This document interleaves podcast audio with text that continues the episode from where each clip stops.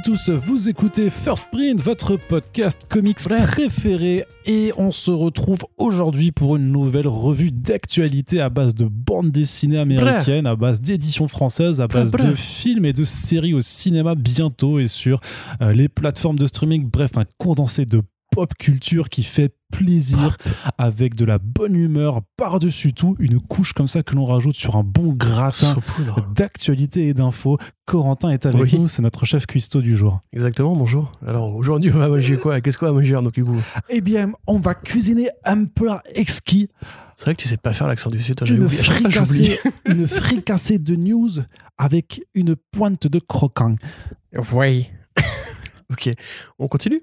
Et on va commencer quand même avec une triste nouvelle qui est tombée euh, le jour même où on avait uploadé le précédent podcast, donc on n'avait pas eu le temps de, l'intégrer et d'être plus réactif que ça.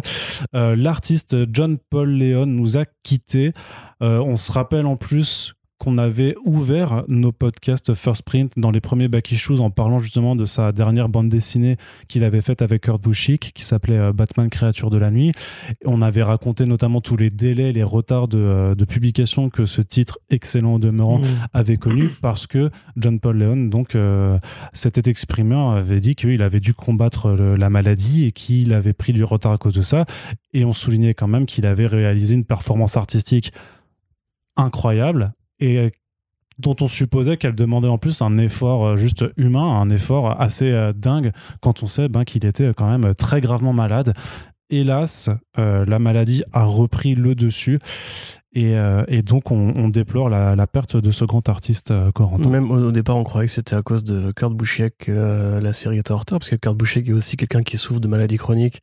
Avec un empoisonnement au mercure. Avec un empoisonnement au mercure, effectivement, qui fait qu'il a eu pas mal de problèmes à, rebondir à plusieurs moments de sa carrière sur ses, accomplissements. Mais effectivement, oui, John Paul Leon est mort d'un cancer colorectal, comme Chadwick Boseman, donc décidément les gars, si vous nous écoutez, enfin les gars ou les filles, si vous nous écoutez, allez vous faire euh, régulièrement checker parce qu'on ne sait jamais sur qui ça peut tomber. Donc ça fait quand même, euh, ça fait 13 ans hein, qu'il avait ça. Il a été diagnostiqué en 2008 et il a eu deux, euh, c'est un terme je crois, quand ça revient, récidive, je sais pas, bref. Hein. Ouais, ouais. il y a un terme médical pour dire que le cancer revient, grosso modo, mais il est revenu encore et encore. Et effectivement, c'est aussi un truc qui explique peut-être la relative brièveté de sa bibliographie.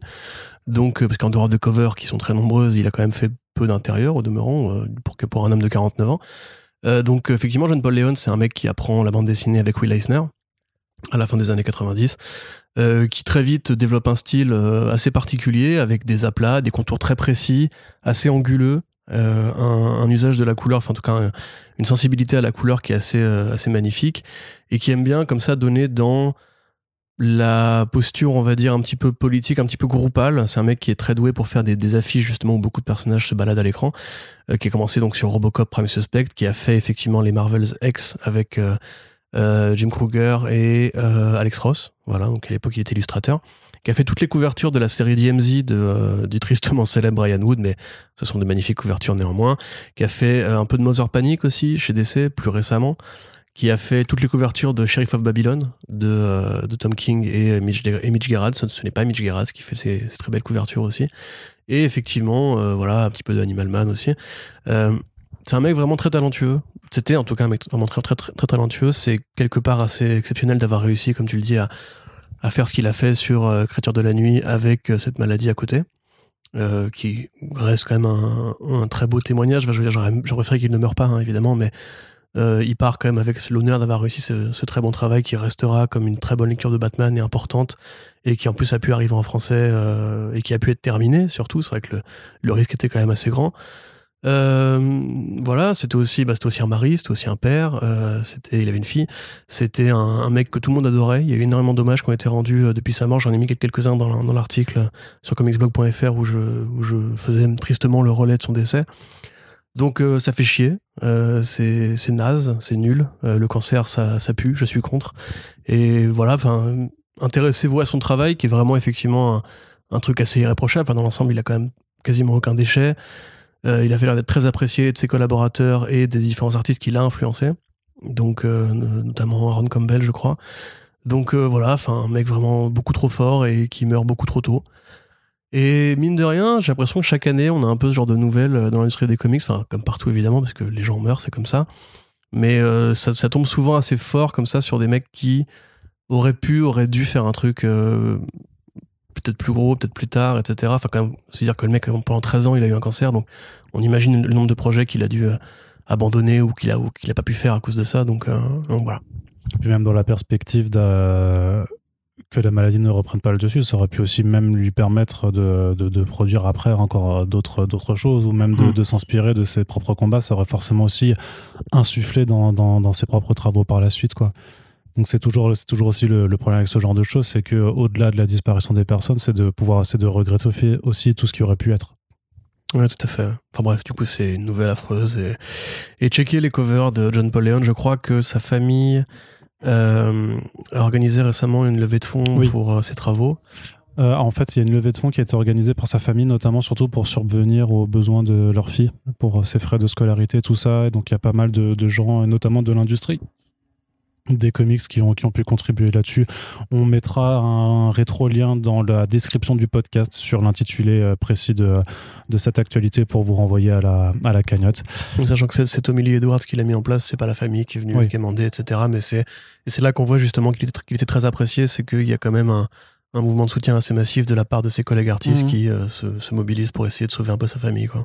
Yes, bah, parce que la situation des, euh, des artistes aux États-Unis, c'est toujours. Enfin, je sais pas si on l'aborde assez suffisamment aussi, mais de rappeler que euh, beaucoup des artistes, c'est encore plus vrai pour les anciens qui ne travaillent plus forcément et qui n'ont jamais eu en fait de sécurité euh, euh, dans les décennies précédentes, mais en fait, j'ai envie de dire, ils se cassent une jambe, c'est un vrai problème pour eux par rapport aux frais de santé que, ça, que ça engrange. Les États-Unis sont et pas avoir le pays un cancer quand tu es dessinateur, c'est une catastrophe sur le plan financier. C'est pas le pays le plus généreux en termes d'aide sociale, on va dire. En plus, quand tu as un cancer d'aussi longue date, en général, les assurances notamment les assurances vie ne veulent plus euh, te couvrir parce que en fait tu peux mourir à tout moment. Donc euh, c'est effectivement euh, ouais sale nouvelle.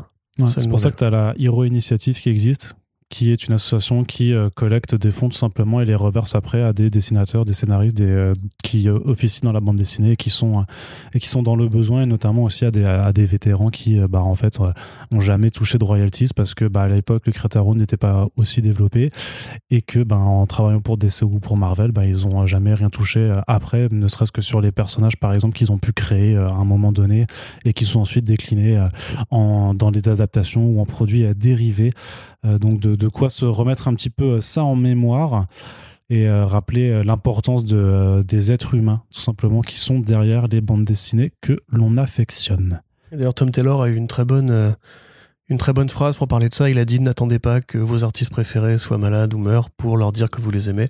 Et sous son poste, il y a énormément de lecteurs et de lectrices qui ont justement euh, mentionner beaucoup d'artistes euh, du présent, parce qu'il faut quand même se rappeler qu'on a des artistes exceptionnels au présent et pas juste dans le ah bah passé. clairement. Et qu'il faut effectivement, bah, on a la chance d'avoir un réseau social comme Twitter ou Instagram pour communiquer directement avec ces gens-là. Et je pense que dans une situation pareille, après évidemment tout le monde n'est pas malade, mais ça peut effectivement aider de savoir qu'on est soutenu, qu'on est aimé et, qu'on est survécu par justement ces lecteurs qui continueront à, lire le travail de John Paul Leon encore pendant des décennies. Quoi. son œuvre, au moins, elle restera immortelle. On continue Corentin et on retourne dans le monde des vivants avec un peu plus d'entrain. Alan Moore écrit. Alan Moore n'est pas mort. Alan Moore n'est pas mort. Du coup, je, suis, je ne suis pas encore totalement en dépression. Ah non, mais le jour où lui va disparaître, ce sera, sera ah ouais, non, non, mais tais-toi, ne dis pas ça. Dis pas mais ne parlons pas de malheur, justement. Au contraire, il est bien en forme et décidé à écrire. Hein. Il a signé un gros contrat pour une saga en 5 tomes. Mais alors, par contre, petite nuance, et euh, ce qui fait que là, on est complètement en train d'exploser une fois de plus notre ligne éditoriale, puisque ce sont des livres sans images qu'il va écrire. Quentin, il n'y aura pas d'illustration, à part peut-être juste sur la couverture. Euh, du coup, ça va être compliqué, hein, puisque bah, le dernier bouquin euh, sans images qu'il nous a fait, c'est Jérusalem. Et disons que c'est un. c'est dur. c'est intéressant, Jérusalem. Ah, c'est compliqué à lire, mais je l'ai. Je ne sais pas quand je vais pouvoir avoir le temps de m'y mettre. Et surtout, c'est qu'une fois que je l'aurai entamé, c'est combien de temps je vais tenir avant d'abandonner comme énormément de gens que je connais depuis 2017, euh, mm. depuis que c'est sorti, qui m'ont dit vas-y, on s'est tous jeté dessus à la sortie. Et en fait, c'est quand même ultra exigeant. Et d'ailleurs, je. Surtout en anglais. Hein. Voilà, non, mais justement, enfin, je te dis que moi, le projet, c'était de pouvoir le lire rapidement, du coup le plus rapidement possible en français pour pouvoir ensuite faire une interview avec le traducteur de ce pavé parce que je pense qu'il y a quand même pas mal de choses à aborder là-dessus et donc ben voilà c'est dépendant du temps que je mettrai à le lire mais on va essayer d'y travailler enfin bref tout ça pour dire que donc Alan Moore is back in the business, Corentin. Ouais. Euh, Sachant que toi, t'aimes pas plus que ça Alan Moore Non, pas trop. Grant Morrison for the win. D'ailleurs, à ceux qui ont voté contre Grant Morrison, enfin pour Grant Morrison et contre Alan Moore dans le sondage Twitter d'il y a quelques mois, bah vous, avez, vous avez tort. Euh, donc il fallait que ça sorte. Le mec, ouais, c'est ça, donc, ça, tu, l'as gardé. Non, j'adore Grant, ça, bien que j'adore Grant Morrison aussi. C'est juste Alan Moore et avec sa beubare et après t'as le reste très loin en dessous. Disons que si Grant Morrison avait une barbe aussi, ça, ça, ça changerait. Ah oui, par contre, ça changerait tout. Hmm. Et, et si Grant Morrison avait des cheveux aussi. Il, a des, enfin, il ou elle a eu des cheveux à une époque. Bref, euh, pour en revenir au, au, sujet. truc. Donc effectivement, Alan Moore revient euh, à l'écriture. Il avait déjà annoncé depuis, depuis, long, depuis longtemps hein, qu'il avait arrêté, qu'il allait arrêter la bande dessinée. C'est désormais chose faite. Il a terminé La Ligue des Gentlemen Extraordinaires. Il a terminé Cinéma Purgatorio, qui était une, une anthologie qu'il supervisait avec euh, Kevin O'Neill. donc c'est terminé, tout, tout, tout, ça est fini. Il n'y a plus de bande dessinée Alan Moore. Il y aura peut-être de futures adaptations de ses écrits, comme ça peut être le cas avec Neil Gaiman chez Dark Horse. Mais là, tel quel, euh, on part sur une saga de, de, alors de science-fiction dystopique, matinée avec de la fantasy, on va dire. J'avais vu pas mal de fantasy quand même au programme. Après, le mot fantasy couvre pas forcément le même sens euh, chez les Anglais que chez les Américains. Pour eux, fantasy, c'est plus le, fantastique, on va dire. Donc là, effectivement, ça parle quand même justement d'un monde euh, chronique, un petit peu comme, euh, comme Watchmen une Londres qui aurait pris un tournant après les années 40, probablement après l'effondrement de l'Empire britannique et la libération de la colonie indienne, pour, enfin de l'apparition de la démocratie indienne, pour euh, imaginer justement une Londres dont notre, enfin, qui échapperait à notre compréhension euh, euh, sociétale, c'est-à-dire une, Londres dans laquelle la magie est beaucoup plus répandue. On n'est pas dans du Harry Potter. Hein. La magie d'Alan Moore, c'est une, magie rituelle une magie philosophique qui ne vise pas forcément à envoyer des boules de feu, mais plutôt à essayer de poser un regard différent sur le monde, sur euh, la sensibilité qu'on peut avoir euh, aux choses environnantes et à la connexion, euh, à la libération des esprits, etc. Ouais, des trucs d'un télo, quoi. C'est plus des trucs de hippie en l'occurrence, pas forcément un télo. Il y a plein de gens qui ont, qui ont, qui ont contesté la vision de Moore sur sa vision du monde, notamment les objectivistes. Mais euh, c'est intéressant justement de le voir effectivement signer un, un contrat qui apparemment se chiffre euh, à plusieurs millions. Mmh. Euh, chez l'éditeur de Harry Potter. Chez l'éditeur, oui. Ce qui est très rigolo parce que justement Alan Moore déteste les Harry Potter qui pour lui présente une vision hollywoodienne et tronquée de la magie. ils s'étaient foutus de leur gueule dans, dans un volume de la Ligue des Gentlemen Extraordinaires. On en avait déjà parlé à l'époque avec Océane et Douglas. Et en plus, il y aura également un, un recueil de nouvelles en prose qui s'appellera Boltzmann Brains, euh, pas du tout, qui s'appellera Illuminations, et qui va arriver a priori en premier, puisqu'il arrivera à l'automne 2022.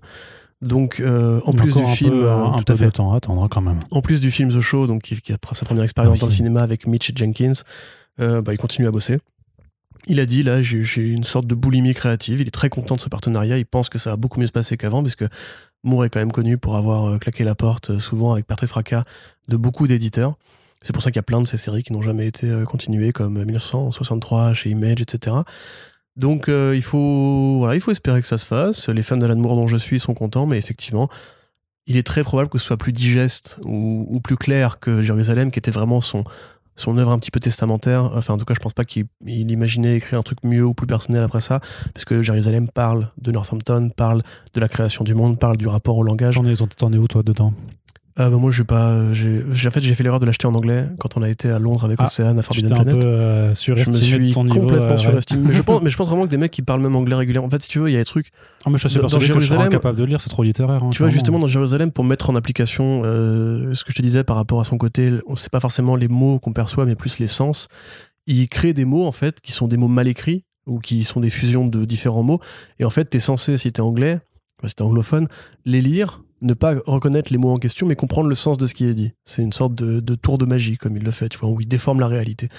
Ça, par exemple, je pense, si t'es pas anglophone, c'est imbitable, et c'est proprement de façon imbitable. Hein. Euh, Jérusalem, c'est très, c'est, c'est, la recherche du temps perdu, vu par un magicien euh, accro aux champignons et au bédo, qui a une vision beaucoup trop érudite et beaucoup trop précise du monde et de la littérature et de la culture, etc. Euh, c'est une promenade dans un imaginaire vraiment très labyrinthique. Donc je vais réessayer de lire Jérusalem. Oui, honte sur moi. Voilà, je suis fan d'Alan Moore, je n'ai pas lu Jérusalem. Euh, c'est pas grave. Hein. Donc euh, voilà, non, non. Je, suis fan de Sandman, je l'ai jamais lu, hein, tu sais, donc. Mais le retour que c'est une très bonne, très bonne réflexion. mais le retour que j'ai de plein de gens, c'est que justement, même si tu es fan d'Alan Moore, c'est vraiment compliqué à, pénétrer parce que justement, il a voulu tout mettre à un seul endroit. Hmm. Là, a priori, c'est bon, ce sera toujours l'Angleterre, ce sera toujours la magie, mais ce qu'il va faire va être plus proche, je pense, de Promethea, par exemple. C'est-à-dire une œuvre qui parlera plus justement de culture, de civilisation, que vraiment de tout ce qui lui passe par la tête à un moment T.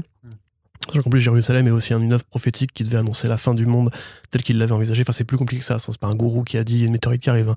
mais il devait y avoir un truc par rapport à un événement, etc. Enfin bref. Tout ça pour dire que euh, Alan Moore revient, effectivement sans image. Quelque part, je me doute bien qu'il doit y avoir déjà des discussions entre Bloomsbury et des éditeurs de comics anglophones ou américains pour éventuellement euh, considérer la possibilité de récupérer euh, des textes. Comme le American God de Neil Gaiman, en fait. Oui, oui, puis même comme le Vision d'Alan Moore, quelque part, qui avait déjà récupéré des chansons ou des nouvelles. Euh, All Gangsters Never Die. la balade aussi de qui est illustrée par Juan Roserip, enfin voilà, ça existe déjà, ou celle sur la télévision qui est illustrée par cet artiste brésilien qui ressemble beaucoup à Alex Ross, qui était incroyable pour le coup, c'était vraiment une très bonne histoire et très bien illustrée. Donc euh, après, moi, j'ai pas besoin qu'il y ait de la BD Alan Moore. C'est juste que je regrette quand même qu'à cause des éditeurs qui l'ont un peu cassé les couilles toute sa vie et qui l'ont empêché de créer, on, ait perdu le meilleur auteur de BD du monde. Après, parce que je, moi, en tant qu'auteur littéraire, on va dire, je, je sais pas forcément ce qu'il vaut. Comme je l'ai dit, je suis pas aussi expert que ça. Donc, euh, à voir. Mais cool pour lui et cool pour ses nombreux fans. Très bien, Corentin. Et c'est marrant que tu mentionnes le Vision d'Alan Moore, parce que c'est un ouvrage qui est paru chez Comics Initiative, et c'est justement l'éditeur auquel on s'intéresse pour l'actualité suivante, puisqu'ils ont annoncé un nouvel ouvrage.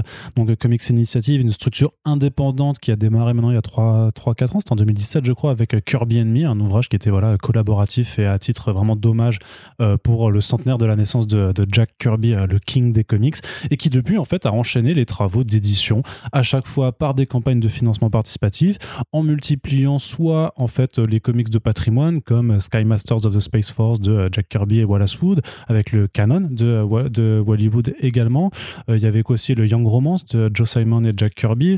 On a eu euh, l'anthologie féministe Women's Comics. À côté, on a aussi eu des éditions euh, de récits, on va dire, plus confidentiels, de très gros noms dans de, l'industrie américaine avec du Jeff Lemire, du Warren Ellis, du Garth Ennis également. Et donc là, par contre, il y a aussi eu des créations originales. Donc il y a par exemple le Foxboy de Laurent Lefebvre, mais il y a aussi un titre qui s'appelle Paria qui arrive là en ce mois de mai le de juin. Hum le truc Mignola Ouais, le truc qui ressemble beaucoup à du, euh, à du Mignola. Alors, j'ai pas le nom de l'auteur sous les yeux, Corentin. Je sais pas si tu peux le, le rechercher ou pas. Non, tu n'y arriveras pas. Si, si, si. c'est un titre d'aventure slash un Pourquoi tu le fais alors que je suis en train de chercher un peu, euh, un peu steampunk, euh, mais qui, enfin, qui a l'air complètement dingue. Donc, on, on, en reparlera de toute façon là dans, dans les prochains back issues, clairement. et là, pour leur nouvelle annonce, bah, on retourne un petit peu dans, plus dans le patrimonial. Euh, avec l'annonce. Donc, comment tu l'écris par ailleurs T'inquiète, je, vais le retrouver. Avec l'annonce de Shop Talk, qui est en fait une collection d'interviews menées par euh, Will Eisner, hein, c'est ça?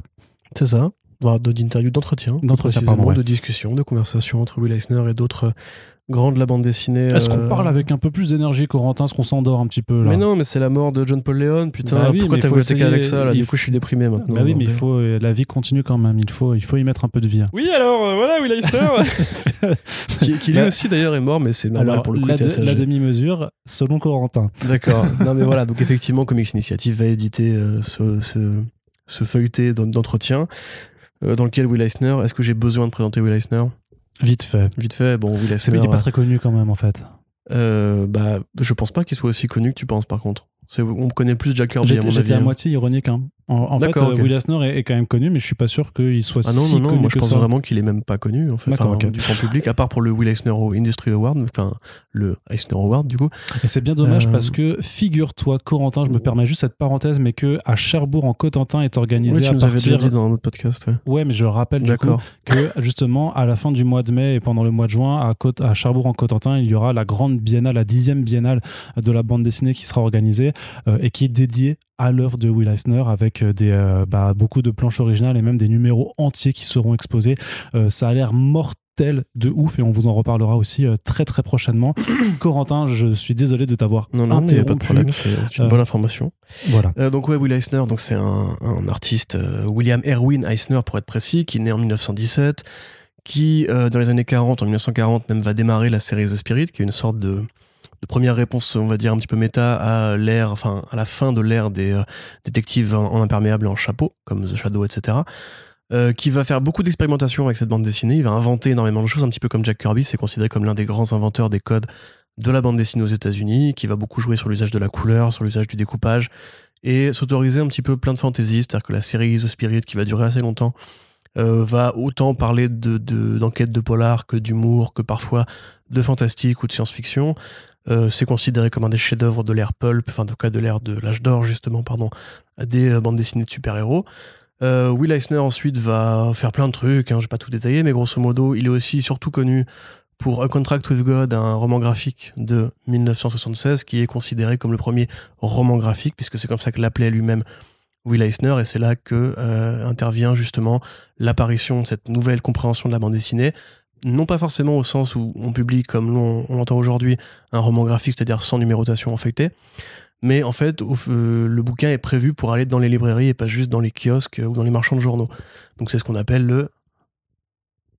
Oui. Le... Non, je l'ai pas là. Le trade paperback. Hein. Ah, pardon, comme ça, d'accord. Voilà, ce qui apparaît, ce qui n'existait pas euh, avant lui, justement. C'est ce qu'avait dit, Frank, dit Frank Miller à une époque où il parlait de Will Eisner. Il disait euh, dans les années 70, quand vous arriviez dans un comic shop, vous avez juste l'historique des trois dernières semaines. Aujourd'hui, quand vous êtes dans un comic shop, vous avez des comics qui remontent jusqu'aux années 40. Et c'est ce que Will Eisner a fait pour nous, entre guillemets. Bon, après ça, évidemment, il a donc euh, sa réputation a explosé. C'est devenu l'un des principaux, enfin des artistes les plus influents de son époque, d'où la création des Will Eisner Industry Awards, qu'on considère comme les Eisner Awards, qui sont un petit peu les Oscars de la bande dessinée aux États-Unis. Euh, il a enseigné beaucoup, comme je l'ai dit, il a aussi formé John Paul Leon, il a formé des, dizaines de générations d'artistes comme ça. Il a même écrit un bouquin sur l'art de la bande dessinée. il a écrit euh. plein de bouquins, c'est un grand théoricien qui quelque part un peu a arrêté au bout d'un moment d'écrire et de dessiner pour juste vraiment se, consacrer à cette version de faire cette vertu de passionné, de chercheur de ce qu'est la bande dessinée. C'est un peu comme Scott McCloud ou Jack Kirby, encore une fois, l'un des mecs qu'on cite le plus souvent quand on veut apprendre en fait ce que sont les comics. Euh, donc voilà, euh, Will Eisner, effectivement, qui est mort en 2005, un an avant la sortie du film The Spirit, d'ailleurs adapté par Frank Miller, qui était un grand fan de Will Eisner, tout, est lié. Et euh, il avait donc écrit un. Enfin, il avait donc interrogé effectivement différents artistes, parmi lesquels Jack Kirby, Joe Simon, Gil Kane, Joe Kubert, Jack Davis, Neil Adams, Sissy Beck, Milton Caniff, Gil Fox, Harvey Kurtzman, le grand, et Phil Souling, entre autres choses, donc, qui sont dans le, l'entretien, enfin le recueil Shop Talk. Donc c'est une super nouvelle parce que c'est Will Eisner et qu'on n'a jamais assez de Will Eisner en France, que ce sera traduit, ce qui permettra d'avoir des, une, version de langue plus compréhensible que justement les entretiens originaux, que c'est des grands artistes interrogés par un grand artiste, et que bah ça tue, quoi, voilà, tout simplement. Bonne nouvelle. tout à fait. On est, on est content. Et euh, j'ai retrouvé euh, pour Paria, donc ce sera un, roman, euh, c'est une, bande dessinée qui est faite par Tony Emerio et Boris Bezelin. Et donc voilà, ça doit arriver assez prochainement chez Comics Initiative. Et donc on vous en reparle très très vite, notamment justement, on vous l'a déjà dit, mais vous avez entendu peut-être le nom, mais si vous aimez bien Mike Mignola, je pense que c'est quelque chose qui pourrait carrément vous intéresser. On continue avec ce petit tour de l'actualité euh, comics en France. Corentin avec alors euh, deux nouvelles euh, pour nos amis du label 619. la première, elle est plutôt cool et ce sera juste en fait plutôt une invitation simplement si vous nous écoutez notamment en région parisienne mais également si vous nous écoutez de n'importe où et que vous pouvez un petit peu vous redéplacer pardon, vous redéplacer euh, d'ici euh, les, prochaines semaines, vu qu'a priori euh, les restrictions de déplacement interrégion vont être levées. Entre le 19 mai et le 12 juin, il y aura une exposition collective à la galerie Acheter de l'Art dans le donc dans Paris c'est rue de Lappe. Alors il me semble que c'est le 11e arrondissement si je me rappelle bien. Corentin souffle de la tête. Il me dit non c'est pas du tout ça. Ça fait quand même trois ans que tu es à Paris. Tu devrais commencer à connaître tes arrondissements par cœur. Je m'en excuse Corentin. absolument pas. C'est bon on n'est pas tous nés à Paris comme toi, alors euh, reste tranquille. J'ai pas soupiré, j'ai fait. Mais je l'ai fait légèrement et discrètement, ce qui a eu l'air d'un soupir. En fait, je ne sais pas où est la rue, c'est ce que je voulais dire. La rue de Lappe, en fait, c'est près de Bastille, près de la rue de la Roquette. C'est ah bah oui, dans, bien, dans le 11e arrondissement. D'accord, super. Bah, c'est là, où on a interviewé Bablet. C'est là où on a interviewé ah. Mathieu Bablet. Coucou Mathieu Bablet. Je t'en rappelle. Bravo pour toi. Nous, c'était. Nous, c'était. Chaque fois, le running gag. Arrête de faire ça. Il l'a gagné, je m'en fous, je vais réécrire la réalité à force de le dire, c'est ce qu'a dit Alan Moore. C'est vrai. Et donc, qu'est-ce que ce sera cette expo collective? Bah, Tout simplement, il bah, n'y a, pas de surprise, ce sera pas un parcours de golf euh, ou, euh, ou alors un, concours de cuisine. Oh, bah ce, non. Bah, ce sera une vraie exposition avec euh, des œuvres de 13 dessinateurs différents du label qui fête justement cette année les 13 ans d'existence. Et on sait que, que voilà, le chiffre 13 est un petit peu important pour le label. Rappelez-vous. Et les 15 ans de Moutafoukaz. Et aussi, effectivement, mais là pour le coup, ils ont choisi 13. Voilà. Parce que voilà, tu t'arrêtes de m'intéresser maintenant avec ces histoires de chiffres. Donc on aura entre autres, on aura Run, Mathieu Bablet, Guillaume Saint-Gelin, Florent Maudou, Souria, Simon Hutt Baptiste Pagani, Neyef, Yuck, Thomas Rousière, Chic, Jérémy Gasparuto et Rours qui seront donc exposés. Et le 19 mai, il y aura donc le vernissage. Et ben, sauf catastrophe euh, d'ici la semaine prochaine, à l'heure où on enregistre le podcast, puisque là on est le 12, eh bien, il y aura donc cette, cette soirée de vernissage en présence notamment de Run, de Mathieu Bablet et de Guillaume Singelin. On espère qu'il y aura aussi Yuck normalement euh, de présence, qui est donc euh, celui avec qui, avec qui, avec qui Run a en fait tout ce qui est charte graphique vraiment du, du label. Et à 18h, donc une heure avant le début du vernissage, une petite conférence justement pour revenir sur l'existence et la création du label que j'aurai l'honneur d'animer. Voilà, c'est une annonce dans le podcast. J'en ai Ah. même pas encore parlé sur les réseaux et Eh tout. bah, bravo. Eh bah oui, donc Eh je bah, pourrais, voilà. voilà, c'est. euh, C'est pas ton blog, hein, le podcast. Sais. c'est pas mon blog, mais bon, euh, si ça permet de faire découvrir, je veux dire, je, je le mets pas pour moi, je le fais pour, surtout, ben, pour le, pour le, oh, c'est gentil. pour le Ils ont besoin de toi quand même en plus, tu vois. Absolument pas, absolument pas. Mais par contre, si vous êtes donc du coup de passage à Paris euh, entre le 19 mai et le 12 juin, on vous invite à vous y rendre. Et ben sinon, pour celles et ceux qui nous écoutent en région parisienne, et ben on se dit euh, à la semaine prochaine. Corentin, j'espère que tu seras là aussi. Eh bien, malheureusement, non. Je reprends le travail la semaine prochaine. D'ailleurs, il faut que je te regarde mon planning. Effectivement, Je finirai à 21h ça le va- 19, C'est vrai, que- c'est vrai que ça va changer quelques Ouais, trucs. ouais, ouais. C'est la fin des, des vacances. Très bien. Eh bien, on en reparlera off micro puisque les, les, les- puisque les gens ne s'intéressent pas à nos galères d'emploi du temps qui vont revenir à présent que le monde effectivement revient à la normale. D'ailleurs, coucou à ce, ce auditeur à qui, pour qui j'ai fait une projo récemment. Il m'a écrit, il m'a dit Tu fais des projos? J'ai dit Ouais, il est venu, il a regardé un film, il était content. Il m'a filé une bière. Ah, c'est cool. Amis euh, auditeurs, si vous voulez faire des projos, Très bien. pas trop nombreux quand Bah, même. pas trop, oui, parce que ouais, bah, surtout ça. si tu reprends si tout le monde m'écrit pour me dire Fais une projo, euh, Très cool. Et Voilà. donc, ça, c'était la première bonne et l'autre, nouvelle. et l'autre bonne nouvelle, Voilà. elle est pas bonne, Arnaud. Non, elle est pas Et ça, bonne. non, je elle, pas est- content, elle- elle est pas bonne du tout. Doggy Bags, Voilà. c'est fini. Voilà.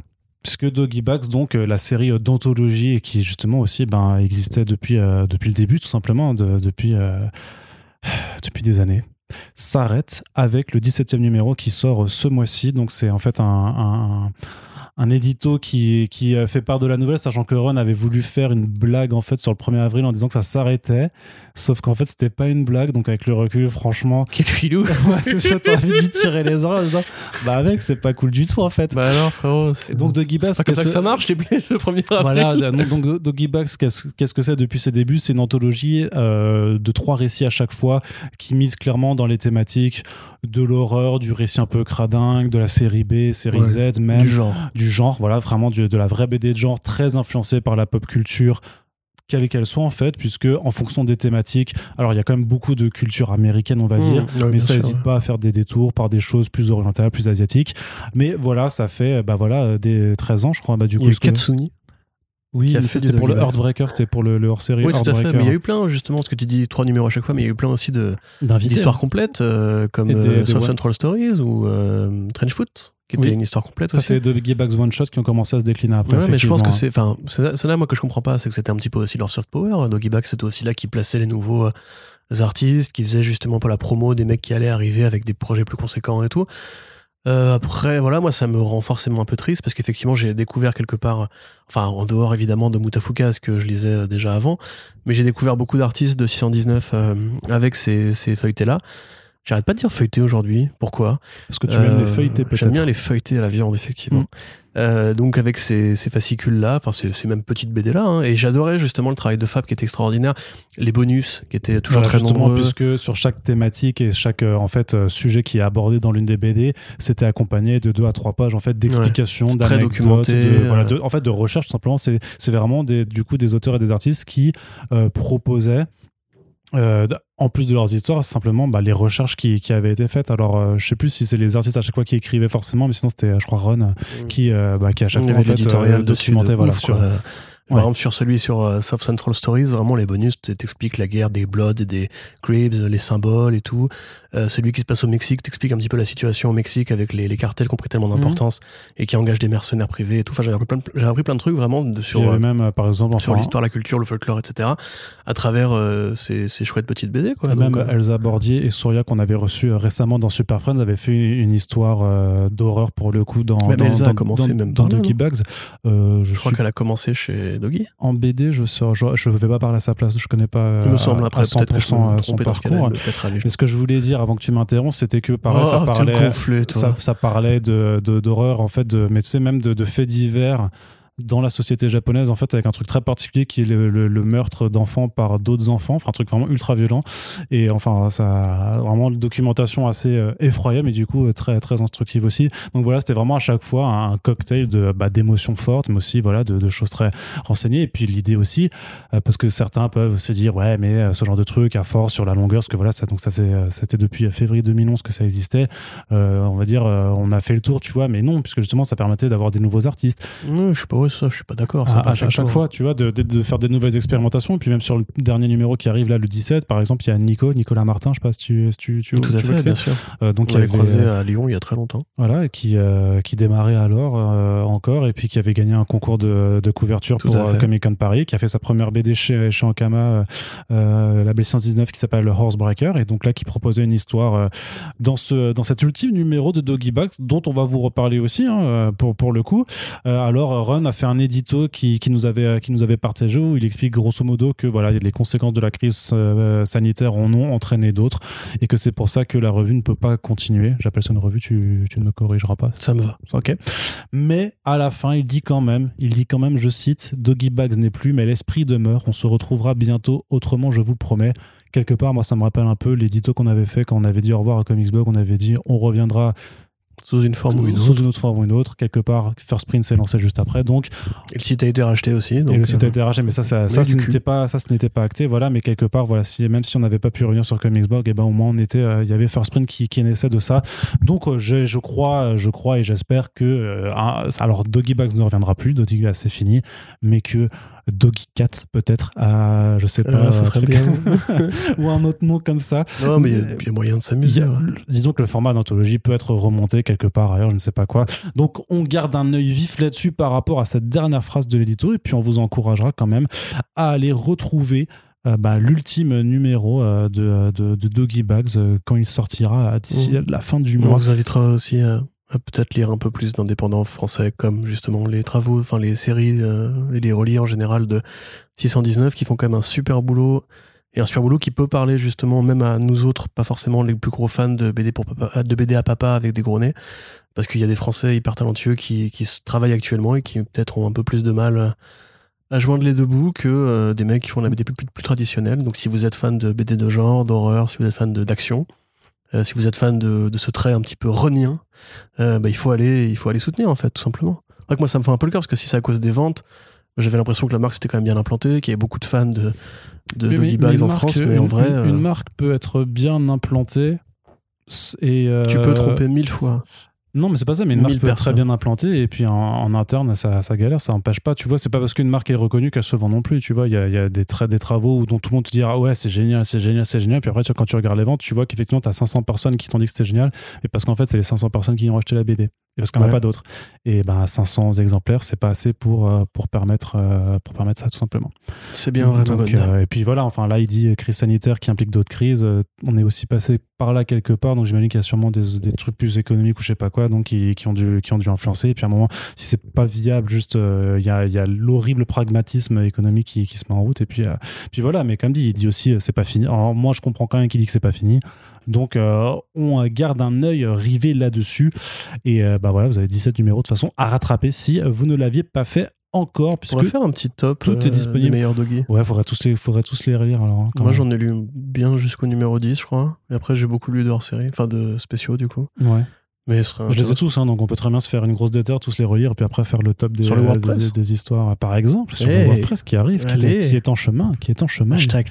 Effectivement, Corentin a parfois des bonnes idées, et parfois ça arrive même en podcast. Une par podcast. comme oui. vous le voyez, effectivement. Mais après, il faut savoir que j'en coupe aussi d'autres parce que parfois Ouais, ils ça. proposent des trucs et Sinon tout. je te fais de l'ombre. Exactement. Et c'est surtout, bah, l'autre jour, tu as proposé un concours de, avec des cornichons, c'était bizarre. Quoi. je me suis dit, je, je vois pas ce que ça a à faire avec le, avec, avec le podcast. Donc, euh, effectivement, Si vous voulez le concours des si vous voulez le concours des cornichons. dites-le effectivement dans les commentaires. On continue également avec une bonne nouvelle, Corentin. Tu vas Euh, être oui. heureux, je, te- je te Dis-moi. sens heureux. Les Power Rangers reviennent en VR. J'adore quand tu es comme ça, Corentin, puisque tu n'arrives pas à te retenir et à feindre, parce que normalement, on avait répété la chose, il hein, faut le savoir. Je lui avais dit, bon, quand je dis que les comics Power Rangers reviennent en France, tu fais, ah bon, c'est vrai, ah, bon, ah là, là. ah là là. Voilà. tu, te, rappelles pas de la suite de ton texte euh, Donc les Power Rangers effectivement qui avaient été édités, enfin les Power Rangers de Boom Studio précisément, qui avaient euh, entamé leur édition française chez Glena Comics.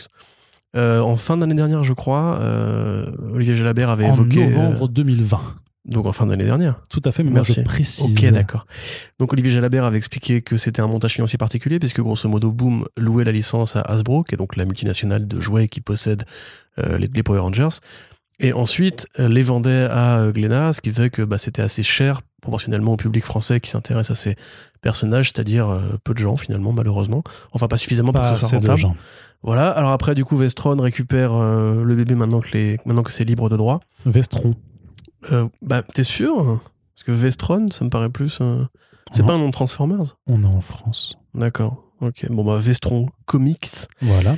Euh, récupère effectivement euh, les Power Rangers avec euh, Power Rangers Soul of the Dragon de Kylie Gins et Giuseppe Cafaro et plus tard la série Mighty Morphin Power Rangers qui sera reprise au numéro 51, enfin qui sera du coup reprise au 14e tome VO. Donc ce sera du Ryan Parrott et du Marco Rena et Francesco Mortarino. Donc tout ça c'est prévu pour le printemps 2022 et euh, bah, on en a déjà parlé plus une, une fois de Vestron récemment pour la, tortue de la série euh, TMNT Body, Count, et euh, euh, Retour le futur Cross euh, Transformers. Donc c'est des mecs qui font beaucoup de comics, qui sont font que des comics de licence en fait, et particulièrement ciblés sur justement cette génération années 90 qui a connu ces cartoons, ces séries animées, enfin ces séries animées euh, Tortue Ninja et euh, Transformers, et évidemment les Power Rangers, que tout ça est concomitant. Hein. Les Power Rangers avaient même fait, enfin les Tortues Ninja avaient même fait un caméo dans la série Power Rangers dans l'espace, je crois. Donc enfin tout ça c'est grosso modo assez lié. C'est assez logique du point de vue de Vestron. Mais euh, j'avoue, je serais assez curieux de savoir comment ils sont débrouillés pour justement. Euh, parce qu'a priori, ils n'ont pas les finances de Glena Comics. Mais comment ils ont réussi justement à récupérer le, bébé. Donc euh, voilà, d'autres projets sont annoncés. Vous Franchement, je te dirais de façon très pragmatique, un peu comme quand Bliss a récupéré Valiant après que Panini l'avait. Quoi. Bliss n'avait pas du tout les mêmes moyens que, que Panini. et bah, en fait c'est juste qu'il n'y a plus rien si c'est la seule offre qu'ils ont eue, peut-être que Hasbro a, a revu un petit peu ses, euh, ambitions financières à, la baisse, tout simplement. Tout à fait. Et donc vous avez un article qui détaille tout ça sur le site comicsblog.fr qui est rédigé par notre bon Romuald. Euh, bisous Aptéis. Et voilà. Sachant qu'il y a eu un calendrier des sorties qui est. En fait, en fait le truc, tu vois, c'est que Vestron fait, fait euh, a une politique de communication qui est un petit peu bizarre, c'est-à-dire qu'ils passent que par Facebook et en commentaire de leur page Facebook. Et à côté de ça, en fait, ils, ont un partenariat avec un site qui s'appelle Power Rangers Réunification qui je pense quand même, j'ose le supposer, n'a pas non plus une portée super, super incroyable. Et donc, enfin, moi, je les ai contactés pour euh, bah, justement qu'on puisse couvrir la chose et donc je n'ai pas de réponse. Donc euh, parce qu'en fait il y a un planning avec euh, du coup tous les titres qui sont annoncés de juillet 2021 à août 2022. Sauf que tu as en fait si tu connais pas, si t'es pas un Nikkei des Power Rangers, bah tu sais pas ce que, à quoi ça correspond parce qu'il y a juste un titre et euh, bah même Power Rangers Réunification ne nous dit pas en fait le contenu VO donc c'est un petit peu un petit peu compliqué de détailler le programme. C'est pour ça qu'on vous en parle pas plus pour le moment. Euh, mais il y a quand même voilà une dizaine de tomes qui arrivera entre cet été et l'été suivant. Donc il y a quand même un, plan, un, business plan qui me semble assez, euh, assez rodé euh, de, de, ce côté. Après, c'est vrai qu'il y a cette curieuse façon de faire qui est quand même largement compréhensible c'est celle de démarrer une série sans reprendre exactement là où Glénat s'était arrêté, c'est-à-dire avec quand même dans l'équivalent VO une pause, une forme d'intervalle euh, de, quasiment 10 tomes, hein, puisqu'on veut, Corentin vous l'a dit, ça reprend à partir du, du 14e tome. Alors oui, ce sera un, tome qui sera transformé quelque part en point d'entrée, en voilà, en, démarrage idéal par rapport à l'histoire que ça raconte, par rapport au, run de d'Ariane Parrot, euh, parce que bah effectivement, Vestron n'allait pas devoir rééditer dans sa collection les quatre tomes publiés par Glénat, sachant qu'ils avaient bah, finalement pas trouvé assez de public pour en plus comme euh, continuer un truc sur sur 15 tomes et s'engager voilà sur quelque chose qui euh, qui ne peut absolument pas marcher dans notre contexte actuel. Et mais le truc qui est qui est aussi rigolo, c'est que Vestron, tu vois, c'est un format qui est souple, qui est euh, de taille plus petite que les euh, comics généralement euh, qu'on trouve de façon générale, mais qui est quand même vendu à 17 euros et quelques, quoi. Donc, c'est-à-dire au même prix que les cartonnets Panini, et je sais pas C'est donc. là qui se rattrape sur la vente des droits, du coup. Ouais, mais le truc, c'est que euh, quand tu vois quand même beaucoup de gens qui râlent de façon plus ou moins régulière et euh, avec euh, enfin, un argumentaire qui se comprend sur les, les, tarifs du comics en général, tu le justifies notamment parce que souvent c'est du cartonné et que le cartonné coûte plus cher que le souple. Là, tu es sur du souple qui est vendu au même prix que le cartonné.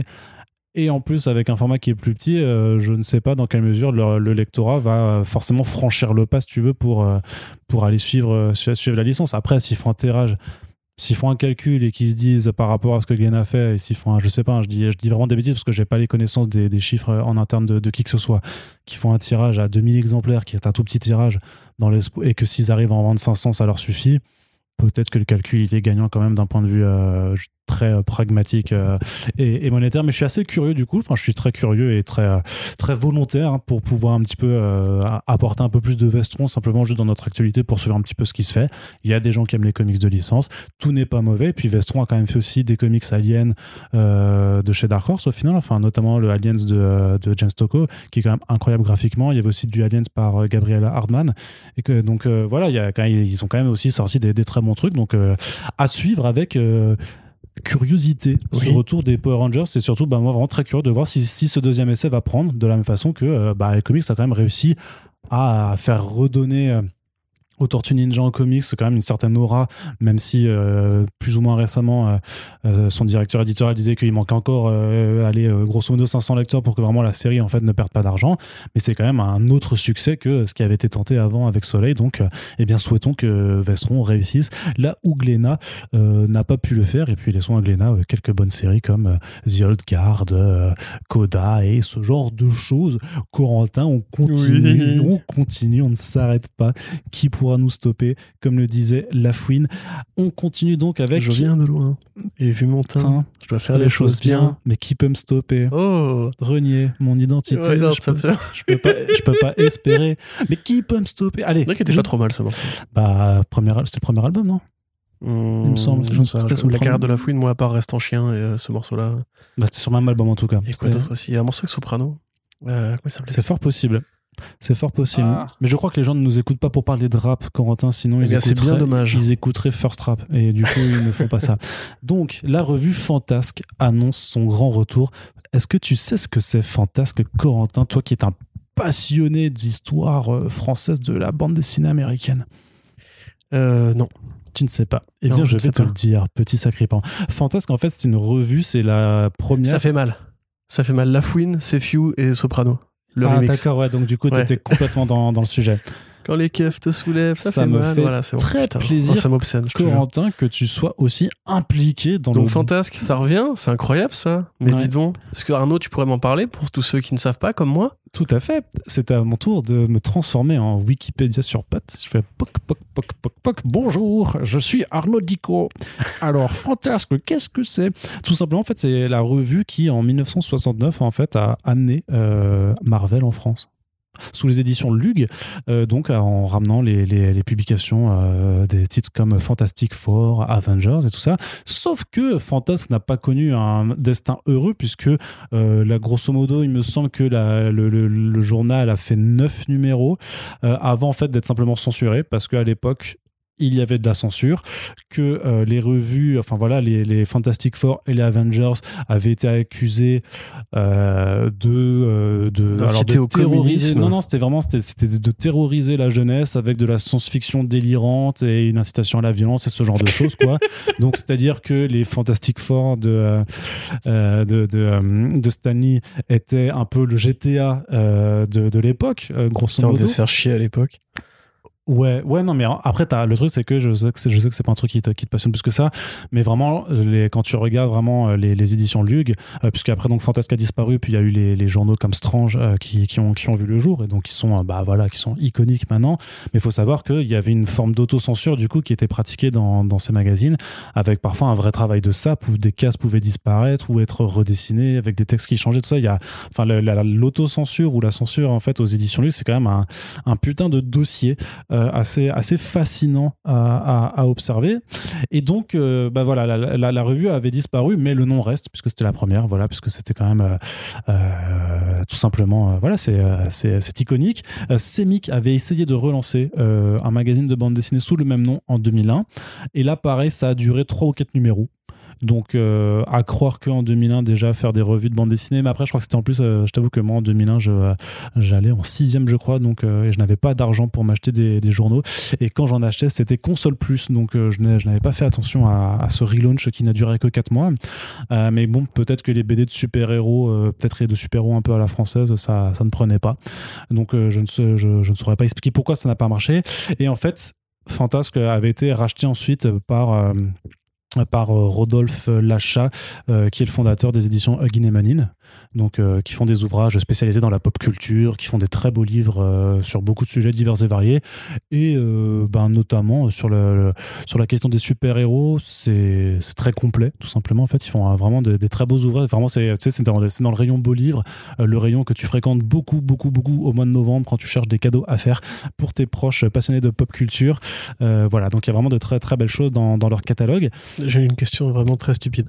Euh, je peux poser ma question stupide Oui, bah oui. bah Fantasque, ça n'a rien à voir avec Fantax, le personnage de Chot euh, des années 40 Bah si, sûrement. Parce que lui aussi, il avait été annulé à cause de, la euh, censure. Si, si, le, nom doit être un hommage. En fait, je crois, je crois que c'est dans les années 40, 50, je sais plus. C'est les communistes qui ont fait passer une loi ce qui régulait ce que tu pouvais faire en bande dessinée au niveau de la violence, du cul et mhm. tout. Et en fait, déjà à l'époque, lui avait été annulé pour les mêmes raisons. Du coup, la correspondance est assez, euh, assez rigolote. Bah alors, je, je, vais, je, je, vais pas te dire oui à 100% parce que je ne le sais honnêtement pas, parce que j'ai pas, je suis pas allé rechercher aussi loin que ça, mais je suppose que, que ça doit pas être euh, innocent clairement. Euh, et donc, qu'est-ce que je disais? Oui, donc ça a été repris par, par Huggin et Menin, qui avait en fait, mais qui avait tenté une première fois en 2014 puis en 2020, mais ça avait été en fait le retour avait déjà été annoncé à, l'été dernier, mais euh, du coup c'était qu'on était euh, sur le point de se faire licencier, donc on n'a peut-être pas eu le, cœur à, avoir passé, passé la chose. Et donc là c'est de nouveau de retour. Alors par contre on change complètement la donne. Ce n'est plus de la revue de bande dessinée en tant que tel, c'est un MOOC, ça, ça, viendra vraiment sous la forme d'un MOOC. Donc le MOOC qu'est-ce que c'est? C'est ce format hybride entre le livre book et le magazine magazine. Et donc ça fait euh, traduit magazine par magazine. Oui. C'est que ça se prononce pareil en plus dans toutes les langues. Bah oui. Ça, c'était la blague en fait. Ah, tu vois, la blague, elle vient de passer par-dessus toi, tu viens de la regarder en l'air, tu vas faire Oh, J'appuie sur le ridicule de la démonstration. Je suis là pour, je suis là pour te faire chier, moi. Mais pas... Oui, bah pour le coup, ça marche. Pour le coup, ça, se ressent hein, dans, ce podcast. On est en train de sentir la, la, tension comme ça, la négativité qui est en train un petit peu de s'ancrer. C'est un petit peu dommage, Corentin, de, de faire une émission comme ça. Ce qui me prend. Euh, C'est la mort de John Paul Leon. Ouais, je, sûrement. je, sais que tu vas, pas pouvoir, tu, tu, vas pas pouvoir euh, à chaque fois te, te remettre à ça. Qu'est-ce que je veux dire donc Le MOOC, ce format hybride qui permet donc d'avoir euh, beaucoup d'articles de fond, donc en, l'occurrence avec des journalistes reconnus dans le, dans le, domaine de la pop culture, puisqu'on retrouvera Xavier Fournier, on retrouvera Philippe Gage qui est au point, on a aussi euh, François Léger qui écrit pour euh, Première, par exemple, et il y aura également, alors le premier numéro est vraiment axé sur le mal, alors le mal, l'inverse du bien, pas le mal, celui qui a une paire de coucougnettes, quoi. vraiment, il a en fait la fascination du mal dans la pop culture, donc ce soit sur, par exemple, des figures comme Hannibal Lecter dans Le Seigneur des Anneaux. Ferme-là, il était très drôle, c'était très marrant. Comme le Joker aussi, comment le Joker est devenu un super vilain, maintenant une sorte de. Donc deux personnages qui ont des coucougnettes, finalement quelque part aussi, mais mais il y aura pas que ça. Il y aura pas, il n'y aura pas que ça. Mais j'ai pas encore lu euh, le, numéro en question. Et il y aura aussi quand même des pages de bande dessinée intégrées ah. dedans, avec là en l'occurrence des planches issues des, euh, des comics des contes de la crypte. Ah pas du tout. Donc de, de ici comics quoi, et ben qui sont disponibles sinon chez euh, en album relié et que l'on vous recommande fortement si la, vous aimez la, la, vieille série? Les comics, oui, bien sûr. Ah cool. Il n'y a pas de créa du coup. C'est juste. Euh, non, alors pour le coup, il n'y a pas de créer. Enfin, en tout cas, de, de ce que j'ai repéré, il n'y a pas forcément de créer. Oh, je, je, sais pas, je, je, vais redire la même chose, je vais être honnête, je ne sais pas parce que je n'ai pas eu accès euh, ni au PDF ni à rien et les titres en, question. je n'ai pas forcément poussé tout, euh, toutes les recherches plus que ça. Mais voilà, donc un gros MOOC assez épais de, de, de plusieurs centaines de, de, pages. C'est 26 pages de BD en tout, donc ça va pas non plus être effectivement du. C'est pas de la prépublication, c'est pas. Voilà. qui sera en vente à partir de, du, du 28 mai qui arrive, donc à 19,95€. Le deuxième numéro parlera de sexualité chez les héros quels qu'ils soient, c'est-à-dire euh, chez les héros de bande dessinée, de fiction, donc avec Tintin par exemple, tu vois, la sexualité de Tintin. Qu'est-ce que ça va pas être très long c'est euh, Bah on sait pas. On sait pas, il y a sûrement des choses. Il n'y a pas de cul dans Tintin. Sûrement C'est parce que t'as pas lu les bonnes BD Tintin. C'est vrai. On verra bien. En tout cas, euh, On leur souhaite euh, bon courage, tout simplement, puisque c'est vrai que ça a été un projet qui visiblement était assez difficile à lancer. Alors on sait quand même depuis une bonne année ou deux que le MOOC, euh, que ce soit par exemple avec les MOOC héros que font Inice Edition, mais on a surtout en tête bah, le MOOC Dune qui a été fait par notre ami Lloyd Cherry du podcast C'est plus que de la SF, qui a quand même eu un, énorme succès, qui a même eu un prix hors compétition là au dernier, au dernier, au Grand Prix de l'Imaginaire. donc voilà, le MOOC c'est quand même un format qui se démocratise de plus en plus qui est plutôt apprécié, qui permet justement d'avoir voilà, ce genre de, de, papier long format euh, organisé de façon collective. On espère que ça va marcher. On espère surtout que la qualité sera au rendez-vous. On n'hésitera pas à vous faire un petit topo dessus euh, quand on aura mis les mains dessus. Corentin, toi, tu aimes les MOOC d'ailleurs ou pas? Pour que ce soit pas juste euh, une présentation. J'en enfin, j'en lis très peu. D'accord. J'en ai lu, bah, comme toi, dans le jeu vidéo à une époque, notamment les Pixel Love. Euh, de super magazines, enfin de super bouquins, mhm. enfin de super les deux en fait. Euh, mais non, à part ça, depuis, j'avoue que j'ai pas lu le Dune, mais il m'intéressait. Rokirama on a fait aussi, je crois, non? Oui, oui, oui. il me semble que bah, ils, font, ils font ce numéro. Après, pour moi, c'est plus des hors-série sur, ouais, sur Spielberg, sur. Euh, sur Batman, sur, Batman? je sais pas. Peut-être que je dis une grosse bêtise, je ne sais pas. Là, tu dis peut-être une bêtise. Ouais, c'est possible. Donc, non, je t'avoue, c'est Non, il est sur Tom Cruise, sur Spielberg. Très honnêtement, je sais que c'est un peu hypocrite de ma part, mais parce que quelque part, j'ai envie de soutenir la presse écrite, mais à part quand je prends le train ou quoi, je lis plus trop de papier, moi. Enfin, pas, euh, pas en magazine. Donc Corentin, désolé. Quand il n'y a pas d'image, c'est compliqué pour toi. Il y a des images dans les magazines. Non, non, ça n'a rien à voir. C'est juste je lis du web. C'est bien le web. ah, c'est bon, on la enchaîne. Tu fais chier. Ah bah, tu vas commencer. Tu vas commencer. Je fais jamais ça. Si, si, tu le fais. Tu, tu le fais souvent. Corentin, The Magic Order, c'est cool, non Oui, non. non. il a été tu m'as eu. il a été complètement non, piégé. Non, c'est pas cool, mais les gens aiment bien, donc euh, on va en dire du bien. Très bien. Alors justement, la suite arrive enfin en comics. Ça faisait quand même longtemps qu'on n'en avait plus entendu parler. Euh, l'adaptation en Netflix de ces comics de Mark Millar, donc c'était un peu le premier titre, la première création originale que Mark Millar avait annoncé après avoir été. Tu veux dire Mark Miller Mark Miller, effectivement, ça se prononce comme ça en plus. mais euh, je veux dire que. Mais moi, je dis Brubaker, donc je dis Miller, en fait, je t'emmerde. c'est comme ça que ça marche. C'est toi qui m'avais saoulé avec ça l'autre jour, là. Oui, oui, mais parce que je. T'es pas obligé de tout répéter en, en podcast, en fait, c'est ouf, ça. Cette vieille balance, là. Donc la suite enfin arrive, il y aura un tome 2 et un tome 3 qui ne seront euh, pas illustrés par Olivier Coipel. Tout à fait. On refait un petit historique là-dessus aussi. Donc, je le répète, c'est la première création originale après que euh, Millard soit devenu officiellement l'homme sandwich de Netflix. Euh, ou c'est-à-dire que, vu que ça faisait 15 ans qu'on lui dit Putain, Marc, en fait, tout ce que tu fais, c'est des pitchs de séries télé, ben, il a fait bah, Je vais le vendre au premier euh, fournisseur de séries télé du monde. Et donc, ça parle d'une famille de magiciens qui opèrent dans l'ombre depuis des années pour protéger la Terre de menaces surnaturelles. Et dans le premier volume, qui était très joliment illustré par Olivier Coipel, les membres de cette famille de magiciens se faisaient assassiner les uns après les autres de façon plutôt euh, inventive et surtout graphique. C'était euh, assez sombre, assez violent, avec euh, aussi du cul, plutôt pas mal d'ailleurs. Bon, un petit peu quand même. Hein. Et donc, on savait qu'une série serait en préparation. Elle a été mise en pause, la production, pardon, a été mise en pause à cause d'un certain coronavirus. Je ne sais pas si vous en avez entendu parler dans les médias de, de temps à autre. C'est un petit truc là qui fait un petit peu chier euh, en ce moment. Et donc, alors que la série va pouvoir reprendre euh, prochainement euh, sa, sa, production, la suite a été officialisée pour démarrer cet automne chez Image Comics, mais justement, ce n'est pas Olivier Coipel qui le dessinera. Alors, chose amusante, Olivier Coipel, nous, on l'avait reçu hélas pas en podcast, mais euh, on avait fait une conférence avec lui au Comic Con Paris de 2019, où euh, pendant cette conférence, il nous avait dit, ou, en interview, il nous avait dit qu'il ne dessinerait pas euh, The Magic Order Volume 2. Oh, déception. Les gens étaient tristes, puisque c'était quand même surtout parce que c'était Coipel qui dessinait que ça avait été, euh, j'imagine, beaucoup apprécié, et d'autant plus bah, pour le public français, puisque Olivier Coipel est français, et que la préférence nationale, quand même, c'est dans nos racines. Oh, ça reste aussi une star aux États-Unis. Hein. Oui. Il est très connu aux États-Unis. Oui, mais, il y a plein de gens qui sont très connus aux États-Unis et dont, on s'en fout ici. Des gens. Ouais, tu vois. Voilà, exactement. Et euh, lui particulièrement en plus. Hein. Ouais, non, mais après, c'est une brute parce que voilà, le tort de Straczynski. Euh, Siege. Enfin, tout ce qu'il a fait. Tout ce qu'il a fait chez, Marvel. Très connu chez nos Américains. Voilà, et ben, parce que ça c'est vrai que c'est une brute d'artiste, mais en plus, bah, nous, on a quand même la fierté de se dire, ouais, il est, français, quoi. Voilà, donc c'est c'est un truc qu'on a. Avec, ils sont pas nombreux non plus les artistes français à travailler pour l'industrie américaine. Donc, euh, bah, ils sont trois. Ouais, non, peut-être pas non. Peut-être, non, peut-être un peu plus quand même. Paul Renault, il est Coppel et Elsa Chartier, tu penses à qui d'autre? Non, bah, bah, non, bah, Jofo, il a fait, Mast aussi l'a bossé. Euh, euh, Philippe, Bah, Tu vois, par exemple, je pense qu'il y en Philippe a. Pelletier. Il y en a, par exemple, enfin, les trois que je viens de citer, par exemple, Non, c'est leur Paul origine Pelletier. française n'a plus d'importance dans leur statut aux États-Unis, à mon avis. Non, non, bien sûr, Paul, Paul Pelletier, pas, pas Philippe Pelletier. oui, Paul Pelletier, t'as raison. Philippe. Pelletier, c'est sûrement bien, Paul un, Pelletier, un plus. boulanger à Angers, quoi, qui, qui doit être très bien, mais euh, ce n'est pas, Exactement. ce n'est pas le Et on, on t'embrasse, Philippe. Du coup. Euh, ouais, on embrasse Paul également. Enfin voilà, il y a plusieurs, plusieurs. Euh, bah si, euh, Johnny Ba est français aussi et il travaille Très pour l'industrie américaine. Donc euh, bah on attend encore. Il n'est pas encore ultra connu euh, du coup, mais de ce que euh, je peux passer sur les réseaux, c'est très bien. c'est en train de grimper Ouais. quand même. La, la sauce est en train de grimper. Tapez Johnny Ba sur Twitter, vous allez avoir des dessins, vous n'allez pas vous en remettre. euh, Vos rétines vont flamber. Donc, euh, Coppel nous avait dit qu'il ne dessinerait pas. Euh, finalement, euh, quelques mois après, euh, Mark Miller avait dit si, si, c'est bien lui qui dessine. Il, il avait affirmé sur, sur les réseaux en disant on a juste attendu qu'il ait du temps qui se libère pour, pour qu'il le fasse. Et ben, du coup, on en est resté là. Et finalement, ben, il dessine toujours pas. Et, euh, alors, est-ce que Olivier a d'autres choses à foutre euh, et a décidé simplement d'arrêter de dessiner ça.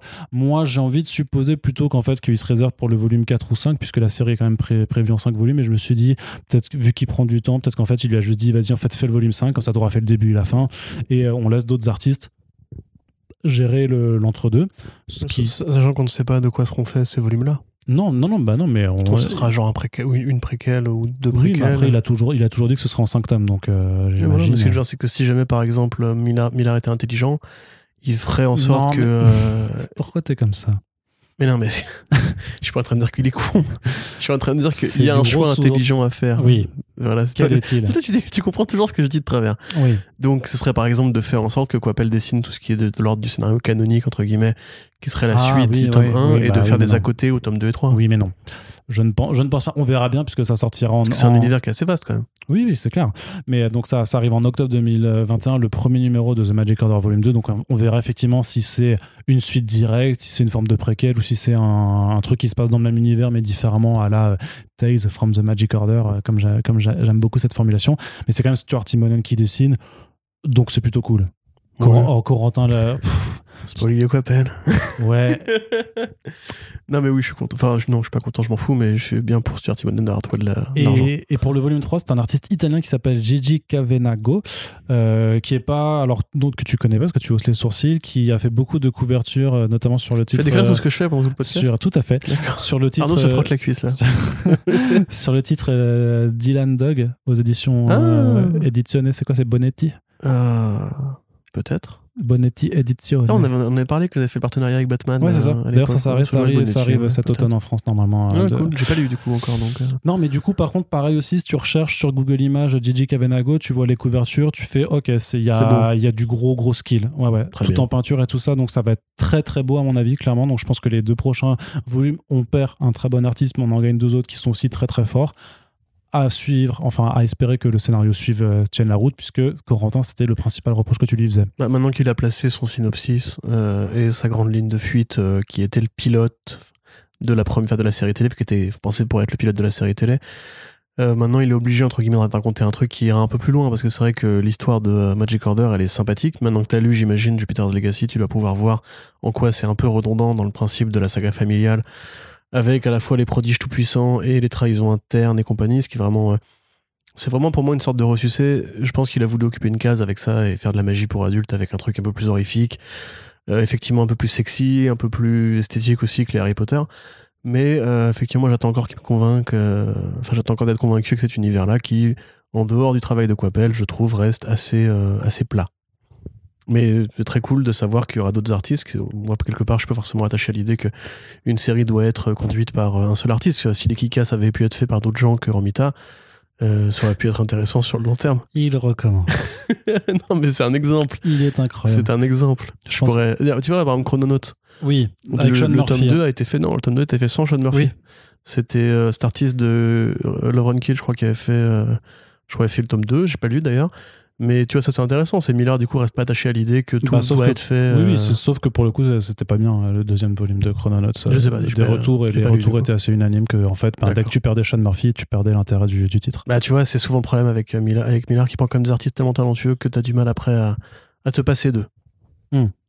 Donc, on verra ça en octobre prochain. Et donc, ben, quand tu veux, Marc, si tu veux faire un, podcast avec nous, on sera ravis de discuter avec toi, surtout Corentin qui va devoir manger son slip pendant, pendant l'interview. Pourquoi tu veux que je mange mon slip Parce que je suis sûr que tu n'arriveras même pas à fin d'être courtois. ah non, non, pas tu, pourrais que lui envoyer des fions, quoi. Non, ça dépend. Je peux faire une interview, euh, comment dirais-je, euh, nostalgique de l'époque où il était bon. Ah là là là là. mais quand même, c'est incroyable quand même. On n'a pas le droit d'avoir un avis sur bah euh, un scénario qui, quand même, très clairement, on n'a plus rien à foutre de faire des BD. Ah, je suis pas d'accord avec toi en fait. Oh, Regarde, il y a Jupiter's justement, Jupiter's Legacy, Circle et Requiem qui arrive. Je pense que c'est quand même. Un... Et à chaque fois, je le dis, c'est l'exemple qui confirme la règle. Maintenant, cite-moi un autre truc qu'il qui a fait vraiment de marquant au même niveau que ce qu'il faisait à une autre époque, euh, quand même, quoi. Dans les récents, effectivement, tu marques un point. Je marque Miller un point. Oui, pas mal, pas mal, effectivement. Mais euh, je sais pas, Space Bandit, c'était pas. C'était beau, mais encore une fois, voilà, tu files ça à un artiste un peu moins talentueux que que le mec de Black Science, merci, Matteo Scalera, euh, est-ce que ça aurait eu la même, la même patte? Je sais pas. Hein. Le truc, c'est que ça, c'est un argument qui est un petit peu facile parce que tu peux le dire avec tout le monde. En fait, dès que tu auras un projet artistique, euh, tu diras oui, euh, c'était vachement cool, mais bon, est-ce qu'avec cet artiste, euh, ça, je ça dis pas, du projet, je dis du scénariste. C'est comme si tu disais, bon, effectivement, ce gâteau au chocolat était vachement bon, mais est-ce qu'il serait aussi bon s'il n'y avait pas de chocolat? Non, non, non, non, ça n'a rien à voir. Je te le dis. Complètement ça. Mais non, ça n'a absolument rien à voir. c'est complètement ça. Ça n'a absolument rien à voir. On parle de bande dessinée. Et en l'occurrence, il y a un mec qui écrit l'histoire. Là, ce que je te dis, c'est que je juge pas le projet Space Bandit, qui effectivement, au demeurant grâce au travail des dessinateurs, est agréable. Par contre, si jamais effectivement tu dois juger juste le scénariste, donc le scénario, le scénario est quand même d'une certaine platitude. Très bien, Corentin. Voilà. Et c'est tout ce que j'ai à dire sur le sujet. Eh bien, on appellera ton avocat. Vivement l'adaptation avec Tessa Thompson euh, dans le rôle titre. Ou Janelle Monáe d'ailleurs, parce qu'elle a la même coupe de cheveux que l'héroïne, Janelle Monáe. Ok. Corentin, tu aimes tu bien l'as lu en fait, Space Bandit Parce que tu me fais chier là en fait. Est-ce que tu l'as lu? Oui. Est-ce que tu l'as lu? Oui. Qu'est-ce que t'en as pensé? C'était bien. Moi j'ai bien. Moi j'ai bien parce que c'était bon. Me faire chier. Moi j'ai trouvé que c'était bien et que c'était joli. Peter Milligan s'installe tranquillement chez Aftershock Comics, Corentin. Oui. Euh, Peter Milligan, effectivement. Alors, il, nous a appris récemment que Peter Milligan était, enfin, qu'il était épileptique. Euh, il a fait plusieurs crises assez graves d'épilepsie récemment, donc espérons que tout aille bien euh, pour lui. Okay. Et donc, effectivement, il fait deux séries. Donc, Out of Body, qui est une mini-série qui parlera un petit peu de voyage astral de la part d'un type qui est coincé sur un lit d'hôpital. Donc, on peut comprendre d'où lui est venue l'idée. Et euh, God of Tremors, qui donc est en l'occurrence un one-shot, puisque Aftershock s'attaque un petit peu à ces formats courts de 48 pages qui sont proposés à 6 dollars. Donc, un, rapport qualité-prix, euh, enfin, quantité-prix, pardon, assez, assez intéressant. Euh, ils avaient déjà annoncé un, one-shot de Cullen Bunn sur un mec qui était tatoueur et qui, tombait sur une nana qui voulait un tatouage très personnel et ça se transforme en un truc un peu à la Pygmalion et Galatée. Donc euh, là, en l'occurrence, c'est l'histoire d'un gamin qui est épileptique, qui est le, fils d'un prêtre, on va dire, c'est vicar, je sais pas comment tu traduirais vicar, un pasteur. Enfin, un mec, grosso modo, qui est très euh, rigoriste dans la façon dont il pratique la religion et qui pense que, comme son gamin a des crises d'épilepsie, c'est qu'il est forcément possédé par un démon. Le vicarde. Le vicaire, oui, ça se dit, je suis con en fait. Le vicaire, c'est une traduisible. Ouais, c'est euh... ouais, du coup en anglais. Il y en a dans Bloodborne, du coup. Très bien. Bah, bah, tu vois, c'est bien que tu parles de Bloodborne parce que je pense que ça se passe dans l'Angleterre du 19e siècle. Ça n'a rien à voir esthétiquement, évidemment, mais merci pour ce magnifique rebond qui, euh, pour une fois, a été utile.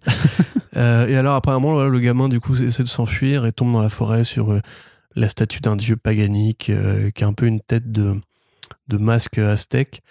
Donc on ne sait pas trop vers quoi ça va, mais a priori c'est important pour Milligan de raconter cette, histoire-là qui bah, parle de sa propre condition euh, d'épileptique. Ce sera illustré par Piotr Kowalski, ce serait prévu pour le mois d'août, et effectivement, voilà, Arnaud voulait vous parler justement de pourquoi Aftershock s'intéresse d'un seul coup au format single.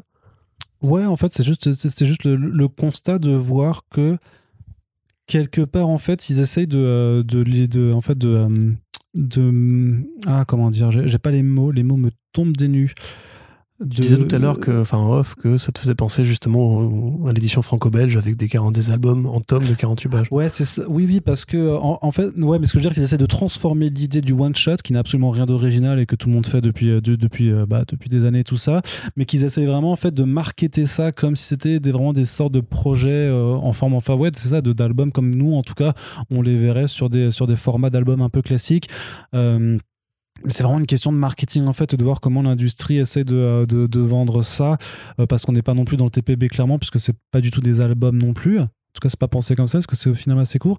Et en fait, il y a TKO qui fait aussi ça depuis, depuis récemment, qui fait des TKO Shorts, en fait, donc euh, qui à l'inverse de, de leurs TPB qui sont également vendus euh, sous forme de, single issues en coffret des, euh, des, des six numéros, ben, fait des TKO, des TKO shorts qui sont grosso modo juste des histoires qui sont racontées en un seul, en un seul fascicule. Et c'est juste qu'en fait, ouais, tu fais du marketing et du, du, rebranding, quoi. Tu renommes en fait quelque chose qui existe déjà juste pour avoir un effet un peu plus neuf ou intriguer un peu la curiosité. Donc, il faudrait que j'aille pas que j'aille passer, euh, par exemple, chez nos amis de Pulps euh, à, Paris pour voir à quoi ressemblent un peu les singles Aftershock de, ce, de ce calibre-là à l'instar par exemple tu vois d'un ultra méga qui est un peu plus épais mais qui a du coup une couverture un peu semi souple enfin semi rigide euh, qui pourrait être une sorte de, mini album proposé à, l'unité et bah je trouve ça intéressant de voir comment en fait euh, bah, ces éditeurs essaient juste de casser un petit peu la monotonie des, publications parce que là, tu vois le côté positif, mais Ultra Mega, c'est une série régulière. Mais, je suis positif. C'est pas, c'est pas une, mini-série, hein, Ultra Mega. ce que je veux dire, c'est que c'est une série. Ouais, tu vois. Moi, ce qui me fait peur, c'est qu'à l'inverse, si ce genre de stratégie-là fonctionne, les éditeurs euh, qui déjà ont abandonné le format ongoing. Non, mais c'est vrai qu'en Indé, on abandonne quand même beaucoup le format ongoing. Mais c'est pas qu'on l'a, enfin, on l'abandonne parce que le ah. public ne le suit pas. Oui, c'est ça. parce qu'il y a beaucoup d'offres. C'est la euh, il beaucoup d'offres sur un marché qui est très restreint. Mais ce que je veux dire, c'est que on perd déjà le format ongoing qui nous a amené beaucoup de choses bien en Indé, qui a fait, enfin, qui a permis l'apparition de plein de grands artistes comme Aaron, Azzarello, euh, Scott Snyder, etc. Là, on voit qu'Image aussi se ressent beaucoup sur le roman graphique, enfin straight to roman graphique, parce qu'apparemment ils vendent mieux. En tout cas, c'est plus rentable pour eux de faire ça. Là, si Aftershock, qui on sait est pas dans une santé financière exceptionnellement bonne en ce moment, euh, passe par là. Alors, c'est des projets à côté. C'est-à-dire que c'est des, bonus, euh, que Len travaille très régulièrement avec Aftershock. Le truc sur le tatouage, c'est clairement juste un délire qu'il avait, ou peut-être qu'il n'avait pas les moyens, ou l'envie d'aller euh, beaucoup plus loin avec cette histoire-là. En l'occurrence, c'est de l'horreur, donc c'est facile d'en faire un truc assez court. Euh, moi, je, c'est un petit peu de la paranoïa de ma part, mais j'ai peur en creux que si tu veux, on réduise encore plus la part des indés en disant, puisque c'est moins rentable de faire de la mini-série que de faire un one-shot justement de 48 à 96 pages, euh, on pourrait perdre encore plus euh, de projets ambitieux, enfin de projets de plus long terme, si jamais ça devait marcher, tu vois. Après, c'est peut-être moi qui, qui, qui, paranoïaque, mais j'ai quand même l'impression qu'il y a de moins en moins de formats longs chez les indés, et le raccourcissement progressif me fait peur. Il faut pas avoir peur, Corentin. D'accord, merci pour cet argument. C'est une étape cyclique. Tu m'as totalement convaincu. Bah, je sais, j'espère bien. Mais ce que je veux dire, tu vois, c'est que tu l'as vu effectivement aussi chez Image. Et puis même, par exemple, tes, tes deux chouchous, Brubaker et Philips. C'est ce qu'ils font maintenant. Ils font plus que du euh, straight to, to TPB. En fait, eux, ils font clairement même du franco-belge parce que leurs albums sont pas bien épais. Là, les Reckless, ah, le, ouais. Reckless, c'est pas bien épais. c'est plus épais, je crois, que Pulp. Mais Pulp, c'est vraiment. C'est une excellente BD. Hein, il faut l'acheter. Mais... Des Junkies, c'était aussi très court, tu vois. Ouais, ouais, ouais, mais c'était une expérience. Euh, moi, je pense. C'était un de leurs, leurs premiers essais directement en, en, direction. Je suis... Ce que je veux dire, tu vois, c'est que. D'accord, mais euh, ce que je veux dire, attends, laisse-moi. Euh, Reckless, tu prends un mauvais exemple, parce que Reckless, c'est une série aussi. C'est une série, une roman graphique. Non, mais oui, mais c'est ce que j'étais en train de te dire. place de développer le héros. Oui, mais c'est ce que j'étais en train de te dire, en fait. C'était que Reckless, c'est une série de romans graphiques, mais dans le sens où ils reprennent un même personnage et le mettent dans des contextes différents à chaque fois. De la même façon que Tintin, c'est une série de romans graphiques, dans le sens où c'est le même personnage que tu mets dans différents contextes à chaque fois. C'est très comparable. Mais ils sont clairement en train juste de faire leur propre série euh, façon franco-belge parce que leurs albums justement sont pas bien épais non plus. Et donc euh, ça leur permet d'avoir euh, deux albums par an à limite peut-être peut-être même trois. D'ailleurs regardez mmh, là ce sera trois cette année je crois. Ouais c'est ça. Et en aparté regardez du coup l'interview de Ed Brubaker par Elsa Chartier sur sa chaîne YouTube. Tout à fait. et tout ce que fait Elsa en général. Parce que tout ça est, plutôt cool. mais, mais tu vois, il y a vraiment de toute façon ces changements de, de, de façon de faire sur l'indé notamment, parce que l'indé ne peut pas en fait assumer les, les, les, charges qui pèsent sur le format single issues à l'heure actuelle. Mais j'entends ce que tu dis, c'est juste. Euh, ah moi, bah, j'espère bien parce que je parle fort quand même. En fait, tu vois, oui. euh, tu disais quoi déjà, Cotentin C'était. Euh, moi, j'étais comme toi parce que tu parles fort, mais il faut expliquer ah aux gens. Ça, euh, non, mais si tu veux, je comprends. On parle vraiment pour, on passe vraiment pour des grosses, des grosses bitches de, de Usul. c'est plus, si tu veux, que il y a des réalités effectivement économiques qu'il faut prendre en considération, mais moi, en tant que lecteur, la raison pour laquelle j'aime les comics, c'est justement que c'est plus ample, que c'est plus généreux, que dans un trade comics, t'as plus de pages que dans une BD franco-belge. C'est pour ça aussi que j'aime 619. Moi, je suis d'accord avec euh, toi, juste parce que je n'ai aucun avis critique. Hein, mais mais bah, c'est fait plaisir. mais euh, voilà, le truc, c'est que je comprends ce que tu dis encore une fois, mais j'ai quand même l'impression que là, le projet, enfin, ces deux projets-là, précisément, sont faits pour avoir un début, un milieu, une fin et pas de suite derrière. Ce qui est pas gravissime au demeurant. Tu vois, si c'est facile à faire pour eux, si c'est plus rapide et, ça fait, et si ça rapporte de l'argent à Aftershock, tant mieux. C'est 48 pages, c'est ça? Ouais, c'est 48 pages dans les deux cas, ouais. Ouais, donc Mais, euh, euh, tu, tu- tu décantes sur un seul numéro, ce que sinon tu ferais sur deux numéros d'une ongoing quasiment, ou peut-être. Ouais, ce qui n'existe pas, hein, les mineurs de numéros, c'est c'est de ça existe, ça s'appelle Convergence et Future State Ouais, chez c'est DC. Comics. Ou, ou le truc de euh, Grant Morrison sur Superman, je crois. Et Attends, Authority. et Marvel aussi, ils ont fait des trucs nuls. Et Infinity War, c'était aussi des mini-séries en deux numéros, je crois. Ah bah, ce serait très bon soutien, j'avais oublié ça. Que des trucs nuls. Ouais. Qu'est-ce que c'est devenu ça? Ils avaient pas dit qu'ils allaient garder quelques re- héros. Ils euh. devaient revenir. Mais là, ils font les. Le Ark Knight, là, c'était Moon Knight et Spider-Man, je crois. Ouais. C'est ridicule. Ils font les Infinite Destinies euh, cet été-là, où en fait ils partent à la recherche des pierres d'infinité, vu qu'elles sont toujours là. Et, euh, et genre, euh, on, on s'en branle en fait. Ils vont, ils vont nous faire chier longtemps avec les pierres d'infinité. Mais le truc, c'est qu'en fait, c'est un truc qui était annoncé pour l'été 2020. Ils l'ont réannoncé pour l'été 2021, ça a switché d'un an. C'est quasiment les mêmes trucs, les mêmes programmes. Ils ont juste changé les personnages qui étaient dedans un peu sur certains. Et ça, enfin, ça démontre que ça n'avait aucune temporalité, euh, aucune importance temporelle dans les plans d'éditeur. C'est juste Ah un oui, truc que était. Plus rien n'est on s'en important. branle, on les mecs qui te font Extreme Carnage 4 mois après euh, King in Black en mode euh, mais on a déjà eu un événement Venom là non mais c'est pas grave tiens regarde oui, mais reprends parce qu'il y a le film qui arrive Parce qu'il y a le film, ouais, c'est ça. fatigué bref pour en revenir au sujet on verra bien ce que ça donne quelque part voilà moi je suis toujours content d'avoir plus de Milligan qui quand même je pense passera vraiment toute sa vie à écrire c'est le mec ne s'arrête jamais d'écrire Ah oui, mais ça c'est il écrit pareil lui il a au moins trois projets par an originaux à chaque fois Mais c'est marrant parce que c'est quand même vachement, vachement plus exporté, bah justement, ouais, chez les Aftershock et tout ça, depuis que. euh, il a été chez Ahoy aussi faire euh, Ouais. chez Iwa pardon faire American Ronin qui Ouais. d'ailleurs est une série régulière avec euh, Echo qui arrive cet été Euh, chez Panini Comics d'ailleurs. Ouais, que que sympathique. C'est sa, sa version un petit peu de, euh, de Renato Jones. Euh, Qu'est-ce qu'il a fait récemment? Il a fait le truc euh, de chez Ahoy, justement, qui se passe dans un monde où t'as pas, t'as pas le droit d'être déprimé. C'est un Happy Hour, Oui, oui. euh, qui était vachement bien aussi. Enfin bref, il est toujours, euh, toujours là, quoi. toujours pertinent. Mais c'est sûr qu'il peut plus aller chez Vertigo, quoi. Après, c'est en dents de scie, hein. il y a toujours un truc bien, un truc pas bien, etc. Mais il est tellement productif qu'au final, Mm. c'est comme Cullen Bunn, c'est il y a toujours. bah, lui, c'est plutôt un truc bien, quatre trucs pas bien, un truc bien. Mais il fait les trucs bien des fois, tu vois. Donc, euh, merci Cullen. Ah, tu rebondis sur ma blague sur Vertigo ou pas? Non, parce que ça me rend triste. Oui, c'est vrai, vrai que ça rend triste aussi, En effectivement. tout cas, c'est moi, j'ai connu le comics avec Vertigo, donc euh, Mm. je peux pas en rigoler, en fait. C'est un proche qui, qui m'a quitté. Et de sale façon, hein. Parce qu'on on, va, on va y revenir juste après, de toute façon, euh, de Vertigo. On va en reparler un, un petit peu après. On va maintenant du côté du mainstream. Le mainstream qui tâche, le mainstream qui fait euh, raour, euh, un rugissement de panthère, puisque justement, la série, de, la série pardon, Black Panther de Tennessee Coates va s'arrêter. Et bien entendu qu'il va y avoir un relaunch, Corentin. Bien entendu. Ton lancement était magnifique. On ne peut pas se passer d'une panthère noire chez Marvel. Et d'après les sources généralement très bien informées de Rich Johnston, donc qui est le qui est rédacteur chez Bleeding Cool, Marvel aurait ses vues sur un certain John Ridley Ford pour écrire potentiellement donc ce, ce relaunch de, de Black Panther. Bah, c'est intéressant. Bon, John Ridley Ford, pour euh, encore une fois, bon, je pense que si vous nous écoutez régulièrement, vous voyez de qui il s'agit. C'est donc le scénariste du film 12 Years a Slave euh, du mec qui a le même nom que l'acteur de Bullet, euh, Steve McQueen. qui a fait aussi donc effectivement récemment les BD The Next Batman chez DC Comics et The euh, The Other voilà, The History. Other History of the DC Universe, une excellente mini en trois numéros chez le Black Label. Il avait fait les mini-séries The American Way chez Feu Vertigo. Tout à fait. Mais juste précisément, enfin précisément, euh, The Other History, qui est donc un projet qui avait été longtemps décalé, parce qu'a priori, il y aurait eu des conflits de planning avec ce que voulait faire Michael Davis dans un truc assez comparable. Euh, c'est vraiment excellent pour le coup, il faut absolument la lire. Si vous vous intéressez à l'histoire des comics et à des points de vue un petit peu contre-culturels sur euh, euh, l'establishment blanc des super-héros.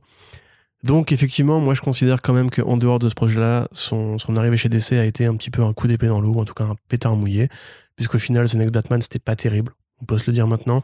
Ouais, La série en numérique est pas non euh, plus. Non mais j'ai regardé, t'inquiète pas. Second Son, là, Ouais, ouais, c'est pas non plus dingo. Ah, et zut. honnêtement, je suis un peu Bah non, déçu. mais c'est ce que je t'ai déjà oui, dit. c'est chez Disney, je sais. C'est le pote de Mickey. Voilà, voilà.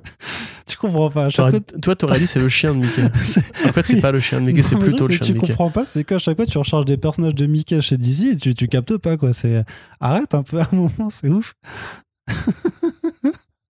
et donc là, Corentin est désespéré, bien entendu, Je- je- J'ai l'impression que tu te vides en fait. Tu vois, je te laisse finir. que je me vide. C'est ça. D'accord. Vide-toi. Bah, je vais me vider. Donc t'es pas vide, en fait, J'arrive. Donc, euh, c'est cool. Euh, c'est cool parce que Tennessee Coates, effectivement, ça a duré quand même assez longtemps.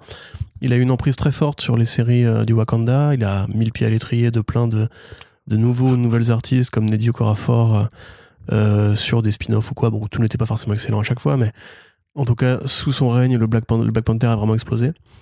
Euh, on sait que ce qu'il a fait aurait servi d'inspiration à Ryan Coogler. Bon, j'ai envie de dire que c'est plutôt Christopher Priest, mais on va mentir pour aider Marvel à vendre des trades paperback. paperback pardon. Euh, on se rappelle aussi qu'il y a une série Disney Plus qui arrive avec euh, le Wakanda, qu'il y a le prochain film Black Panther qui s'appellera Wakanda Forever. Donc Marvel compte encore beaucoup sur cette licence. Et c'est vrai qu'avoir un mec qui vient du ah, cinéma et qui en plus est un militant noir américain important, oui. Un, bah, un milliard quoi. Voilà, tout à fait, effectivement, le film a fait un milliard. Et donc, euh, voilà, c'est cool pour John Ridley, j'espère que ce sera mieux. Et quelque part, à mon avis, il aura quand même plus de marge de manœuvre maintenant que tout a été fait, entre guillemets, parce que Coates, il a quand même été assez loin. Le Black Wakanda, ça a été dans l'espace et tout. Enfin, il, y a vraiment, il est revenu à toute l'origine. Tout le relationnel paternel a été étudié, les tribus ont été réinventées. Donc, ça a été vraiment assez, euh, assez dense hein, comme run. Donc, il n'est pas du tout idiot euh, de repartir à zéro avec une nouvelle plume qui peut-être aura d'autres choses à dire. Ouais, mais euh, moi, je, me suis quand même interrogé sur le fait que on mette encore John Ridley sur, euh, sur ce type de projet, puisqu'il y a quand même une forme de typecasting un petit peu. Euh, de se dire euh, bah voilà on a une plume euh, noire engagée donc on va le mettre sur un truc pour faire voilà du, du, comics avec un super héros noir supposément. T'as as un piège que ça devienne sur Christopher Priest tu vois qui lui s'est barré quand même dans les années 90 de l'industrie parce qu'il en avait marre justement qu'on ne lui confie que des personnages renois. Ouais mais je vois ce que tu veux dire mais attends parce que j'avais pas fini. Ah pardon. Et surtout qu'il y a enfin pourquoi un auteur et pas une autrice en fait? Ça, c'est, on pourrait effectivement se poser la question. D'autant plus que Marvel, ils ont recruté Eve Wing, qui a fait Ironheart. Ils avaient euh, Roxane Gay, euh, ils avaient Nedio Okorafor. Et euh, chez DC, il y a N.K. Jemisin qui fait un travail splendide sur Far, sur Far Sector. donc un titre de SF qui pourrait tout aussi bien reprendre Black Panther. Non, mais il y a quand même. Splendide. Si, Far Sector, c'est hyper bien, arrête. Et encore une fois, si tu sapes le dessinateur, est-ce que c'est aussi splendide? C'est classique le scénario de Far Sector quand même. Ah, je trouve pas du tout. Ah ouais ah, on, en reparlera, on VF. Mais euh, Non, mais je suis d'accord avec toi par rapport à ce point de vue féminin, d'autant qu'on sait qu'a priori, a priori hein, selon toute vraisemblance, euh, Shuri devrait hériter du costume de Black Panther maintenant que Chadwick n'est plus là. Euh, donc il faudra voir d'ici. Après, on sait pas combien de temps va durer ce run. Hein. On se trouve c'est juste un, interstitiel le temps que justement le nouveau film arrive et qu'ils aient à nouveau besoin, d'un numéro 1. Après, à la question, est-ce que c'est du typecasting J'ai envie de te dire que oui, mais quelque part c'est logique. Black Panther est un héros politique et encore plus maintenant que, que auparavant. Euh, c'était déjà du typecasting de prendre ta Coates. C'est toujours du typecasting de prendre une femme pour écrire une femme, de prendre un noir pour écrire un noir, etc. La différence, c'est que euh, Christopher Priest, c'est d'abord un auteur de comics en général. Tu vois, c'est pas juste un mec militant. Non, mais arrête de me couper la parole, s'il te plaît c'est pas juste un mec militant. Ça fait quatre fois que tu me la parole. C'est relou. C'est relou. Donc, c'est pas juste un, auteur de comics, c'est un mec militant. Tu vois, John, Ridley, c'est un mec qui a clairement un point de vue sur euh, la condition noire dans les super-héros, qui a fait des films politiques sur l'histoire des Noirs, donc c'est un truc qui peut l'intéresser. Et quand tu as une figure aussi importante que Black Panther, qui a un totem particulièrement utile pour faire passer des messages, euh, je pense que lui-même a dû peut-être candidater ou alors que Marvel a dû discuter avec lui. Il faut voir. Regarde par exemple le Coates, il a fait, euh, il a fait Captain America, tu vois. C'est, je crois, la première fois qu'un auteur noir, euh, enfin peut-être que je me trompe, mais qu'un auteur noir avait écrit Captain America sans passer justement par le prisme du, du Faucon ni de Isaiah Bradley, etc. Donc quelque part, moi je trouve que c'est pas du tout idiot, tu vois. C'est peut-être du token, mais quelque part ça va dépendre de ce qu'il dit, tu vois. S'il fait juste du super-héros classique, on l'aura juste mis là pour capitaliser sur son nom à lui. Mais s'il fait une série politique, ce sera ses convictions à lui, parce que tous les Noirs sont pas forcément engagés politiquement sur ces sujets-là. Aux États-Unis comme ailleurs, il y a plein de scénaristes noirs ou d'artistes noirs qui sont pas forcément ultra concernés au quotidien, en tout cas dans leurs histoires, par ces thématiques-là. Maintenant, tu peux parler si tu veux. Oh non, mais juste pour dire qu'il y avait quand même ce, double problème sur juste sur la place des, des femmes dans l'industrie et que ils ont les contacts et ils les ont déjà fait travailler, mais voilà, à chaque fois c'est sur des titres qui étaient moins, moins en vue. Et que euh, ne serait-ce que pour l'exemple, parce qu'il y avait une tribune de Ivy Wing qui revenait euh, récemment sur euh, tout simplement le racisme en fait qu'elle a subi en écrivant Ironheart où elle dit c'était absolument ouf parce qu'elle disait bon bah alors il y avait des, commentaires du genre ouais dégage t'as rien à faire là tu, tu détruis nos personnages. Sinon elle a reçu des photos de, croix enflammées quoi. Ça allait jusque sur ce genre de, de bail quoi. Et justement elle disait qu'elle avait discuté avec Tennessee Coates hein, et et qu'il lui avait dit euh, tu, tu, vas vivre l'expérience la plus fabuleuse en même temps la plus horrible de, ta vie en, écrivant pour, pour Marvel quoi. Et euh, bah euh, dans le contexte actuel je veux dire ils ont eu des autrices. Ils les connaissent très bien et je sais pas je pense que ce serait pas enfin mais quelque part ça, commence à arriver disait, disait qu'à ce moment-là elle était je crois la, la, troisième femme noire à être recrutée chez eux pour écrire des comics dans, en 80 ans d'existence donc c'est juste aussi qu'à un moment faut euh, faut donner des exemples. je, suis d'accord, mais tu prends par exemple. je euh, vais finir et ensuite je te ah laisse vraiment. Et pas juste mettre ces personnalités dans les anthologies Marvel Voices qui arrivent une fois par an, tout simplement où justement là c'est quand même à la fois, enfin je comprends que ce soit important, mais où euh, tu as l'aspect tokenisme. Si, si les gens après ne sont plus jamais recrutés ailleurs pour faire des comics, on va dire réguliers, bah ça, ça donne vraiment un aspect voilà de, de, de token là-dessus. Oui, bien sûr. Après, ben, je sais pas, tu prends Mariko Tamaki, par exemple, qui est, ben, je crois, d'origine japonaise. Ou si peut-être que je dis une bêtise, parce que Mariko, c'est un nom japonais. Oui, oui. Mais du coup, qui a récupéré récemment l'écriture de Bruce Wayne, tu vois, c'était une première aussi, une femme qui écrit du Bruce Wayne, alors pas du Batman précisément, mais Dark Detective, c'est quand même un titre sur Bruce Wayne. Oui, puis Detective euh, Comics, c'est Detective Comics aussi, euh. voilà. Et, et je veux dire, tu vois, ça a commencé à arriver. Là, à mon avis, j'ai pas envie de dire qu'il faut pas aller trop vite, parce que c'est pas aller trop vite au demeurant, c'est juste que John Ridley se réintéresse aux comics depuis deux ans à travers justement son expérience chez DC. Marvel s'est dit c'est le moment de le sécuriser comme ils avaient sécurisé Titanic Coates au moment où justement il s'était réintéressé lui-même à la bande dessinée. C'est normal entre guillemets qu'il lui propose ce poste-là et avoir ce mec-là sur une série Black Panther, ça reste une chance, tu vois. Évidemment, il faut qu'il y ait plus de, présence féminine, mais euh, considérons déjà tous les efforts qui ont été faits depuis 10-15 ans par rapport aux 60-70 ans d'entre-soi blanc et masculin euh, qu'était l'industrie de la BD, tu vois. Mm-hmm. Voilà. Très bien, Corentin. On continue et on va terminer cette partie comics avec juste une annonce sur, euh, du côté de Marvel toujours, qui annonce The Trial of Magneto pour août 2021, donc qui sera une mini-série de euh, Williams euh, qui verra en fait Magneto être accusé d'un meurtre qui se déroule pendant le Hellfire Gala. Le Hellfire Gala, c'est un peu le grand event de l'été pour les X-Men de Jonathan de Jonathan Hickman, pardon. Euh, grosso modo, une grande, une grande soirée électorale. On sait déjà en fait qui sera élu, mais bien entendu, ce qui est important, c'est ce qu'il se passera pendant la soirée. Je sais pas, j'ai pas, j'ai pas voulu me spoiler. Du coup, tu dis rien. Tu sais pas qui. Dis dis pas. Alors du coup, c'est. T'es chiant. Iron Man. Mais pourquoi Iron Man, c'est pas un mutant, Iron Man? Qu'est-ce que tu racontes? Tu dis n'importe quoi, Arnaud J'étais bluffé. J'étais complètement bluffé. Non, mais voilà, c'est. En, fait, ils avaient fait une annonce avec un teaser où c'était John Romita Jr. qui dessinait euh, exprès pour énerver Corentin. Euh, et il y avait une référence. En fait, en fait, le truc, c'est que je sais plus, en fait, dans quel moment, en fait, où leur nostalgie bizarre des années 90 et 80 euh, se manifeste soit dans leur communication plutôt que dans leurs œuvres. C'est-à-dire que Heroes Reborn, ils ont déjà fait le coup. C'est-à-dire qu'ils misent clairement bah voilà, sur Heroes Reborn, qui est un énorme truc, un énorme reboot, tentative de reboot raté et dégueulasse des, années 90. Euh, ils ont fait avec la Clone Saga pour Miles Morales, sauf que là, Saladin Ahmed essaye vraiment de, jouer sur, sur des clones quand même dans son histoire, donc c'est pas juste du marketing.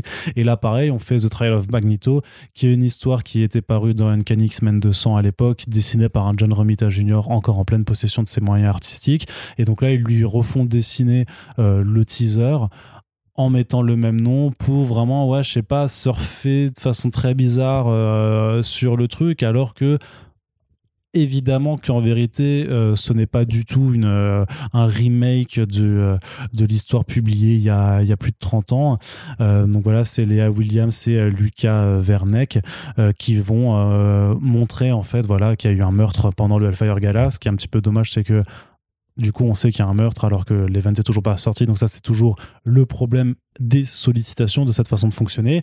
Euh, et bah voilà, enfin, et, Magneto va être euh, euh, accusé peut-être, en tout cas va devoir se défendre puisqu'il y a un, procès. Et donc sur la couverture, il y a une silhouette tracée à la craie, dont on promet qu'on révélera qui est dessus au moment de la publication du, du Hellfire Gala, histoire que tout le monde sache qui a été tué.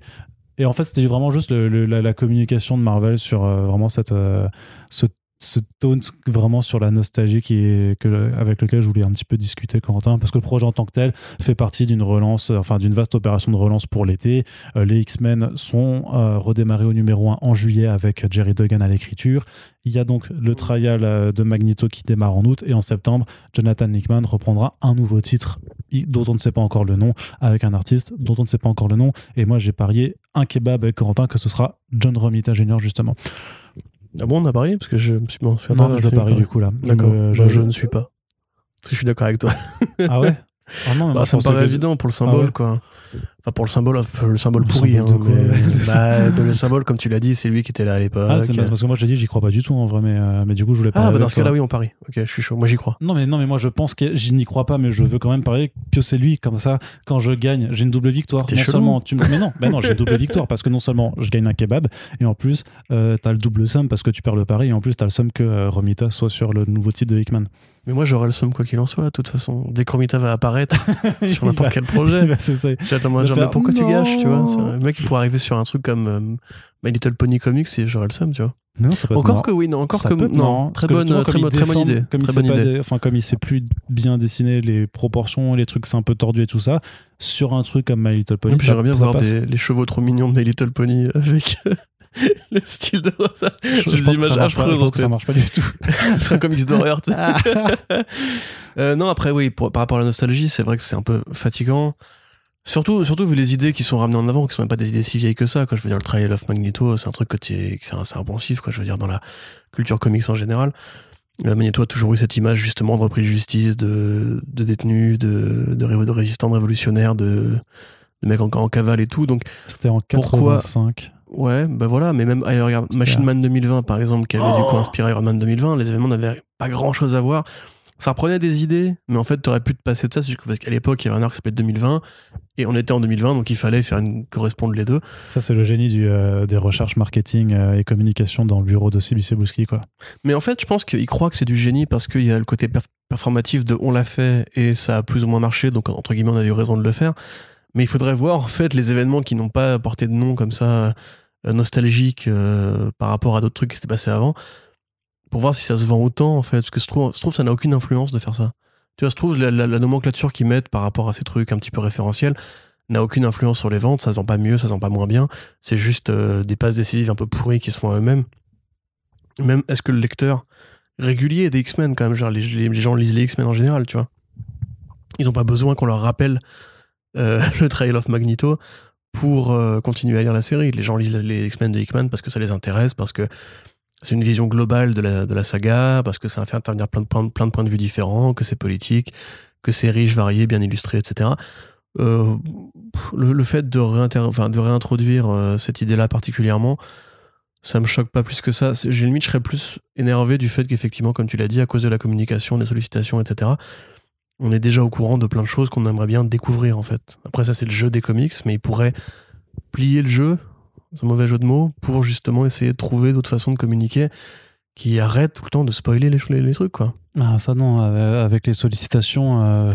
Bah, je sais pas. Il n'y a que Robert Kurtzman qui pouvait se permettre de le faire. Hein. Non, regarde Crossover de, de Donny Cates, tu vois, ils ont annoncé que Chip Zdarsky allait, allait écrire le titre après le numéro 8-9, je ne sais plus, mais... Non, mais c'est juste un one-off, non? Mais on sait pas parce que mm. la sollicitation, c'est juste euh, Donny Cates qui fait une blague méta et qui dit rien de ce qui se passe dedans, tu vois. et la cover, pareil, c'est méta. Tu peux le permettre en, en indé, pas, pas en mainstream. tu peux faire des fausses sollicitations aussi. Hein. Ouais, c'est vrai. Par exemple, les fausses pistes. Euh. Je, je, pense que non, parce que le problème des sollicitations, c'est que tu. Tu veux tu, tu, tu, vends quand même en fait euh, ce que tu dois avoir dans, dans la BD c'est à dire que tu peux pas enfin tu peux parfois t'amuser à piéger tes lecteurs effectivement si tu as un vrai twist qui, qui, doit arriver effectivement que tu vas pas dire euh, dans ce numéro euh, Batman meurt et remplacé par Jim Gordon en armure de lapin. Par exemple ça tu peux pas le faire. On entend mieux parce que du coup on a vu le truc venir on était moins nombreux à lire la série du coup. Ouais et, et en même temps tu peux pas non plus je sais pas, si tu, tu vends un sandwich euh, au jambon, tu peux pas euh, dire pendant des mois qu'il sera au poulet, puis à la mortadelle, puis euh, à la mozzarella, alors qu'en fait, non, il est toujours au jambon, quoi. Non, mais là, c'est pas pareil, quand même. Bah, à un moment, c'est que tu, tu, tu manges pas un sandwich pour être surpris. Tu vois ce que je veux dire? Tu, quand tu peux lire un comics pour être surpris. Non, mais tu, tu, tu, tu manges un sandwich pour qu'il soit bon. Oui, non, mais bien sûr. Mais ce que je veux dire, c'est que, à la limite, tu vois, moi, on me dit, tu peux c'est un sandwich, je te dis pas le goût, tu tapes dedans, c'est bon, mais en plus t'es surpris de la variété de la viande ou je sais pas quoi. Ce que je veux dire, c'est que le jambon, c'est que c'est Batman. C'est-à-dire que si c'est un comics Batman, donc tu dois vendre un, un, comics Batman et donc tu dois forcément euh, vendre un peu ce qui se passe dedans, ce que ça raconte et tout mais dans ce cas-là, tu vends un ingrédient. Tu dis il y aura de la tomate. Mais tu dis pas ce qu'il y a autour avec la sauce, euh, la marinade, je sais pas, tu vois. Cette allégorie a des limites. Je pense qu'on va, on va écrire un bouquin, genre, euh, sur les, La, rhétorique par la nourriture. Ouais, c'est ça. La rhétorique alimentaire. C'est ça Et je pense non, mais que du coup, voilà, après moi, c'est ce qui me gênerait plutôt serait euh, Léa Williams, que, que j'aime bien au demeurant, mais je n'ai pas encore trouvé qu'elle ait vraiment fait ses preuves au sens euh, que c'est pas une scénariste qui, qui arrive à me, à me, motiver pour acheter un titre directement juste sur son nom. Donc, à voir. Peut-être que ce sera l'occasion, parce que c'est vrai quand même qu'elle a fait pas mal de X-Men. Elle avait déjà fait la. Elle a fait du X-Factor. Ouais. elle a fait du Mais elle était déjà là, je crois, à l'époque de Age of X-Men sur un des projets. Si je dis vraiment pas de bêtises. Age of X-Men, dont tout le monde se rappelle évidemment. Bah, c'était le truc qu'ils avaient essayé de faire pour relancer l'événement juste avant que Hickman arrive et qu'ils disent finalement bah, on ça, sabre bah, tous. Vraiment, mais pour le coup, c'était vraiment euh, une rustine limite assumée. Que, enfin, c'est le truc que même Panini l'a pas publié. Alors, tu vois, ils ont fini le relaunch de Uncanny X-Men là, qui a duré 20 numéros, et après ils sont passés directement à Hickman parce que Age of X. Il y a peut-être des trucs bien, mais j'avoue, ça m'a pas intéressé. Mais du coup, ouais, euh, il, faudra, il, faudra voir après encore un truc X-Men moi, quelque part, c'est un peu une sorte d'univers dans l'univers qui m'intéresse plus que d'autres trucs de Marvel pour euh, les mois à venir, parce que c'est vrai que les événements des mois à venir, ça me, ça me motive pas du tout au maximum. Enfin, Extreme Carnage et, euh, et l'autre truc. Si, ils ont annoncé une mini-série sur le, le, héros qui peut devenir un dinosaure, là, Raptor. ah bon? J'ai pas, pas fait gaffe. Bah non, personne n'a fait gaffe. Tu l'as mis dans le programme? Euh, je l'ai pas mis dans le programme, mais je que je sais même pas ce personnage. C'est un héros qui peut devenir un dinosaure? Ouais, c'est tombé il y a trois, mais il y a trois semaines. Mais du coup, la couverture est horrible parce qu'il a un corps de dinosaure avec sa tête d'adolescent et du coup, c'est enfin, c'est creepy. D'accord, faut que j'aille voir ça. Ouais, ça a Moi, sur le papier, le héros, du coup, le concept du héros m'intéresse, mais. Ah ouais, d'accord. Bon bah. Bah les dinosaures. Ouais, c'est sûr. j'ai juste lu la série West pour ça. Hein, euh. Ouais. Et j'ai juste lu euh, Moon Girl et Neville Dinosaur pour faire. Ça c'est cool. Ça c'est plutôt cool. Ouais, je sens pas. Mais il y a des dinosaures. Moi, je dinosaures, tu m'en mets partout. Hein. Batman dinosaure, je suis content, tu vois. Et oui, ça existe. Ça s'appelle Metal. Ouais, c'est ça. C'est le problème. c'est le problème. Allez, on a terminé avec les comics aujourd'hui, Corentin. On va passer du côté de la série télé. Ah. Petite pointe de série télé, hein. pas, pas grand chose à aborder. Oh, quand même. Alors, Finn Wittrock sera Guy Garner, Guy Garner pour la série Green Lantern. Ouais, alors du sur coup, HBO Max. A priori, ce ne serait que l'un des nombreux héros de la série, puisque tu peux difficilement imaginer une série Green Lantern avec un seul personnage, mais ça confirme déjà que. Enfin, ça confirme. C'est un film, la, perspective de voir Al Jordan sur le petit écran. Euh, ce qui est à la fois une bonne et une mauvaise nouvelle. Enfin, je sais pas trop comment le vivre, j'avoue, personnellement. Bah, vu que le film arrive aussi, on s'en branle, puisqu'il y aura du Al Jordan de toute façon. Ouais, après, voilà, il faudrait que le film, effectivement, avance un peu. Par contre, ça fait quand même des années qu'on en parle. Euh, donc, Finn Wittrock, qui est le mec qui est un grand pote de Ryan Murphy, qui a travaillé sur la série euh, American Horror Story, notamment la fameuse saison avec le, cirque, où c'était l'autre psychopathe qui se déguise en clown. Euh, il était extraordinaire dans ce rôle. Il a fait beaucoup de. Ouais, mais même dans, dans, toutes les autres saisons dans lesquelles il a joué après, à chaque fois, il, il est comme Evan Peters. Hein, il arrive vraiment à, se transformer pour chaque rôle. C'est assez. Tout à fait. Et comme c'est un peu de Murphy, il a aussi fait euh, Crime Story. Il a fait du Ratched. Euh, il Qui a aussi fait... par Ryan Murphy. Tout à fait. Il a fait du Masters of Sex. Alors c'est parce que du coup, on m'avait posé la question est-ce que Guy Gardner est gay dans les comics? Parce que cet acteur-là, notamment, est gay, euh, enfin, publiquement. Euh, et en fait, je, sais Alan Scott, du coup, pour ceux qui voient vraiment pas, qui est justement le Green Lantern euh, gay officiel. Guy Gardner, c'est plutôt justement assez curieux de voir cet, acteur-là qui est quand même plus connu. Enfin, il a fait, il a fait des rôles plus comiques, on va dire. Mais Gardner, c'est plutôt justement le, la tête brûlée, le, le joyeux luron de l'équipe qui notamment s'est illustré.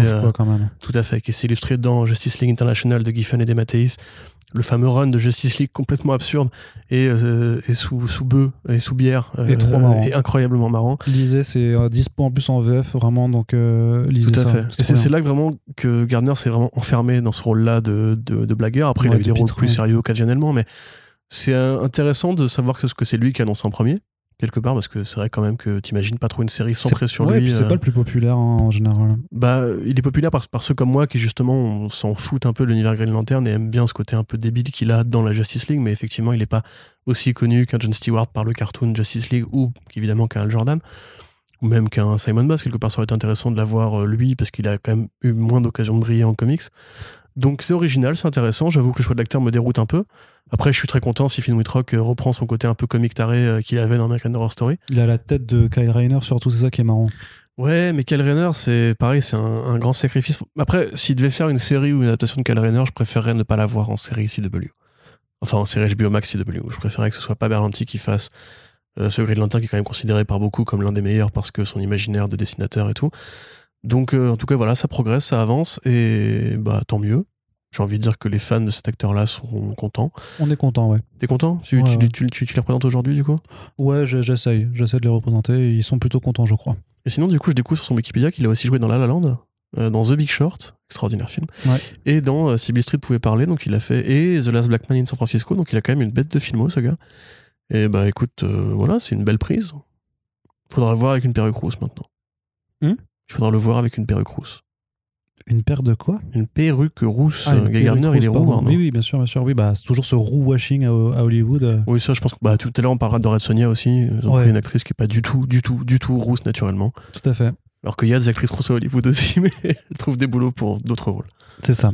Euh, justement, on en revient un petit peu à Mark Millar qui a annoncé euh, bosser encore sur une autre série à Netflix d'espionnage et bien entendu bah, un comics est a priori aussi euh, dans les starting blocks sur ce projet Corentin.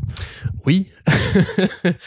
donc Mark Millar effectivement dans le grand exercice de de promotion masturbatoire de Netflix. En fait, Netflix, sur le site de Netflix, a laissé une tribune à Mark Millar qui peut dire sur la tribune que lui a laissé Netflix, qui prépare un autre projet avec Netflix c'est trop bien. Tu vois, les... ils, ont, plus besoin de nous en fait. Tu vois, ils se répondent à eux-mêmes. Maintenant, il faut communiquer. Netflix n'a pas besoin de nous, Corentin. Effectivement. Bah allez, on arrête de parler d'eux. Ouais. Allez, allez, allez, suivante. Non, mais du coup, il ferait une nouvelle série d'espions qui euh, ne sera pas liée à la franchise Kingsman. Il euh, faut savoir que Kingsman au départ ne s'appelle pas Kingsman, mais The Secret Service. J'en ai marre qu'on gomme cette partie-là de l'histoire. On a après, plus tard, renommé la BD Kingsman parce que le film s'appelait Kingsman. Euh, faut savoir que du coup, les deux suites de Kingsman n'ont pas été écrites non plus par Mark Millar, mais par Rob Williams. Euh, c'était The Red Diamond et un autre truc, c'était pas terrible non plus d'ailleurs, et qui était beaucoup plus proche des sensibilités du film. Euh, a priori, la franchise ne lui, enfin la franchise au cinéma et éventuellement en série télé, si un jour euh, Matthew Vaughn réussit à faire valider son projet de série télé, ne lui l'intéresse plus vraiment a priori parce que c'est pas ce qui appartient à Netflix en l'occurrence. Donc comme Starlight, tu sais d'ailleurs le, film Starlight de Joe Carnahan qui va être fait, Joe Carnahan, merde aide-moi, Attack the Block, Joe Cornish. Joe Cornish, voilà, merci. Oh, Joe Cornish, effectivement, n'appartient pas à Netflix non plus. Donc lui, pour le coup, va nous faire un Il y a encore des êtres humains qui euh, n'appartiennent pas à Netflix. c'est vrai qu'il y a des prods minéraux qui ont été signés avant, en fait. Je crois que Chrononauts aussi euh, doit être dans mm. un autre studio, la Fox ou quoi. Mais qui le feront jamais, donc euh, voilà. donc, on en revient au truc, qui sera donc très différent. Après, le, genre de l'espionnage peut prendre bien des formes. En l'occurrence, Secret Service était, plus dans une sorte de James Bondery à l'ancienne. Moi, je le verrais bien faire du, super-héros espion, par exemple, parce qu'un peu Marc Millar a mélangé plein de trucs avec les super-héros. Donc, euh, faudra voir. Pas d'artiste, pas de nom. Ce sera une série télé et ce sera un comics, en, a priori en six parties, enfin en six numéros. Donc, euh, classique. Hein, j'ai envie de dire que maintenant. Pourquoi en fait, pourquoi en fait faire la bande dessinée, tu vois? On peut se poser la question parce que quand il a signé chez Miller World. Il l'a dit sur Twitter, je lui avais posé la question. Il fait oui, mais moi, tu sais, ce que je préfère, c'est quand même faire des bandes dessinées. Quel putain de mytho. oh, moi, il m'a bluffé. Hein. Il m'a convaincu. J'ai fait Ah, d'accord. en plus, ce qui est rigolo, c'est qu'il avait signé, quand il avait signé chez Miller World, il avait dit Je développerai des propositions originales, euh, straight to series, tu vois. Oui, oui, mais alors, original, c'était pour dire juste euh, que voilà, que ce n'était pas dérivé d'une publication. Il n'a pas, il a pas inclus dans son communiqué que ce serait réellement original, tu vois. Ouais. C'est pour ça, il a fait bon, bah, je vais faire. en fait, t'es pas dit du tout. C'est un, espion et il est trop fort. Ah ouais, super, Marc. Non, mais on verra bien après. C'est. en fait, moi, ce qui me frustre, c'est que je me dis que le mec, justement, comme il est signé en major maintenant, et qu'il pourrait faire, c'est un petit peu comme, comme, comme pour casse une version d'une histoire et une autre version plus violente, parce que c'est ça qui casse. Tu vois, la BD beaucoup plus violente et beaucoup plus noire, est beaucoup moins rigolote que le film de Matthew Vaughn. Il pourrait faire ça, en fait. Mais en définitive, les BD qui continuent à faire aujourd'hui sont très propres, très polis. Il n'y a pas vraiment de, particulièrement d'énergie ou d'énervement, tu vois. Et pourtant, tu verras que leurs adaptations Netflix seront lissées par rapport à même ce que je veux dire Magic Order. Oui, c'est possible, Je reviens au cul, mais le cul de Magic Order, il n'y aura pas ça dans la série. Hein. Oui, probablement. C'est vrai que Netflix, c'est pas beaucoup de propositions. Euh, enfin, quelques-unes, mais. Mais bref, du coup, voilà. Euh, j'avoue que j'ai du mal à m'emballer. Il faudra voir l'artiste. Il faudra voir le, le, une blague avec emballé, Arnaud, peut-être? J'allais dire, je te rapporte du papier cadeau, mais. Waouh, il, il, est, long ce podcast, fait combien de temps là? Ça fait une heure et quelques. Ok, formidable. Bah, on continue, on enchaîne? On enchaîne. Allez. Et justement, puisqu'on parlait de Netflix, on parle encore d'eux avec une nouvelle featurette vidéo qui était mise en ligne, Corentin, pour parler de la série Sweet Tooth et qui, moi, m'a interpellé à deux égards. Mais vraiment, mais vraiment. Hein. J'avais déjà, j'avais quand même déjà commencé à, à bitcher un petit peu sur ce projet euh, quand j'avais vu que sur le premier trailer, ils disent que c'est basé sur euh, le roman graphique DC Comics. Enfin, c'est based on the DC Comics, tu vois, donc de la bande dessinée DC. Alors que non, c'est Vertigo et que c'est pas parce que vous avez arrêté d'imprimer chez Vertigo que la marque ne doit pas rester parce qu'elle est quand même évocatrice de quelque chose, d'une façon de faire et de certains récits qui, qui y sont parus. Mais tu, enfin, mais d'ailleurs, en fait, j'aurais dû m'en m'en douter dans le sens où euh, ils le font déjà avec euh, Sandman, en fait, je crois, quand, quand ils marquent dessus, quand ils en parlent. Ils le font déjà avec V pour Vendetta. Oui, sûr. Au début du film, t'as le logo DC Comics alors que ça n'a rien à voir, c'est un rachat. après, parce qu'il n'y a jamais eu de Vertigo au cinéma en tant que boîte de prod. Non, non, mais ce que je veux dire, c'est que, ce que, je veux dire, c'est que ça a été commencé chez Warrior, qui était un magazine de contre-culture britannique. C'est pas DC qui a été voir l'amour. Eh, fais-nous un truc de contre-culture qui va changer le monde et imposer le masque comme la révolution. Donc les mecs, en fait, c'est des pourris. Et, même, enfin, même Watchmen, quelque part, je veux dire. Bref, on va pas. Voilà, continue. Voilà, parce que ça, on, on était. Parce que c'est Charlton au départ, putain de merde. Voilà, on, l'avait déjà dit, mais là, en fait, ce qui est intéressant, c'est qu'ils ont sorti une featurette. Euh, donc, c'est ce vidéo de promotion qui alterne des images de la série, des images de tournage et euh, des petites interventions des différentes personnes impliquées dessus. Et celle-là, c'est euh, vu qu'ils font causer. donc, il y a notamment Robert, Robert Downey Jr. et sa femme Susan Downey, qui sont donc les producteurs, et un certain Jeff Lemire, bah, qui est simplement le scénariste et dessinateur de, de, la bande dessinée. Je connais pas. Donc les trois sont présents dedans et c'est pour ça que la featurette s'appelle euh, des comics à l'écran. Classique, hein, tu me diras. sauf que c'est rigolo parce qu'en trois minutes de cette vidéo, il n'y a aucune planche du comics qui n'est montrée.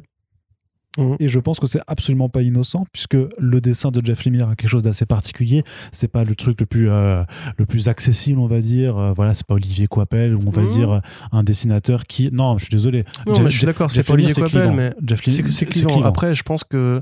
C'est dans, dans l'illustration de BD jeunesse, par exemple, il y a peut-être des trucs qui se rapprochent plus de Jeff Lemire que de Coipel. Tu vois, il a quand même un, il a quand même un truc qui appelle aussi à cet imaginaire très enfantin, même un peu à la Tim Burton, tu vois. Euh, avec les grands yeux, euh, un petit, les airs un peu déprimés, un petit peu maussade et tout. Ils auraient pu, enfin, je veux dire, je vois pas où il, s'est caché la, poussière sous le tapis là, en fait. Non mais, non, mais pour moi, il y a clairement une volonté de cacher la, la BD d'origine, en fait, puisque euh, dans la même vidéo, en fait, et bon, pour le coup, je respecte qu'ils l'assument, puisque c'était quelque chose dont je leur faisais un reproche virulent euh, la dernière fois qu'on en a parlé, euh, sur le fait qu'ils sont en train d'adapter en fait une BD qui est quand même assez sombre et assez âpre, mais parce que la de, du récit a un propos et sert les personnages en un truc beaucoup plus soft, très Narnia, très Disney, très euh, c'est le conte de fées. Enfin, c'est un conte de fées, parce que c'est comme ça même que Netflix France l'a marketé dans leur partage. Ils avaient dit conte de fées, je sais pas quoi. Secours. Et en fait, t'as as, vraiment noir sur blanc, t'as as Robert et, sa femme qui font oui, oui, euh, donc euh, les BD euh, sont très sombres, très inquiétantes. Et, et, sa femme de dire donc on s'est dit qu'on allait juste garder les thématiques et leur donner en fait un ensemble plus agréable. et tu, enfin, enfin, personnellement, vraiment ça m'a ça scandalisé en fait parce que après je trouve ça ballsy. Je fais ok les gars vous êtes clairement en train de nous dire bon en fait on a juste pris euh, euh une c'est mec qui dit ouais la BD bon elle pue la merde. Du coup nous on voulait faire un Disney. non mais c'est ça. Et parce qu'ils font ouais mais parce que vous voyez l'important c'est le personnage de Gus euh, qui malgré tout c'est pas le même ils ont même pas le même âge ils ont pas la même gueule ils ont pas la même chemise bordel de merde. et qui, non mais au-delà y a rien de comparable à part, à part les licornes quoi. ils font euh, Gus c'est quand même quelqu'un qui est ultra optimiste qui est porteur d'espoir malgré tout ce qui ce qui vit. Tu fais mais c'est pas ça en fait c'est un paumé. Ouais limite tu peux te poser la question s'il a pas essayé d'en faire un personnage un peu autiste dans la BD je veux dire et puis il est enfin il est quand même dans des histoires enfin il est c'est pas du tout le mec qui fait euh, c'est pas grave les amis quoi qu'il arrive le pouvoir de l'amitié sera plus fort que tout c'est absolument pas ça voilà et, et, tu fais mais vous a mais enfin vraiment après on n'est pas sûr que la série dira le pouvoir de l'amitié c'est plus fort que tout hein. non mais c'est quand même tout ce que euh, pour l'instant la promo le vend clairement comme ça. Je vois pas pourquoi il voudrait. Euh, il y aura un tweet sur en fait si c'est ultra. C'est aussi sombre en fait. Tu T'as juste trois plans enthousiastes et après, tu sais, genre le moment par exemple, il est, au, bord du ravin en courant en mode joyeux. après, après il clac, il se prend une flèche dans la gueule. ça serait vraiment ça. Mais, mais c'est pour ça. Et enfin, juste. Enfin, là, il se réveille et il est dessiné avec le style de Jeff Lemire. Ah, et ça, ce serait un twist incroyable. Ouais. Ils le feront pas. et donc, oui, euh, suite au dernier podcast, euh, certaines personnes m'ont dit oui, mais arrêtez d'en parler des adaptations. Si de toute façon vous dites que euh, les adaptations sont plus faites pour vous, je, ce n'est pas notre métier, Corentin. On, sait, on a aussi une, simplement, enfin, faire notre travail aussi, c'est pas forcément de alors j'ai dit bitch avant pour, euh, pour pour le game quoi. Mais c'est juste aussi de pointer ce qui va pas dans, dans cette industrie ou ce qui pourrait être fait ou ce qu'en en tant que lecteur et appréciateur en fait de la bande dessinée. Parce qu'en fait voilà ce qui m'énerve c'est que cette stratégie là le fait de dire clairement on édulcore tout ce qui faisait le sel de la BD et en plus on ne vous montre même pas les planches de la BD ça fait juste oublier complètement bah, la BD en fait. Et puis attends euh, et, ça, et ça par contre ça enfin je veux dire euh, c'est c'est la première fois parce que même pour Jupiter's Legacy, ils ont montré les dessins de Franco Whiteley justement, ils oui, les transpositions. La, BD graphiquement, enfin le, par la série, pardon, reprend, reprend les costumes précis de. Et Frank pour Whiteley. Daybreak et ce genre de choses, ils ne l'ont pas fait, mais à l'inverse, euh, Daybreak, ils n'ont pas fait une, une featurette qui s'appelle des comics à l'écran. Donc à la limite, je, là, je m'en fous, tu vois. Non, parce que là, Mais- là il serait pas remplacé pour des cons pour le coup. Bah oui, puisque là, le pour, roman enfin, graphique de Brian Ralph, il a tellement rien à voir, mais rien à voir. C'est Rien, je sais pas, pas pourquoi ils ont ils sont fait chier à acheter les droits. hein. Parce que ça permet juste de mettre based on the graphic novel. C'est vraiment, franchement, je pense qu'il faut pas voir les choses plus. Mais enfin, enfin, mais pour le coup, alors peut-être que j'y vois, j'y mets plus d'importance parce que c'est une BD qui, qui me parle beaucoup, mais enfin, je trouve ça quand même euh, ouf de, de vouloir absolument effacer complètement euh, le- l'œuvre de départ. Quoi. Si je, si- vraiment si pas je peux cool. juste répondre du coup à cet auditeur Bien qui, sûr. qui, qui t'a dit euh, n'en parlez plus, je comprends d'où ça vient parce qu'effectivement on peut, on peut avoir l'air de râleur. C'est pour ça que j'ai pas voulu être là pour le podcast Falcon et Winter Soldier. Ça a permis d'avoir un débat plus simple parce que moi j'aurais juste passé tout mon temps à soupirer. Mais euh, très honnêtement, non, c'est aussi notre boulot à nous, journalistes de BD, de parler des BD en fait et de mettre en avant en fait déjà le différentiel à la fois de, de, ton- de tonalité et de qualité. Souvent parce que c'est souvent aussi ça. hein. C'est pas juste que c'est des des séries télé édulcorées, c'est des séries télé qui généralement sont pas extraordinaires. Et euh, si on veut effectivement valoriser le fait de lire des BD, le fait de trouver un imaginaire qu'on ne trouve pas à Hollywood, parce que Hollywood justement aseptise, euh, polish et évite justement d'aller dans les trucs vraiment très sombres ou dans les trucs qui sont plus profonds, plus psychologiques. Enfin voilà, la raison pour laquelle moi je suis fan d'Alan Moore, c'est que son travail, je le trouve que en bande dessinée. Euh, Enfin encore qu'il y a des, grands écrivains euh, de littérature non, non illustrée qui font de très bonnes choses aussi, mais si on veut justement s'intéresser à l'œuvre de Jeff Lemire, il faut pas regarder la série Sweet Tooth et c'est aussi à nous de défendre les Jeff Lemire de ce monde en disant que euh, c'est que en BD qu'on trouvera des mecs comme ça. C'est genre par exemple, voilà, moi j'imaginerais très bien que s'ils faisaient une série Black Science, il y aurait plein de trucs qui passeraient à la trappe, déjà parce qu'il n'y aurait pas la même place, il n'y aurait pas la même, le même budget, il n'y aurait pas la même créativité. Et la bande dessinée permet en fait de faire tout ça, permet de faire des œuvres qui soient pas forcément juste sombres, mais plus créatives, plus visuellement euh, attrayantes, originales. Le style de Jeff Lemire, c'est un truc qui euh, ne ressemble pas à grand chose et qui est vraiment propre à Jeff Lemire, comme Matkin par exemple. Le style de Matkin est très particulier et c'est un mec qui s'est autorisé plein d'expériences que tu ne pourrais pas avoir si on adaptait son travail. Essayer un jour d'adapter le revolver de Matkin, enfin le roman graphique revolver de Matkin, c'est impossible. C'est impossible, c'est juste trop particulier, trop complexe, trop bizarre au niveau de la narration. Et le fait est que bah, si on a un, art comme le nôtre qui est assez quand même permissif pour euh, accueillir ces gens-là, c'est vrai qu'effectivement c'est frustrant de voir que Hollywood ne, ne prend que ce qui l'intéresse, c'est-à-dire ne prend que les trucs vraiment très codifiés qui vont imiter des modèles de narration ou de structure graphique ou esthétique euh, pour aller voilà copier Disney, pour aller copier etc. Et c'est en plus frustrant de la part de Downey Jr. qu'un mec qui doit beaucoup de sa carrière, en tout cas de son rebond de carrière, aux comics. Euh, Iron Man a été un personnage intéressant parce qu'il y a eu Demon, Demon in the Bottle, parce qu'il y a eu plein de séries comme ça qui allaient pousser un peu plus loin le côté euh, mec alcoolique, dépressif, qui a des vraies failles psychologiques. Alors certes, les Marvel ont vraiment encore une fois hein, pris la, le, le, le- comment dirais-je, sans être méchant, le résumé un peu euh, facile et euh, très édulcoré encore une fois de ce, truc-là. Mais si Iron Man, enfin si Tony Stark est un personnage intéressant, c'est parce que la BD a pu être plus créatrice, plus, plus être plus poussée, mise en avant, avec des thématiques politiques, avec des thématiques sur l'alcoolisme et compagnie. Donc on attendrait un petit peu de ce mec-là justement qu'il soit reconnaissant en comics et en fait bah, il fait comme tout le monde quoi. Il fait il fait que ce qui l'intéresse. Encore une fois, regardez Powerless, regardez Daybreak, regardez euh, Umbrella Academy. Moi j'aime bien Umbrella Academy, mais graphiquement ça n'a rien à voir avec ce que fait euh, Fabio Moon, enfin, Gabriel Ba, pardon, Fabio Moon, avec ce que fait Gabriel Après, Ba, oui, tu mais vois. moi je demande même pas ce que ce soit graphiquement pareil parce que ça c'est impossible. Tu pourras pas retranscrire le, le style de, de Bah, à- Guillermo del Toro a essayé de faire du Mignola, euh, il a essayé, je dis pas qu'il a réussi, hein. Hmm. il a essayé de faire du Mignola euh, en, en mouvement et plein de gens d'ailleurs justement détestent le film Hellboy parce qu'ils aiment les bandes dessinées. C'est vrai qu'on peut reconnaître aussi euh, au film Hellboy que euh, a édulcoré. Il a fait un film d'action grand public alors que les BD sont pas aussi drôles ont pas même, la même sensibilité. Il y a le personnage de John euh, machin là le héros n'y est pas. Enfin je veux dire il y a plein de trucs effectivement des vraies trahisons. Alors si elles permettent après aux gens de bifurquer vers les comics c'est très bien mais t'as un peu l'impression quand même que Hollywood doit toujours s'excuser de prendre ces BD qui sont un peu trop originales, un peu trop excentriques, un peu trop créatives, un peu trop personnelles parfois, en disant ouais bon, excusez-nous, hein, les mecs des comics, c'est un peu des tarés. Du coup, voilà, nous, on vous a fait ce truc-là qui est plus carré, qui est plus propre. Ça, vous connaissez, ça va vous parler, etc. Et c'est vraiment la, la, formulation de Suzanne qui dit euh, make it more enjoyable, comme si le fait d'avoir quelque chose de dit, de dur ou de sombre, machin, c'était pas, ça pouvait pas être enjoyable ou recevable, quoi. Enfin. Parce que là, c'est le cas pour une BD dont tout le monde se fout, je pense, en France, parce que Sweet Tooth est pas, pas très connu, mais tu prends Aquaman, par exemple, quand on a Aquaman, du coup, bah, c'est un blagueur beauf qui veut pisser sur des reliques euh, millénaires, tu vois. Et à un moment donné, c'est saoulant parce que tu, te dis que c'est pas ça, en fait, ce personnage-là. Et que pourquoi, dès qu'on traverse euh, la rive de l'adaptation, on est obligé de se retrouver avec des produits qui vont systématiquement t'insulter. C'est, encore une fois, on est le film Sin City, on est le film 300. Alors certes, effectivement, c'était coécrit et produit par euh, Frank Miller, mais c'est du casse par case et c'est bien. Tu vois, il y a un intérêt à faire du casse par case. Sin City en, en mouvement, en image réelle, euh, c'est très beau, il y a une bande son qui tue, des acteurs qui tuent, un montage qui tue. Le film 300, bah, il a imposé un truc assez rare à Hollywood au niveau de la colorimétrie, au niveau de l'image numérique. C'est un film culte, euh, qu'on le veuille ou non. Et Watchmen, même le film Watchmen, voilà, il a fait découvrir euh, Watchmen à plein de gens et il a pas trahi la BD, il a trahi à quelques points de détail euh, philosophiques, psychologiques et dans le rapport aux femmes, le rapport au viol, etc., qui sont effectivement assez durs. Mais si tu la vois au premier degré, sans analyse, enfin sans esprit d'analyse de comparer les deux matériaux, tu peux te dire qu'effectivement c'est la même histoire. Et, c'est intéressant, ça. Tu vois pourquoi on devrait entre guillemets avoir. Il y a des gens qui ont essayé de faire Watchmen en, en trahissant. Tu vois, par exemple, Terry Gilliam voulait faire une fin qui n'avait rien à voir, où les héros devenaient des vrais héros de BD dans le film et tout. Et au final, il a fallu attendre qu'un mec aussi, euh, comment dirais-je, particulier que Zack Snyder pour avoir un truc vraiment fidèle.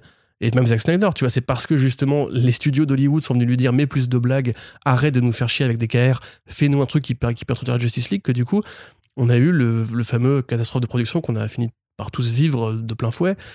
Donc au final, amis des studios, vous m'écoutez pas, c'est dommage. Euh, n'hésitez pas juste vraiment à prendre les BD pour ce qu'elles sont et à, vous dire si ça a marché en BD si cette BD-là est culte, pourquoi vous avez besoin de la changer? Le grand public n'est pas plus con que, le public des lecteurs de BD, en fait. À un moment donné, enfin, je veux dire, le grand public est capable de recevoir la même œuvre, sauf que c'est un public qui est plus vaste, mais qui, si une œuvre elle est bien au départ pour un, genre de, lecteur, elle va être bien pour un genre de spectateur. Il n'y a pas de raison de la changer. Encore une fois, Sin City, c'est une BD culte. Le film, il est culte. Il a plu à un grand public qui n'avait jamais lu la BD. Et ben pourtant, c'est les, les, mêmes putains d'histoires, tu vois. Donc, ouais, pour euh, le coup, carrément, carrément, Sin City, c'est un, un, très bon exemple là-dessus. Donc voilà, c'est même, même, il y a plein de trucs, des séries télé comme Daredevil par exemple, qui essayent de reprendre qu'ont fait Bendis et Miller sans. Enfin, il y a eu des, des, tricheries, hein, évidemment. Mais ils ont essayé de garder ce côté noir et polar. Daredevil, c'est pas un blagueur, euh, c'est pas un mec léger, la photo, elle est, elle est noire, elle est dure, il y a de la violence. Et eh ben, est-ce que c'est pas la meilleure série des quatre séries de Netflix, tu vois? De, sur Defenders. Oui, mais là, parce que tu, tu nivelles par le bas. Non, franchement, je pense que la saison 1 de Daredevil et la saison 2 jusqu'à l'enfermement de Frank Castle. Frank Castle Si, Frank Castle. Oui, de Big Pun. Euh, c'était vraiment bien, tu vois. Enfin. Moi, j'ai pas de honte à les aimer. Je veux dire que c'est la meilleure série parce qu'à côté, bah, t'as as Iron Fist euh, et euh, les saisons de, de, Luke Cage et de Jessica Jones, quoi. Tu vois. Donc forcément que sur la durée, c'est chocolat. Ouais, et macaron. Bref, c'est un long monologue, mais du coup, voilà, voilà pourquoi nous, on n'arrêtera pas de dire quand une BD trahit, enfin quand un film ou une adaptation trahit euh, les BD, parce qu'on est journaliste de BD et qu'on vous le répète à chaque fois, lisez les BD. N'attendez pas qu'une adaptation vienne vous mettre une BD avec un macaron, parfois gravé directement dans la fable maintenant, entre les mains. Bah, disons que si, si tu attends des. Enfin, si une adaptation arrive et que ça te pousse à lire la BD, moi je suis quand même pour. Ça, oui, mais ce que, je, ce que je veux dire, c'est que t'as pas le temps forcément d'aller regarder, d'aller lire tout ce qui. Ce que je veux dire, c'est qu'il faut pas, il faut pas considérer que euh, le film ou la série est un élément déclencheur qui donne de la valeur à une BD. Les BD ont de la valeur en soi. tout, vous avez, vous avez eu 10 ans pour le lire. Après, c'est pas grave de pas forcément l'avoir fait, mais vous pouvez le découvrir maintenant et sans aucun lien avec Netflix, tu vois. Mm. Bah, c'est juste une bête BD, pour le coup, je pense que ça n'aura vraiment, enfin que le, le, fossé, le fossé va être assez. Euh, bah, le fossé qualitatif, je pense, parce qu'en fait, même au-delà de tout ça, mais même, même juste Donné Junior, il a aussi produit le film euh, Tout Art Little, qui est une merde infâme, quoi.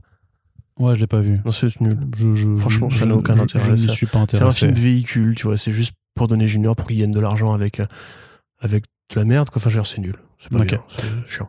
Allez, on continue avec Netflix, mais du côté du grand écran, enfin façon de parler, puisque les films Netflix ne vont pas encore, toujours pas au cinéma, hein, c'est ça Ils sont, ils ont pas le droit? Non, non, non, non, c'est interdit en France. C'est ça. Hein. des médias. Euh, une adaptation de Lady Killer est en route du côté de Netflix, justement, avec Blake Lively dans le rôle principal. Lady Killer, c'est deux volumes chez Dark Horse par euh, l'autrice et illustratrice euh, Joel Jones. Premier volume qui était coécrit avec Jamie S. Rich, puis après elle est allée en solo sur le deuxième, qui nous parle d'une d'une une femme au foyer modèle qui, sur son temps libre, tue des gens pour les services secrets, je crois. Voilà, qui est une, une hit, hit girl du coup, enfin une une, oui, une, tueuse, à gage. Une tueuse à gage, Josie Schuller, dans, la, dans, l'année, dans l'Amérique proprette des années 50-60. Donc voilà, une femme bien a priori sous tout rapport selon les euh, normes et, euh, et, dictats de la, bonne société américaine euh, de, de, l'époque. Et donc voilà, un peu à la Dexter quelque part, tu vois, qui doit masquer sa double vie. un croisement entre Mad Men et Dexter. Ouais, c'est ça, voilà, si tu arrives à faire les choses. Et donc, euh, c'est deux tomes disponibles chez Glénat. Alors, c'est pas un chef-d'œuvre d'incroyable de, l'indé. mais pour moi en tout cas, c'est une très bonne BD et surtout, bah, c'était comme ça qu'à l'époque on avait pu découvrir euh, le trait de Joel Jones avant qu'elle aille euh, euh, bah, tout, tout défoncer dans, dans, le mainstream aussi, avec Supergirl Being Super qui était incroyable, avec ses numéros sur le Batman de Tom King qui était franchement incroyable, avec les débuts de, de, son Catwoman qui était moins incroyable dans ce que ça racontait mais qui était toujours très très bien dessiné, notamment si vous aimez l'ancrage, si vous aimez le, gros ancrage bien épais, enfin elle a quand même une façon d'ancrer qui est assez ouf, qui est assez ouf et notamment dans Lady Killer, elle a une façon de dépeindre du coup, il y a des scènes qui sont très violentes, très graphiques, mais justement graphiques aussi par l'utilisation de l'encre pour le matérialiser le sang. Enfin, il y a, franchement une utilisation de, l'encre qui est vraiment trop forte. Donc, je, vous recommande à lire. En tout cas, c'est une très très bonne BD. Donc, euh, le projet plutôt intéressant, forcément, tant qu'on n'en a pas encore vu la moindre image, euh, parce que c'est euh, porté, en tout cas, l'adaptation, elle est portée par la scénariste Diablo Cody, donc qui a fait Juno, qui a fait Jennifer's Body, dont on a souvent parlé ces derniers temps parce qu'elle chapeaute aussi euh, Powerpuff, le reboot en live action des Super Nana. Euh, et l'actrice Blake Lively, bah après, euh, chacun aura son, son avis là-dessus. mais perso, voilà, elle était dans. Alors oui, elle était dans Green Lantern, effectivement. Mais elle est aussi dans de très bons films comme The Town, comme The Shallow, qui était un très bon film de requin. Donc une actrice en somme plutôt sympathique. L'un dans l'autre, moi je suis plutôt content et puis ça permet de peut-être que ça va permettre à, à Joel Jones de se remettre au travail sur les comics puisqu'elle avait annoncé bah, en 2020 que euh, la suite arrivait euh, allait se remettre en, route. Et bah, on attend toujours à l'heure actuelle, ce qui est un peu frustrant, puisque c'était quand même très très cool. Euh, très comédie noire en fait vraiment très comédie dans l'humour noir et tout ça euh, superbement mise en scène donc euh. d'ailleurs anecdote c'est sur le tournage de Green Lantern que Ryan euh, oui, bah, Reynolds a rencontré Black Lively. Et que maintenant ils sont et que maintenant ils sont mariés. voilà c'est pour ça que Ryan Reynolds ne regrette pas d'avoir fait cette cette merde infâme. Bah, moi j'avoue que c'est plus ça qui me pose problème. Je, je, Black Lively est une actrice que j'imagine compétente mais le peu que j'ai vu d'elle, c'est-à-dire ça se résume à des quelques saisons de Gossip Girl quand j'étais vraiment jeune et, que je m'ennuyais à l'été et que je voulais savoir de quoi les filles parlaient à la fac, euh, c'est pas vraiment bien. Et elle n'était pas particulièrement bien dedans. J'ai pas vu The Shallows pour le coup qui m'intéresse. J'aime bien les films de requins, mais je préfère les, séries B de requins à la limite. Mais euh, ouais, du coup, c'est pas forcément le physique que j'aurais imaginé. J'aurais plus vu une, Alison Brie, par exemple, qui justement a, joué dans Mad Men. C'était l'excellente euh, Madame Campbell, qui en plus a vraiment le physique de l'héroïne. Enfin, partie du physique de l'héroïne de Lady Killer. Mais c'est cool parce qu'effectivement, Diablo Cody, euh, donc je vous ai déjà plus, enfin, parlé à plusieurs reprises, c'est une très bonne scénariste, surtout une très bonne dialoguiste, spécialisée dans les personnages féminins qui ont un peu de gueule. Quelque part, le projet, du coup, évoque forcément euh, Jennifer's Body, qui est donc l'histoire d'une jeune femme jouée par Megan Fox qui devient une vampire et qui se met à, à bouffer des gars, on va dire, alors que c'est généralement les mecs qui essaient de la, de la pécho et elle les bouffe. Du coup, il y a une sorte d'allégorie un petit peu plus ou moins féministe, mais c'est pas forcément si évident que ça en fait dans la, première euh, lecture. Il faut voir le film plusieurs fois pour essayer de comprendre ce que Cody a essayé de faire, parce que je pense que le montage n'a pas forcément été euh, piloté par elle. Euh, du coup, voilà, c'est plutôt une bonne nouvelle, effectivement. Ça va faire de la thune pour Joel Jones. Maintenant, il faut effectivement que ce soit un film de genre. Il faut que ce soit un film qui assume la violence, parce que, comme tu l'as dit, Lady Killer, c'est très graphique, c'est très violent. Et quelque part, moi, j'ai limite, j'aurais préféré une série télé. Tu vois, je pense qu'il y a peut-être moyen de plus s'amuser avec justement ces référents qu'elle convoque qui sont effectivement euh, des référents de séries télé. Donc euh, à voir, mais dans l'absolu, pourquoi pas. Ouais, non, moi je suis plutôt, chaud. Hein. Alors, bien entendu, euh, avec tout ce qu'on vient de dire sur Netflix, voilà. L'avantage d'un produit comme Lady Killer, c'est que c'est quand même assez ancré dans le réel. On vous l'a dit, voilà, il y a des référents culturels assez évidents comme Mad Men ou, ou, ou, Dexter qui montrent que c'est pas, voilà, c'est pas un imaginaire C'est moins iconoclaste. Ouais, voilà, non, et puis il n'y a pas un imaginaire d'un dingo. C'est une bonne BD parce que c'est plutôt bien écrit et que ça profite quand même de la patte artistique d'une de, d'une dessinatrice qui est vraiment très très forte. Mais voilà, il n'y a pas besoin de rechercher à vouloir trahir ou ne pas trahir, puisque euh, en l'occurrence, euh, c'est pas un projet qui, si tu veux, a besoin forcément d'être un comics à la base pour, euh, pour, ça, pour être Tout à fait. Il y a même déjà eu des, des œuvres comparables. Je pense à Serial Mother, par exemple. Qui Moi, je pensais même à The Voices, tu sais, avec Ryan, avec Ryan Reynolds, justement. Ouais, mais là, celui que j'évoque est vraiment un truc féminin. C'est une mère au foyer idéale, pareil, et qui bute des gens, en fait. Et qui bute des gens souvent qui n'ont rien fait. Tu vois, par exemple. Ah, c'est plus, plus gratuit, ça. Tu sais, il y a des codes dans la société américaine, par exemple, t'arrives pas à un mariage avec une fringue de telle couleur et tout, en blanc en général. En fait, elle, elle butait les gens pour ça, tu vois. Parce qu'ils n'avaient pas tendu leur jardin et tout. C'était un petit peu le côté, euh, la petite maison, euh, pas dans la prairie, mais la, la petite maison dans la petite, la petite banlieue riche, un peu à la mhm. Desperate Housewives. Et en fait, tous ceux qui sortaient un peu de la norme, qui n'étaient pas des bourgeois parfaits, les butaient, tu vois. Et c'est une comédie noire exceptionnelle qu'il faut absolument que vous, vous regardiez si vous vous intéressez euh, au sujet de la violence vis-à-vis de la féminité dans une société patriarcale. Et pour le coup, ça peut être carrément un décalque de ça. Effectivement, The Voices de Marjane Satrapi, d'ailleurs, avec Ryan et le chat So did you fuck the bitch Extraordinaire, j'adore ce chat. Euh, donc ouais, cool. On a envie de voir ça, on a envie de voir de la violence, hein, Arnaud? Bah oui. Des meurtres, de la mort, du sang. On n'a pas le droit de l'exprimer à l'écrit, donc euh, sur, sur les réseaux, donc euh, donc on va, on veut la voir. Bah, dans, un film sur Netflix. Dans nos œuvres de fiction autre bonne nouvelle, Corentin, c'est le casting de, euh, du reboot de Toxic Avenger chez Legendary, euh, donc qui n'est pas euh, un, un, film sur notre DJ français préféré. Qui travaille avec 619 d'ailleurs. Oui, tout à fait, bah, sur la BO. de Moutafoukaz, oui, c'est lui qui a fait la BO et qui va faire du vinyle pour eux bientôt apparemment. Je crois, peut-être. Non, non, non, non. Non, non. On n'a pas annoncé ça? Non. D'accord. Autant pour moi. Tu, Bien, merci quand même, Toxic. et donc, non. Tu viens du morceau de n'importe comment avec Orelsan? Oui. Le clip? C'était génial. Oui, j'ai bien aimé. Regardez ce clip. Bah, j'en suis ravi. Voilà. Je, tu me dis euh, quand je reprends. Attends, est-ce que je pourrais dire encore une autre connerie? Euh, non, c'est bon aussi. C'est bon? Ok.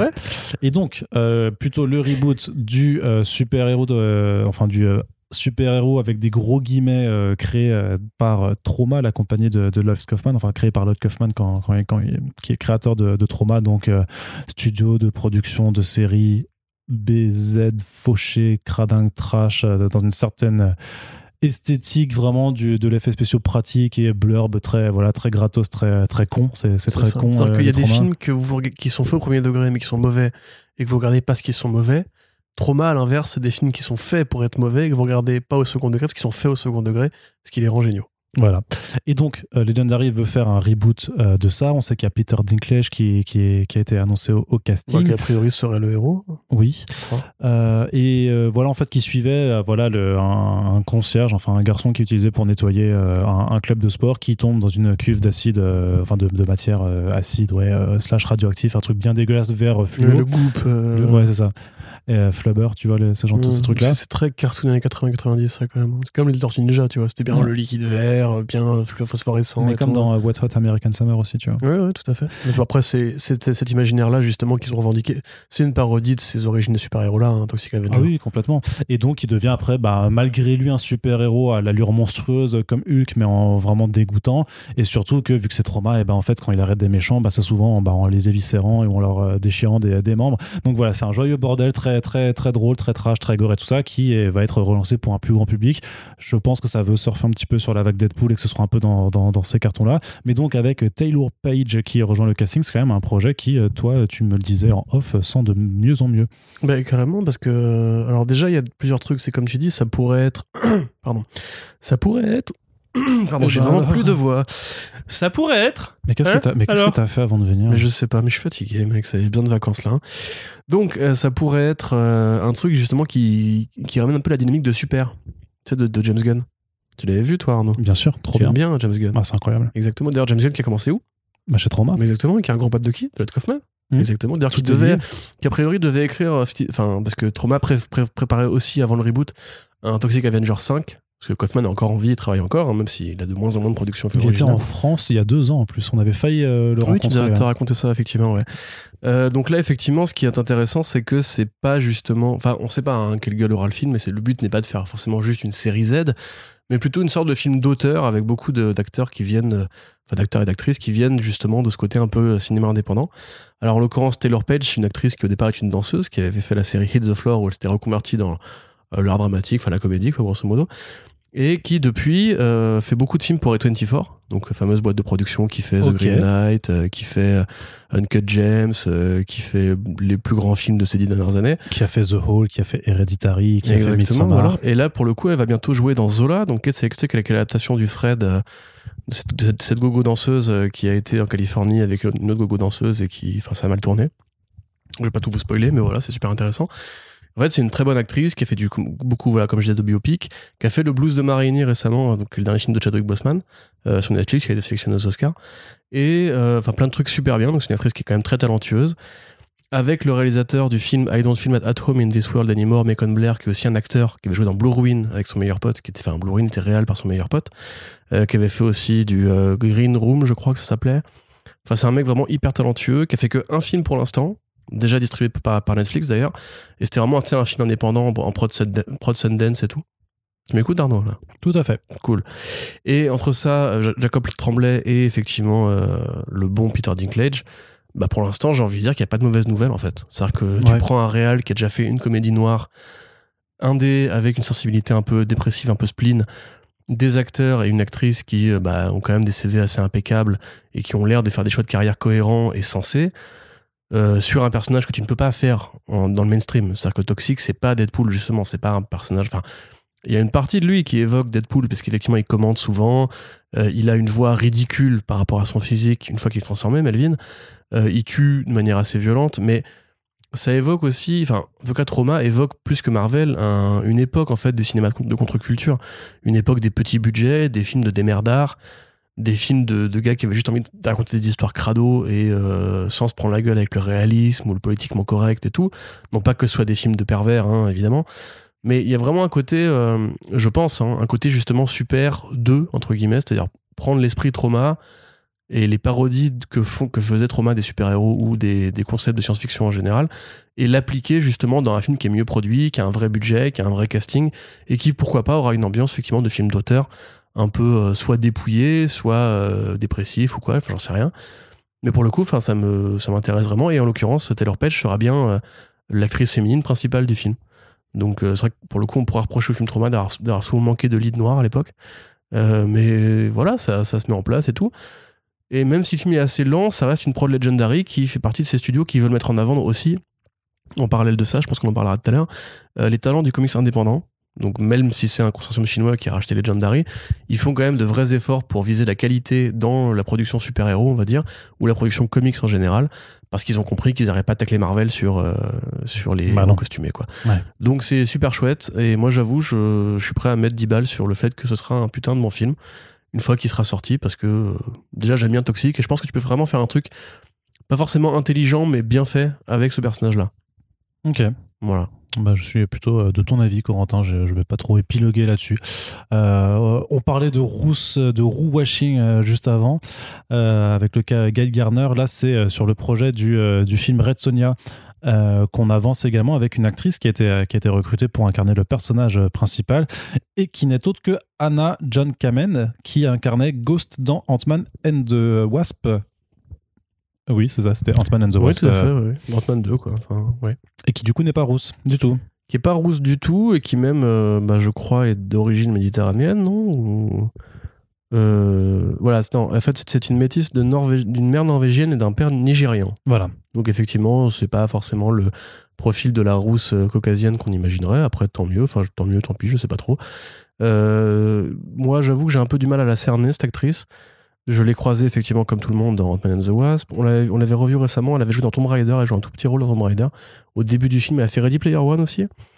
Euh, elle aurait joué un tout petit rôle dans Star Wars 7. Euh, Et là, plus récemment, elle jouait euh, Jill Valentine dans le film Resident Evil Welcome to Raccoon City. Donc, tout à l'heure, je parlais pour Taylor Page de choix de, carrière cohérent et exigeant ou sélectif. Ça n'a pas l'air d'être le cas de Anna John Kamen, qui, quand même, va un peu trop facilement vers les films de franchise à gros budget, un peu pourris. Attends, le film Resident Evil, c'est celui qui n'est pas encore sorti du coup. Tout à fait. Tout à fait. Mais qui a été tourné euh, tout en, en début d'année, je crois. Ah ouais, mais je suis chaud grave pour ce, ce prochain Resident Evil. Pourquoi? Bah, ce sera un peu le Citizen Kane du film de jeux vidéo, quoi. Tout à fait. Je pense. Effectivement, bah, bien sûr. Soyons Non, ça c'est Tomb Raider, du coup, tu confonds tout. Ah oui, peut-être Voilà. aussi. Ou bien Assassin's Creed. Ah oui, Super Mario c'est vrai qu'on a eu, 90. c'est vrai qu'on a aussi eu Assassin's Creed. Tout à fait. Non, il y a que des merdes. de en vrai, façon, mais moi j'aime, j'a- j'a- j'aime, j'aime Resident Evil et euh, j'ai un affect à cette licence qui est trop, trop important pour que j'ai un réel jugement critique. Et je sais pas, j'ai envie de, de me dire que peut-être que le reboot euh, filmique sera bien, même parce que c'est, c'est, c'est plus, c'est plus euh, Anderson qui est dessus. Euh, non, je. C'est Anderson, il est parti euh, détruire Monster Hunter depuis, donc. euh, Euh, ouais, après, moi, enfin, peu importe, le scénario des jeux euh, Resident Evil, déjà de base, est pas bon, en fait. C'est c'est une saga qui prend l'eau depuis le premier épisode. Oh. Non, mais enfin, ça va, c'est des très Ah, bons Né- jeux. Nemesis et tout, Non, mais attends, c'est des- cool. non, mais c'est pas la question. C'est des très bons jeux d'horreur. Enfin, très bons jeux d'action horreur. Ouais. Euh, c'est agréable à jouer, il y a une vraie atmosphère, mais si tu prends le scénario, euh, Oh, c'est pas Euh, vrai. point non, par point, c'est très mal écrit, quoi. Mais non, Corentin. à part Code Veronica, il y a. T'es sérieux là? Enfin, ouais, oui. Albert Wesker qui revient en mode euh, Néo de Matrix. Non, euh, mais Nemesis. Mais Nemesis, c'est un bon personnage. Resident Evil 3. Oui, mais, quel- mais qui est encapsulé dans un scénario Oui, mais global, derrière- Umbrella et tout. Mais C'est derrière nul. le super, derrière l'ennemi, il y avait quand même cette critique rampante en fait justement du capitalisme que t'as beau vouloir Mais tu rejeter, dis n'importe revient quoi. toujours sous une autre forme et parfois plus monstrueuse et c'est pour ça que ça détruit tout. Tu dis n'importe quoi. T'as pas eu, t'as pas eu cette lecture, c'est tout. Mais Pas du tout, effectivement. pas je, confirme, j'ai pas eu cette lecture du tout. T'as pas voulu chercher plus D'ailleurs, j'apprends aussi que euh, euh, Anna John Kamen a joué dans la série Brave New World de Grant Morrison, Ah, qui a été annulée au bout d'une saison. tout à fait. Moi, ça valait bien le coup de ne pas sortir Batman Arkham Asylum 2 pour faire ça. Mais merci, euh, Grant Morrison. Euh, donc, ouais, tout ça pour en revenir au truc. Effectivement, elle a une carrière euh, en dents de scie, on va dire. Après, elle a fait du Black Mirror, elle a fait euh, des voix pour la série animée Dark Crystal, enfin la série en, en marionnette Dark Crystal. Elle a joué un personnage en Game of Thrones. En série télé, c'est vrai qu'elle a un parcours plus intéressant que, en, que The Hour aussi, excellente série britannique. Euh, mais par contre, effectivement, voilà, j'ai un peu du mal à, à voir son profil euh, hollywoodien se, se bien se dessiner. Quelque part, Red Sonia est cohérent, même si Red Sonia, ça reste quand même un projet qui normalement devrait être mieux que prévu, puisqu'ils ont embauché. euh, euh, comment s'appelle euh, Joel Soloway Oui. après Brian Singer et Gail Simon a été embauché pour euh, jouer un rôle de consultante donc au demeurant j'ai envie de dire que les voyants étaient ouverts mais voilà je sais pas trop quoi penser toi Arnaud t'as un avis sur Anna John Kamen? Alors sur l'actrice en tant que telle, pas vraiment, puisque euh, ben, euh, contrairement à toi, euh, je ne l'ai pas vue en fait ailleurs que dans, ou en tout cas j'ai pas remarqué parce que j'ai vu certains, certains des films ou des, ou des séries que tu as citées, mais je n'ai pas remarqué sa, sa présence à l'éc- à l'écran où j'ai j'ai juste pas, pas, fait, pas fait assez attention. Après, sur le, sur le projet, c'est moi c'est ce que, ce que j'évoquais récemment sur, sur les internets, c'est que il y a un retournement, enfin une sorte de, de, de pirouette à 180 degrés sur le projet qui prend une forme du coup qui, euh, bah, qui n'a plus rien à voir puisque euh, bah, on est quand même passé d'un film sur lequel en fait la, la prod s'est dit vas-y on va, on va poser 10 millions de dollars pour euh, absolument engager un réalisateur qui a bah, quatre procès au cul pour viol sur mineur pour en plus bah, justement faire un film sur une héroïne dont la question du viol en fait bah, est intrinsèquement liée à ses origines. C'est vraiment vraiment vraiment pas du tout évident euh, à aborder comme question. Euh, du coup, là, on est quand même avec bah voilà, une scénariste aussi. euh, enfin, juste le fait d'avoir une femme, et c'est pas encore dans les grosses productions. Euh, ce n'est pas non plus euh, anodin en fait euh, bah, de placer simplement des scénaristes euh, féminines sur, sur, ces, sur ces gros projets là donc je pense que je sais pas enfin j'ai- l'impression je crois que ça que ça apporte quelque chose en tout cas que il y aura peut-être une approche différente du, du personnage que si ça avait été fait par l'usual Ouais, team des, ouais, de Brian Singer et, de, enfin, et des, des mecs habituels dans ce genre de production, des, les, les mecs qui ont fait des Electra et des, et des Catwoman, quoi, grosso modo. Tout à fait. Après, ce qui est intéressant, c'est qu'Anna John Kamen, elle a quand même, euh, comment dire, elle a un physique un peu particulier. C'est vrai qu'elle a un regard perçant elle a ce côté, euh, comment dirais-je, atypique, on va dire, dans l'expression, etc., qui peut-être pourrait euh, donner du crédit à cette Red Sonia-là. Moi, j'avoue, effectivement, je suis un peu toujours surpris par cette, ce refus des studios d'Hollywood à confier des, des, rôles de roux à des acteurs ou des actrices rousses. En l'occurrence, je sais pas, je sais pas, parce que bon, après, t'as des perruques, certes, mais c'est quand même bizarre, ouais, qui, Ah que ouais, ça, arrive très même- souvent, quoi. Il y a quand même pas mal d'actrices euh, rousses qui auraient pu euh, candidater. Après, bon, évidemment, tout ne se résume pas à une question de couleur de cheveux. quelque part, c'est intéressant, pareil, de la part de Soloway, justement, qui euh, interroge beaucoup, justement, cette dynamique euh, de l'apparence, de, de, prendre le, le, projet à revers. Mais Millennium, de la même façon, c'est pas un studio qui produit historiquement de très bons, de très grands films, donc peut-être que, en fait, c'est aussi un indicateur que, comme actrice qui a l'habitude de pas poser beaucoup de questions aux projets dans lesquels elle évolue, euh, sont pas forcément hyper bons. Je sais pas, je sais pas trop comment le prendre, je t'avoue. Moi, j'ai envie que ça se fasse, j'ai envie que ça se fasse bien. Parce que c'est vrai que j'ai je lis de plus en plus de Red Sonia à mesure que le temps passe. Et il y a effectivement moyen de s'amuser. Donc il faudra voir. Euh, pareil, hein, la question du, bikini en, métal, c'est intéressant. Je veux dire, enfin, du bikini, c'est. Si, c'est un bikini, quoi. C'est un deux pièces. Un maillot deux pièces, Arnaud. Ouais. Bah, par exemple, la question de ce costume va être intéressante à régler parce que est-ce que vraiment ils vont assumer euh, ce truc-là qui est quand même important pour Dynamite, pour entre guillemets euh, l'image euh, même si c'est une image qui effectivement est très mal vieillie, ça reste quand même un costume qui est très, voilà, qui est très sempiternel, ancré dans l'inconscient collectif des fans de comics et des fans de, de, barbarie en général. Donc je sais pas trop, honnêtement, moi j'avoue que j'ai encore en travers de la, de la gueule le reboot de Conan avec Jason Momoa et je me dis que c'est très facile de se foirer sur ces, sur ces personnages-là qui sont quand même très atypiques, qui ressemblent à rien de ce qui sort actuellement. Il n'y a plus de série de barbares depuis un bail, en tout cas pas au premier degré. Euh, ça devait être Son of Zorn, la dernière fois qu'il y a eu un truc euh, barbare avec euh, les Lord des Miller qui était à l'écriture et c'était pas terrible. Donc voilà, j'avoue, je suis un peu perdu par rapport à ce projet. Mais big up à John Kamen et à Gail Simon. Ok. Autre projet aussi qui avance avec un, qui fait un grand pas en avant, c'est l'adaptation de Bitterroot qui recrute l'actrice Regina King à la réalisation. Regina King, sacrée pour son interprétation de euh, Angela, j'ai plus Abar. Oh, merci, Abar dans la série Watchmen de Damon Lindelof. Et du coup, bah, un gros avancée pour ce projet qui a quand même vu, euh, enfin qui avait été annoncé il y a, il y a deux ans, c'était au printemps 2019, et donc bah voilà, qui euh, a certainement pris du retard avec la crise qui a mis en pause toute l'industrie hollywoodienne. Donc il y a Ryan Coogler, donc le réalisateur des Black Panther et de Fruitvale Station qui est à la production. Et le Creed aussi. De Creed aussi. Et de Creed, oui, effectivement. Et euh, ben, euh, Bitterroot, donc, c'est une série de comics chez Image Comics qui est fait par David F. Walker, Chuck Brown et Sanford Green, qui euh, parle grosso modo d'une famille de, de, Noirs américains qui s'appelle les Sangeri, qui luttent contre des démons. Euh, en fait, qui sont grosso modo la personnification du racisme euh, aux États-Unis. Et ça se passe en plus dans le contexte de la révolution de, Harlem, dans les années 20-30, euh, qui est un grand moment d'émancipation culturelle pour toute la communauté noire américaine. C'est deux tomes chez, chez, chez iComics. Ça a été couronné aux Eisner Awards pour le prix de la meilleure série. Et c'est très bien. Il y a un papier sur le site comicsbook.fr que j'ai pu faire euh, récemment, justement, à l'occasion de la sortie du deuxième tome. Donc, un projet qui avance bien, Corentin. Euh, oui, tout à fait. Bah, c'est plutôt une belle prise pour eux, puisque, euh, donc évidemment, Regina King, que je pense tout le monde connaît, qui est donc une actrice noire américaine qui a commencé assez jeune, à 20 ans, je crois, à peu près, dans Boys in the Hood, qui après a fait plein de grands films, Ennemi d'État, Jerry Maguire, qui est aussi devenue effectivement l'une des meilleures potes de Damon Lindelof. Elle joue pas que avec, euh, avec lui que dans Watchmen, pardon. Elle a aussi joué dans la série The Leftovers, qui est l'une des meilleures mm. séries HBO euh, ever.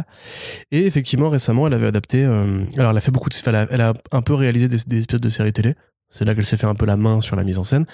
Récemment, donc, elle a adapté une pièce de, de 1964 qui s'appelle One Night in Miami, qui raconte la rencontre de plein de grandes figures de la, du mouvement afro-américain, on va dire, enfin de la revendication afro-américaine avec Malcolm X, euh, Mohamed Ali, Jim Brown et Sam Cooke, qui se seraient rencontrés euh, en l'espace d'une nuit dans la ville de Miami. Mm. Donc un film très politiquement engagé, qui revient un peu sur cette période du mouvement des droits civiques, et qui a été nommé aux Golden Globes, euh, enfin qui a été sélectionné, pardon, pour la meilleure réalisation, qui n'a pas gagné. Euh, et qui a gagné par contre aux Oscars, je crois. Non, n'importe quoi. en gros, ça a été sélectionné dans les grandes cérémonies, donc c'est quand même un film qui a compté et qui a marché. Donc euh, c'est cool, vous pouvez le voir sur Prime Video en France. Parce que ça n'a pas été distribué en salle, hein, forcément la, pandémie faisant que. Euh, donc c'est effectivement plutôt cool. Encore une fois, c'est un petit peu comme tout à l'heure, on, le disait pour John Ridley, c'est euh, en c'est une femme du coup qui réalise. Tu vois, tu, es content. Euh, c'est un petit peu comme pour John Ridley, c'est une, artiste qui a des choses à dire par rapport à ça. La production aussi a des choses à dire par rapport à ça. Et ça tombe bien, le comics a des choses à dire par rapport à ça. Donc ça peut être super intéressant. Encore une fois, Legendary à la production. Euh, un projet qui, voilà, qui, a priori va bien se faire et qui, euh, bah, faudra voir les, acteurs et actrices qui seront sélectionnés, mais ça a moyen d'être ce blockbuster de genre qui pourra succéder à Black Panther dans le côté on peut faire des films qui parlent de racisme et de culture afro-américaine avec un blockbuster, avec des effets spéciaux. Avec un esprit pop, ouais. Voilà, avec de l'action, un esprit pop, etc. Ce qui est en général la façon de faire pénétrer ces sujets-là dans les classes populaires qui généralement s'intéresse moins aux œuvres qui sont plus directement revendicatrices ou historiques ou, ou très euh, spécifiées auteurs. Donc c'est cool et euh, je pense que de toute façon Regina King a conscience de ça parce que c'est aussi une nana qui est restée très proche en fait des, thématiques pop. C'est aussi elle qui double les deux héros, les deux héros pardon, de la série The Boondocks, qui est aussi une adaptation de mhm. comics d'ailleurs quelque part. Parce que oui, c'est une femme qui fait euh, les voix de ces deux petits, ces deux petits gamins adorables. qui est une super série animée d'ailleurs, enfin qu'on en parle un jour parce que c'est du comics hein, au départ. Donc c'est cool, et bah bravo à iComics qui probablement vendra beaucoup plus de Bitterroot euh, une fois que le film sera sorti. Faut voir juste dans combien de temps euh, ça sort. Ah bah de toute façon là, bah, si elle a été lancée maintenant, ça veut dire que ce sera pré-prod dans l'année, je pense, mais pas de tournage avant soit la fin d'année, soit le début de l'année prochaine. ça sort pas avant 2023-2024, ce qui laisse le temps à iComics de finir la série, parce qu'en trois tomes elle sera complète, et donc de préparer l'intégrale qui ira bien, ou les coffrets 3 euh, tomes pour la sortie du film. Et donc, tout le monde sera content. De bonnes nouvelles quand même en, série en, en cinéma là. ah, la partie cinéma est plutôt, plutôt cool. Alors, sauf pour le dernier truc, mais. Euh, parce que même si on était un peu euh, perplexe par rapport à Anna John Cayman, ça reste cool de voir que Red Sonja va bien se faire parce qu'à une époque, on avait ah quand même aucune nouvelle du projet. Ouais, ouais, et puis euh, la gueule que ça avait, surtout, mm. c'était vraiment particulier. Moi, je me disais qu'ils avaient embauché Jill, du coup, à l'époque, mais Joel Soloway pour mettre la poussière sous, le tapis et calmer la polémique Brian Singer et limite enterrer le projet, quoi. Non, en fait, ils sont quand même partis dans une autre direction, quoi. Ouais, c'est cool c'est très cool. Sur ces questions toujours de, de, personnages de couleur, euh, Superman noir donc euh, confirmé pour euh, le reboot donc produit par la société de J.J. Abrams et, qui sera écrit par Ta-Nehisi Coates. Donc pas de robot. Bad Robot, merci. Donc, euh, Tiny Sequence qu'on a abordé euh, plutôt dans le podcast pour parler des comics Black Panther. Et avec euh, cette euh, spécification très particulière qui a beaucoup fait causer forcément sur les, sur les internets, c'est que ce Superman noir n'est pas comme dans les versions qu'on connaît majoritairement dans les comics, c'est-à-dire soit Calvin Ellis donc qui en fait vient d'une terre du multivers où euh, grosso modo euh, euh, il a été adopté par par les Ellis et est devenu le président des États-Unis. C'est une terre donc inventée par Grant Morrison et le personnage a une directe inspiration de Barack Obama. Donc c'est le président Superman. Et ce n'est pas non plus Valzod, qui est un autre kryptonien qui a repris le costume de Superman très récemment. C'était en 2014 dans la série Earth 2 à l'époque des New 52. Où là par contre en fait c'est juste que c'est un autre survivant de Krypton euh, qui est un kryptonien donc et jusque c'est un kryptonien donc qui est, qui qui est Renoir et qui, euh, qui intervenait comme nouveau Superman comme nouveau Superman sur Earth 2 après que le premier se, soit fait complètement corrompre par euh, Darkseid et soit devenu le, le Steppenwolf de, de l'époque. Non il butait Steppenwolf justement mais c'était voilà le nouveau chef guerrier des, des, troupes de Darkseid et il mettait un petit peu la, misère à tout le monde. Et donc là en fait le, en tout cas selon les papiers du Hollywood Reporter euh, Tennessee Code c'est tout veut un euh, Clark Kent en fait. Euh, enfin, Kal-El. No. Kal-El, no. Mais il veut vraiment reprendre en fait vraiment l'idée que ce soit Kal-El et donc un Clark Kent euh, Renoir. Euh, donc ça a quelque chose de très spécifique dans le sens que si en plus il dit dans le papier dit que l'action doit se dérouler au XXe siècle, c'est-à-dire qu'à priori il y a de fortes chances que ce Clark Kent Renoir grandisse dans les États-Unis où la ségrégation existe encore, dans le Kansas euh, mmh, mmh, mmh. notamment.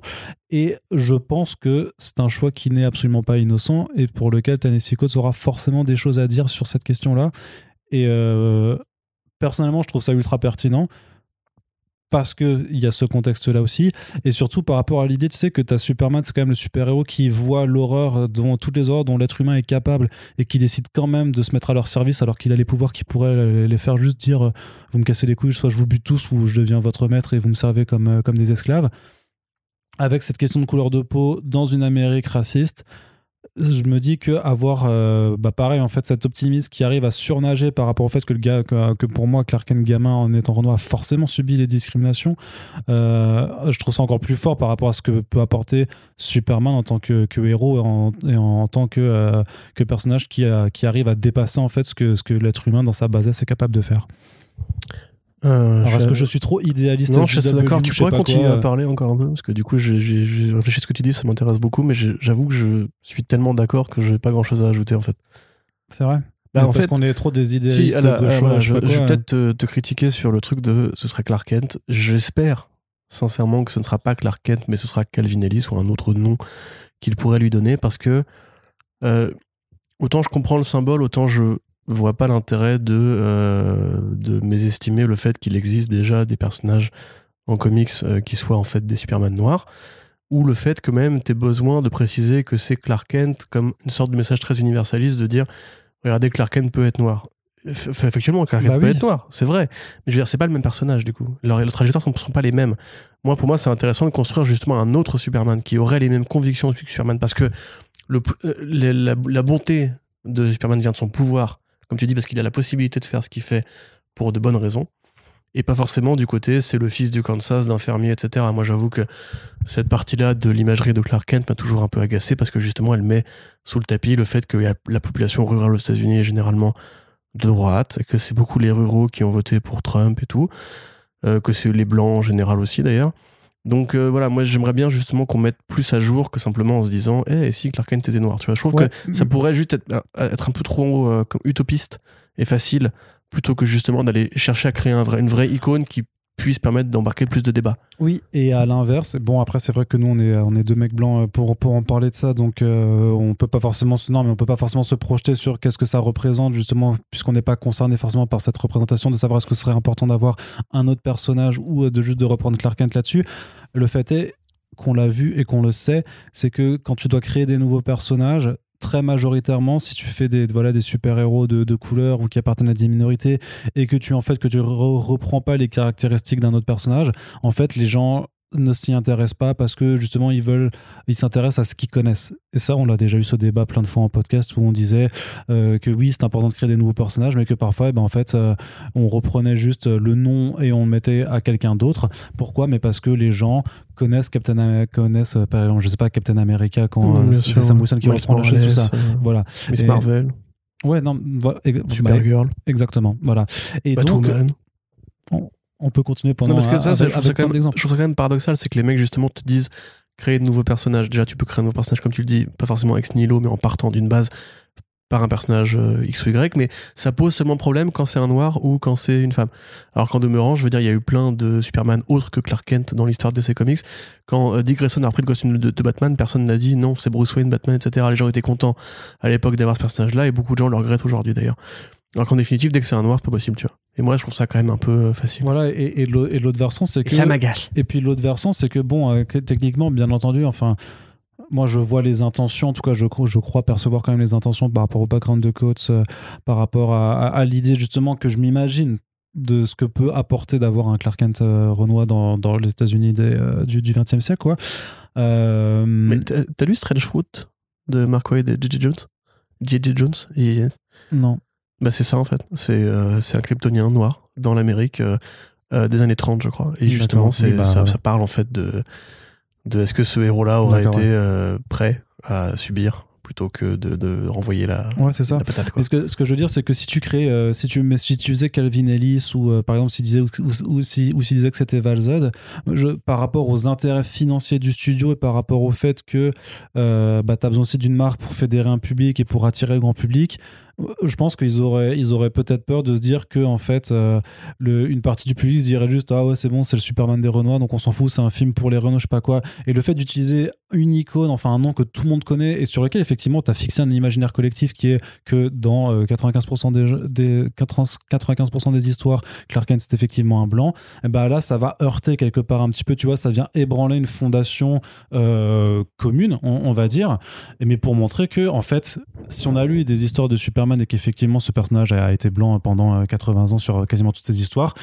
C'était pas en fait, mais le truc c'est que en fait ce détail-là n'est pas important parce que regardez en fait on pouvait raconter l'histoire avec un personnage qui, qui, porte le même nom, qui aura quand même la même mentalité et tout ça, mais par contre il y a quand même quelque chose qui va changer, c'est sa couleur de peau et dans son contexte de son origin story, effectivement ça va avoir une différence fondamentale, mais vous allez voir qu'en fait qu'on peut être Superman qu'on peut être Clark Kent, qu'on peut être Kal-El, euh, bah en fait, quel que soit. Et le truc, c'est que c'est frontal, tu vois, c'est pas comme Miles Morales qui, euh, enfin, ou Spider-Man qui se cache derrière un masque. Là, c'est quand même un visage qui est visible par tout le monde. Et je veux dire, quand même, enfin, après, c'est peut-être juste moi qui projette une forme de, fantasme de, de SJW, je sais pas quoi, de me dire que quand même l'Amérique, du coup, où vraiment le racisme était institutionnalisé, doit se réveiller du coup euh, en plein mouvement des droits civiques, imagine dans les années 60 où a priori c'est en fonction de quand il arrive, il aura peut-être la vingtaine et se révèle comme un Superman dans, en plein mouvement des droits civiques où du coup l'humanité, les États-Unis se rendent compte que le surhomme réellement, factuellement est Renoir. c'est comme, comme, Black. Hein? C'est comme Black. Ouais, c'est le roman graphique de Kwanzaa effectivement. au, au où justement c'est intéressant parce que les super-héros sont que des noirs. Ouais. Et tu vois dans le tome 2, donc est White, où en fait justement ils, vont élire un, Donald Trump-like en sentant donc c'était culturel de se dire, ça veut dire que du coup maintenant les noirs peuvent, peuvent réagir quand on va leur tirer dessus dans la rue.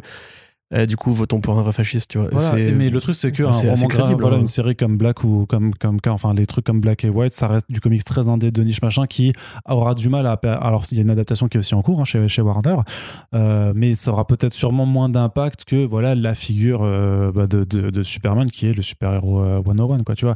Donc, euh, enfin, pour moi, j'ai l'impression que, que vraiment, si Warner le fait pas par esprit de mercantilisme slash tokenisme slash euh, on essaie de faire oublier qu'il y a le carré Fisher qui est un qui est un peu une épine dans le pied quand même sur sur d'autres aspects quoi enfin sur, tout l'aspect Snyder Cut qui a quand même évacué ben voilà tous ces tous les personnages issus des minorités dans, dans le montage euh, cinéma de de Whedon quoi si c'est vraiment pas fait que il y a une partie monétaire qui est importante bien entendu mais si ça, elle est pas majoritaire et que réellement mmh. Coates et les gens qui sont impliqués dans le projet ont réellement quelque chose à dire j'utopise complètement que ça peut être un film qui peut être formidable dans ce qu'il a raconté de, euh, de du, d'un, du, du super-héros le plus connu euh, et du premier des, super-héros en fait. Et, mais après, peut-être que je l'idée. Attends, non, hein. mais, non, mais tu vas, tu vas trop loin. Tu... non, mais, Parce que je pense que tu vas trop loin en, me disant que ça peut être un problème. Euh, Creed, quand Creed arrive, c'est, la suite, c'est littéralement la suite de Rocky. Je dis pas que c'est un problème. Non, mais je dis que ça pourrait être, entre guillemets, un frein à la, à la faisabilité du film ou au côté token slash hypocrisie.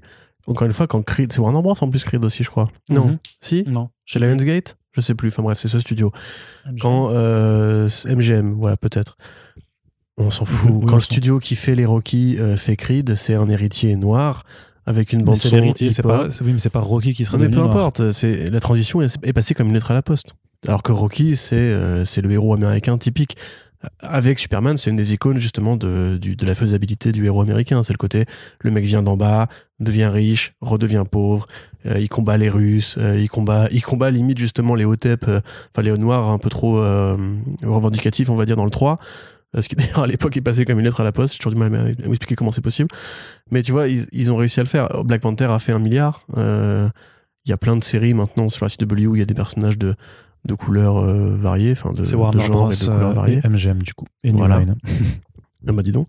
Mais tu vois, tout ça, en fait, je pense que c'est. C'est pour ça, moi, je te dis, je suis pas d'accord avec le côté. Euh, prenons Clark Kent et faisons-en un héros noir. Il y a des personnages que tu peux adapter. mais je dis pas qu'il faut pas le faire. Hein. Je dis qu'il y a des personnages que tu peux adapter comme Calvin Ellis, en limite en strippant le côté Obama. Parce que maintenant, on n'est plus à l'ère d'Obama, tu vois. Mais tu peux juste prendre ce personnage-là parce que on a déjà trop vu euh, le mythe de Clark Kent. Euh, tu vois, l'intelligence de Spider-Verse. on l'a pas vu comme ça, tu vois. L'intelligence de Spider-Verse, c'est que l'intro de Spider-Verse, en fait, te ringardise déjà l'origine story de Spider-Man avec ce monologue, justement, où euh, l'acteur Chris Pine te refait tout le truc de Ah, vous me connaissez, en fait, vous m'avez déjà vu, etc. Que là, si on part sur un film très, très, très, très, premier degré, les gens vont quand même, je pense, et là, pour le coup, c'est légitime, avoir en travers de la gueule le fait que Henry Cavill sera plus Superman et que en fait je pense que c'est on dans non, mais, hein. moins que non je suis pas d'accord moins que le racisme en fait mais moins que le racisme, en fait, beaucoup de gens regrettent qu'il n'y ait pas eu en fait euh, oui, mais de suite à ça. je le regrette aussi parce que j'aime aussi Henry Cavill en Superman, mais à un moment, enfin, je, je, et pourtant, oh là, oh là, euh, ça, oh, ça bug là. Vas-y. Mais c'est pas notre daron, c'est tout. Donc on s'en branle. À un moment, il faut évacuer le fait. Je veux dire, on a, il y aura pas d'autres, il y aura très certainement plus d'autres films avec Superman avec Henry Cavill dedans.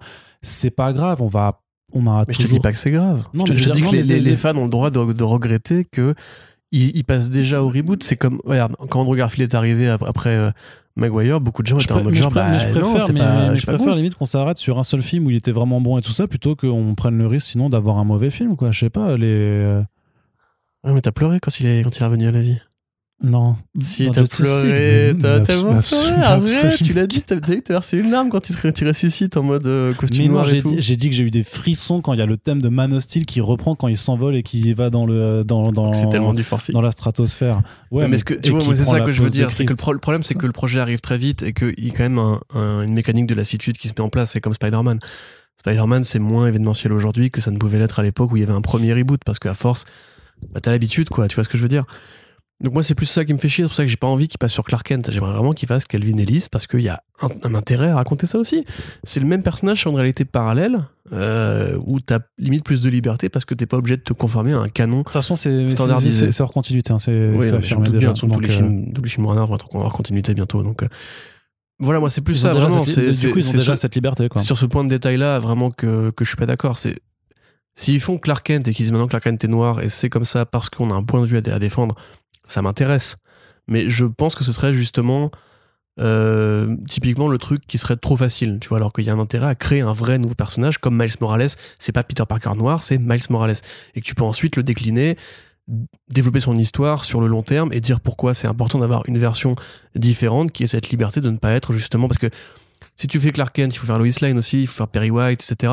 Il faut lui faire cette vie tracée en fait. Ouais, puis bah alors on a bien fait, euh, enfin ils ont bien modifié ça. Non mais c'est chiant, on voit euh, l'originalité là-dedans. Si c'est juste pour avoir un point de vue sur le racisme, tu peux, enfin créer un nouveau personnage. Super, oui, ça reste fait. Mais Calvin, il est intéressant pas parce que c'est un super héros noir, parce qu'il a un rôle politique, c'est le président Superman, tu vois.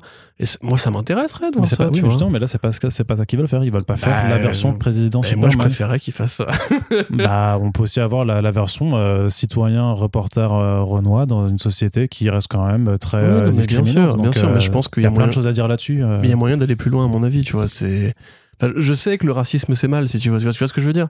Et quelque part, je pense que les films comme Black, mais... je pense que les films comme Black justement auront auront une portée plus forte parce qu'ils n'auront pas la, contrainte de la licence ou du studio qui est là pour quand même gagner de l'argent. Toi, tu le sais, mais je te rappelle qu'il y a quand même une partie du public sur Terre pour qui juste dire le racisme c'est mal, c'est euh, c'est du. Euh, non, mais attends, Black Panther a fait un milliard encore une fois. Non, mais correct. il faut pas surestimer la majorité. Mais tu te rappelles, mais tu te rappelles des réactions sur Black Panther Il y a hein. énormément de racistes. Je suis pas en train de dire le contraire. Je suis en train de te dire que ça ne gêne pas Hollywood euh, quand il veut mettre en avant cette diversité-là. C'est un épiphénomène aussi. On n'en a pas eu d'autres encore beaucoup non plus. C'est il y a. J'essaie de réfléchir du coup pendant que tu parles. Parce que t'as euh. as, quand même le genre, si tu veux, dans, dans, ces questions un petit peu de mise en avant des. des, des, des... ça a marché. Euh.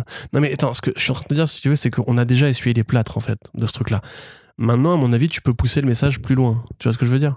Et je pense qu'un Calvin Ellis ferait un meilleur. Euh, un sujet plus général parce que tu vois le côté par exemple président Superman c'est intéressant au-delà du côté Obama parce que justement c'est le président des États-Unis qui a le pouvoir de Superman. Ça pose des questions politiques qui vont plus loin que justement cette allégorie du racisme ça a, rien d'intéressant mais c'est marrant enfin moi je pense vraiment que euh, imposer, enfin vraiment juste euh, imposer ouais, un nouveau paradigme où justement le, super-héros le plus connu en fait est, est Renoir, c'est en fait c'est aller plus loin que justement que créer un autre personnage secondaire parce que avec cet écueil du c'est bon c'est le Superman des Renoirs. Là c'est juste que c'est Superman en fait et il est, il est Renoir, tu vois donc c'est et et il est pour tout le monde et tout. C'est juste que en fait, le surhomme alpha de, de, de, de, votre planète, en fait, euh, n'est pas de la couleur à laquelle vous avez été habitué. Et personnellement, je trouve que ça va plus fort que de dire il y en a un autre, tu vois. Bah, euh, c'est plus fort en termes de symbole. Après, en termes de hmm. ce que le film pourra couvrir en termes de thématique, en dehors simplement du regard de l'autre, j'ai comment dire ça en fait. En tout cas, je comprends que Tennessee Coates, qui est l'auteur d'une colère noire, et veuille s'emparer de ces thématiques avec ce J'ai toute confiance en Tennessee Coates, je veux dire. Mais tu vois, par exemple, Watchmen, je trouve que ça allait plus loin que ce juste, précisément ce point-là de l'Amérique noire. Mmh. Tu vois, c'est euh, encore que ça me va très bien. Et quelque part, Dr Manhattan du coup, prenez un alias. Euh, oui, qui était noir, tout à fait. Ils n'ont pas créé un autre euh, Docteur Manhattan. Et encore une fois, ça, a gueulé, mais la série a quand même gagné des Emmy, elle a fait son chiffre, etc. Donc, bah, tu vois. À mon sens, voilà, c'est intéressant. Je dis juste que je préférais qu'ils prennent une direction que soit plus originale que. Et, là, pour le coup, c'est vraiment, c'est pas blanc-noir, c'est juste, j'ai trop vu Clark Kent, quoi. Et, mhm. j'en ai marre de ce contexte-là, du journaliste et tout. Mais le truc, c'est que t'as pas vu ce, ce, ce, Clark Kent, quoi. Oui, non, mais je comprends bien. Mais si tu veux, j'ai plus. Non, mais non. j'ai plus l'âge, en fait, si tu veux, de juste attendre que. Euh, le grand public se mette euh, au diapason. À mon avis, maintenant, tu, tu, peux, tu peux vraiment défoncer les portes, quoi. Mais si tu veux défoncer les portes, tu peux le faire sans forcément invoquer des figures qui sont déjà installées. Ouais. Bah, on est vraiment. Alors, Arnaud dit ouais, mais il, fait Ah non, parce qu'on n'est pas du tout d'accord sur toi, parce que tu penses que. Je dis pas que le film va être mauvais, je te dis juste c'est un point de détail. je, préférerais qu'ils aillent plus loin sur la créativité. On, a un désaccord sur la méthode, où toi tu estimes que le, le vrai risque c'est de créer un autre personnage, alors que moi, pour moi, le vrai risque c'est de, c'est de, euh, non, c'est pas le risque. complètement reconstruire. en fait, je voudrais qu'il soit plus créatif, c'est pas le risque. Bah, tu dis que non, mais tu dis que c'est pas créatif. Moi, je te dis que c'est créatif en fait. C'est créatif sur un point de vue très précis. Hmm. Tu vois ce que je veux dire? Tu vois pas ce que je veux dire? C'est pas grave. Écoute, on en reparlera pendant le podcast du film. On va, on va parler de non-créativité, du coup, puisqu'on va du côté de Marvel Studios. D'accord. Oh, c'est méchant. Oh, il est méchant. Non, je rigole. Ils ont fait une vidéo pour dire on revient au cinéma, we're back et tout ça, nonobstant le fait que Black Widow sera quand même diffusé, sur En plus, attends, t'es gonflé parce que quand même là, le film dont on va parler pour les premières images, c'est réalisé par une femme asiatique. Et je crois que c'est le premier de la famille Marvel Studios. Donc c'est aussi des mecs qui font vraiment la part du boulot en termes de, euh, de mise en avant de la diversité. Bien entendu. Voilà. Mais après, Captain Marvel, tu veux qu'on parle de Captain Marvel mais Tu vois, regarde, eh, c'était mise en avant de la diversité, mais c'était pas créatif. Tu vois ce que je veux dire? Mhm. Voilà. justement, c'est tout. Il y a une longue vidéo qui permet notamment de savoir que voilà que Captain Marvel 2 s'appellera The Marvels puisqu'il y aura donc Carol Danvers, mais aussi euh, Kamala Khan et Monica Rambeau. Je suis content. Black Panther, ça s'appelle Wakanda Forever. Euh, puisque ça, ça ouais, le titre en l'occurrence, je trouve il est mal choisi. Ça fait un peu hashtag, tu sais, genre ah, de euh, ouf, ouais, Black Panther. je sais pas, Long Live the King, ça m'aurait paru plus un bel hommage à rendre à, à Chadwick, mais non. Mais bon, voilà. mais surtout, quelques premières images du film Eternals de Chloé Zhao. Ouais, et peu d'images. Très peu d'images. Donc ouais, ce qui, est, ce qui est quand même dingue avec Marvel, c'est que on en a tous marre, je pense, en vrai, au fond de nous. Euh, il y a toujours un projet par-ci par-là qui arrive à, t'accrocher encore, mais on en a tous un peu marre, et moi particulièrement après Falcon et Winter, mais euh, qui d'ailleurs, pareil, posait aussi la question de cette, cette icône américaine qui est Captain America par le prisme d'un héros noir, c'était l'un des rares points vraiment intéressants de la série. Euh, mais pour le coup, la vidéo, elle jaillit sans raison, même pas annoncée par RPK ou quoi. Clac, immédiatement, j'étais content. Tu vois, ils sont forts quand même parce que tu vois la vidéo. Ah, tout, le monde a admis que euh, le marketing. oui, euh, c'est des communicants de bâtards quoi. C'est alors que pour le coup, les films qui vendent n'ont pas l'air non plus dinguissimes, mais t'es juste content de te dire ah ça revient. C'est ma petite série télé au cinéma et tout, je suis, je suis, gaze. Et donc ouais, alors voilà, donc Black Widow qui arrive, Shang-Chi aussi, bon ça, tant pis. Et, euh, et donc, ouais, alors les images de Eternals, alors on voit pas grand chose, on voit juste euh, un des personnages à, cheval, voilà, c'est le mec à cheval. On voit Kumal Nanjani avec euh, ses bêtes de biscotto incroyables. Le mec a pris un power-up incroyable. Et une des lunettes de soleil. D'ailleurs, Arnaud croyait que c'était. Arnaud croyait que c'était qui déjà? Oscar Isaac. Oscar Isaac. Non, mais j'ai trop bugué. j'ai dit, ils ont présenté Oscar Isaac sur Moon Knight, et tout. Dans Eternals. Eh, ce serait stylé. Mais non. Euh, et puis voilà, et puis effectivement les nouveaux titres. Donc on voit pas suffisamment de choses pour que ce soit encore vraiment euh, incroyable. On voit un personnage à cheval, ce qui est cool pour Chloé Zhao qui a fait The Rider. Et puis voilà, des, images qui ont l'air d'avoir un peu de couleur, un peu de photos. J'ai envie de dire que effectivement le film, bon ça ça a beaucoup agité la, le Twitter cinéphile, mais voilà, on sait qu'une partie du film sera tournée en, en 16 mm. Euh, euh, Ektachrome, je crois, pardon, si je dis pas de bêtises. Donc il y a une pellicule qui est quand même assez, chargeante en, termes de couleurs. Donc ça peut être euh, le début de la révolution artistique que tout le monde attend chez Marvel Studios sans y croire vraiment. Moi je sais pas parce que c'est vrai que à la fois tu peux pas faire un film Eternals normal entre guillemets, c'est trop bizarre comme concept, c'est trop absurde, c'est trop barré pour en faire un film euh, qui soit juste un blockbuster euh, sur une équipe de super-héros parce que là il y a vraiment un côté race alien, guerre cosmique et tout. Donc je reste quand même assez curieux et donc par rapport au côté The Marvels, euh, ce qui est effectivement intéressant, c'est que du coup, on prend vraiment une approche très différente du premier film qui était quand même ultra centré sur Carol Danvers pour abandonner l'idée que ce sera l'héroïne centrale, enfin la seule héroïne du film pour faire vraiment un truc plus collectif. Euh, j'avoue que c'est intéressant parce qu'il n'y a quand même pas eu beaucoup de films de super-héroïnes, entre guillemets, à part Birds of Prey, euh, en mode sororité ou je ne sais qu'est-ce. Donc c'est cool. Voilà, moi, tout ce qui, tout ce qui varie les formats, encore une fois, hein, tu vois, je suis vraiment là-dedans. Moi, c'est, je veux juste des nouveaux films. Tu vois, je veux des trucs qui sont un peu différents, qui changent tu veux de la formule. je veux du putain de, neuf. de, nouveautés. Ça fait 13 ans depuis euh, Iron Man 1. Ça fait. Batman Begins, c'était quand? 2006 2005. 2005, putain. Ça fait 16 ans depuis Batman Begins. J'en ai marre du format héros, euh, origin story, apprentissage, super vilain, combat à la fin ça suffit. Alors laisse-moi te dire qu'à mon avis, tu, risques de, de grincer les dents encore quelques temps. Black Widow, hein. Shang-Chi, je suis pas chaud, tu vois. Bah oui. Mais euh, voilà, après on sait qu'on est en phase de transition. Euh, quelque part, c'est cool de voir que du coup la transition de Miss Marvel est déjà amorcée par le film The Marvel, puisque du coup Miss Marvel sera une, une, une origin story qui après débloquera ce film-là. J'espère quand même qu'ils vont pas abandonner l'idée de faire une saison 2 Miss Marvel parce que c'est vraiment une héroïne qui mérite un format feuilletonnant en fait. Qu'est-ce que tu fais là C'est dégueulasse. Je suis en face de toi. Sans déconner. Ils peuvent pas faire du feuilleton dans, quand ils se limitent à 6 épisodes en fait, puisqu'on remarque quand même que maintenant que leurs intrigues c'est quand même juste une intrigue d'un film et rallongée. Mais c'est pas du tout une intrigue de série avec de multiples sous-intrigues qui se développent à droite à gauche et tout ça. Ouais, je suis d'accord, mais Miss Marvel, c'est une héroïne de sériel, tu vois. Ouais, bien sûr, non, mais je suis d'accord avec toi. Mais euh, Spider-Man d'ailleurs, en vérité, mais c'est dommage de l'avoir toujours résumé à des films. Mais bref, tout ça pour dire que grosso modo, ils sont quand même forts et c'est vrai que ça donne envie de, de croire un peu en l'avenir. C'est pas un slogan de parti politique, ça? Croire en l'avenir? Non, c'est l'avenir en demain, l'avenir à demain, ou je sais plus quoi, là, tu vois. Oui. qui? Quel parti? Je sais plus, un truc nul, j'imagine. je connaissais Ensemble, tout devient possible, c'est Sarkozy, je crois.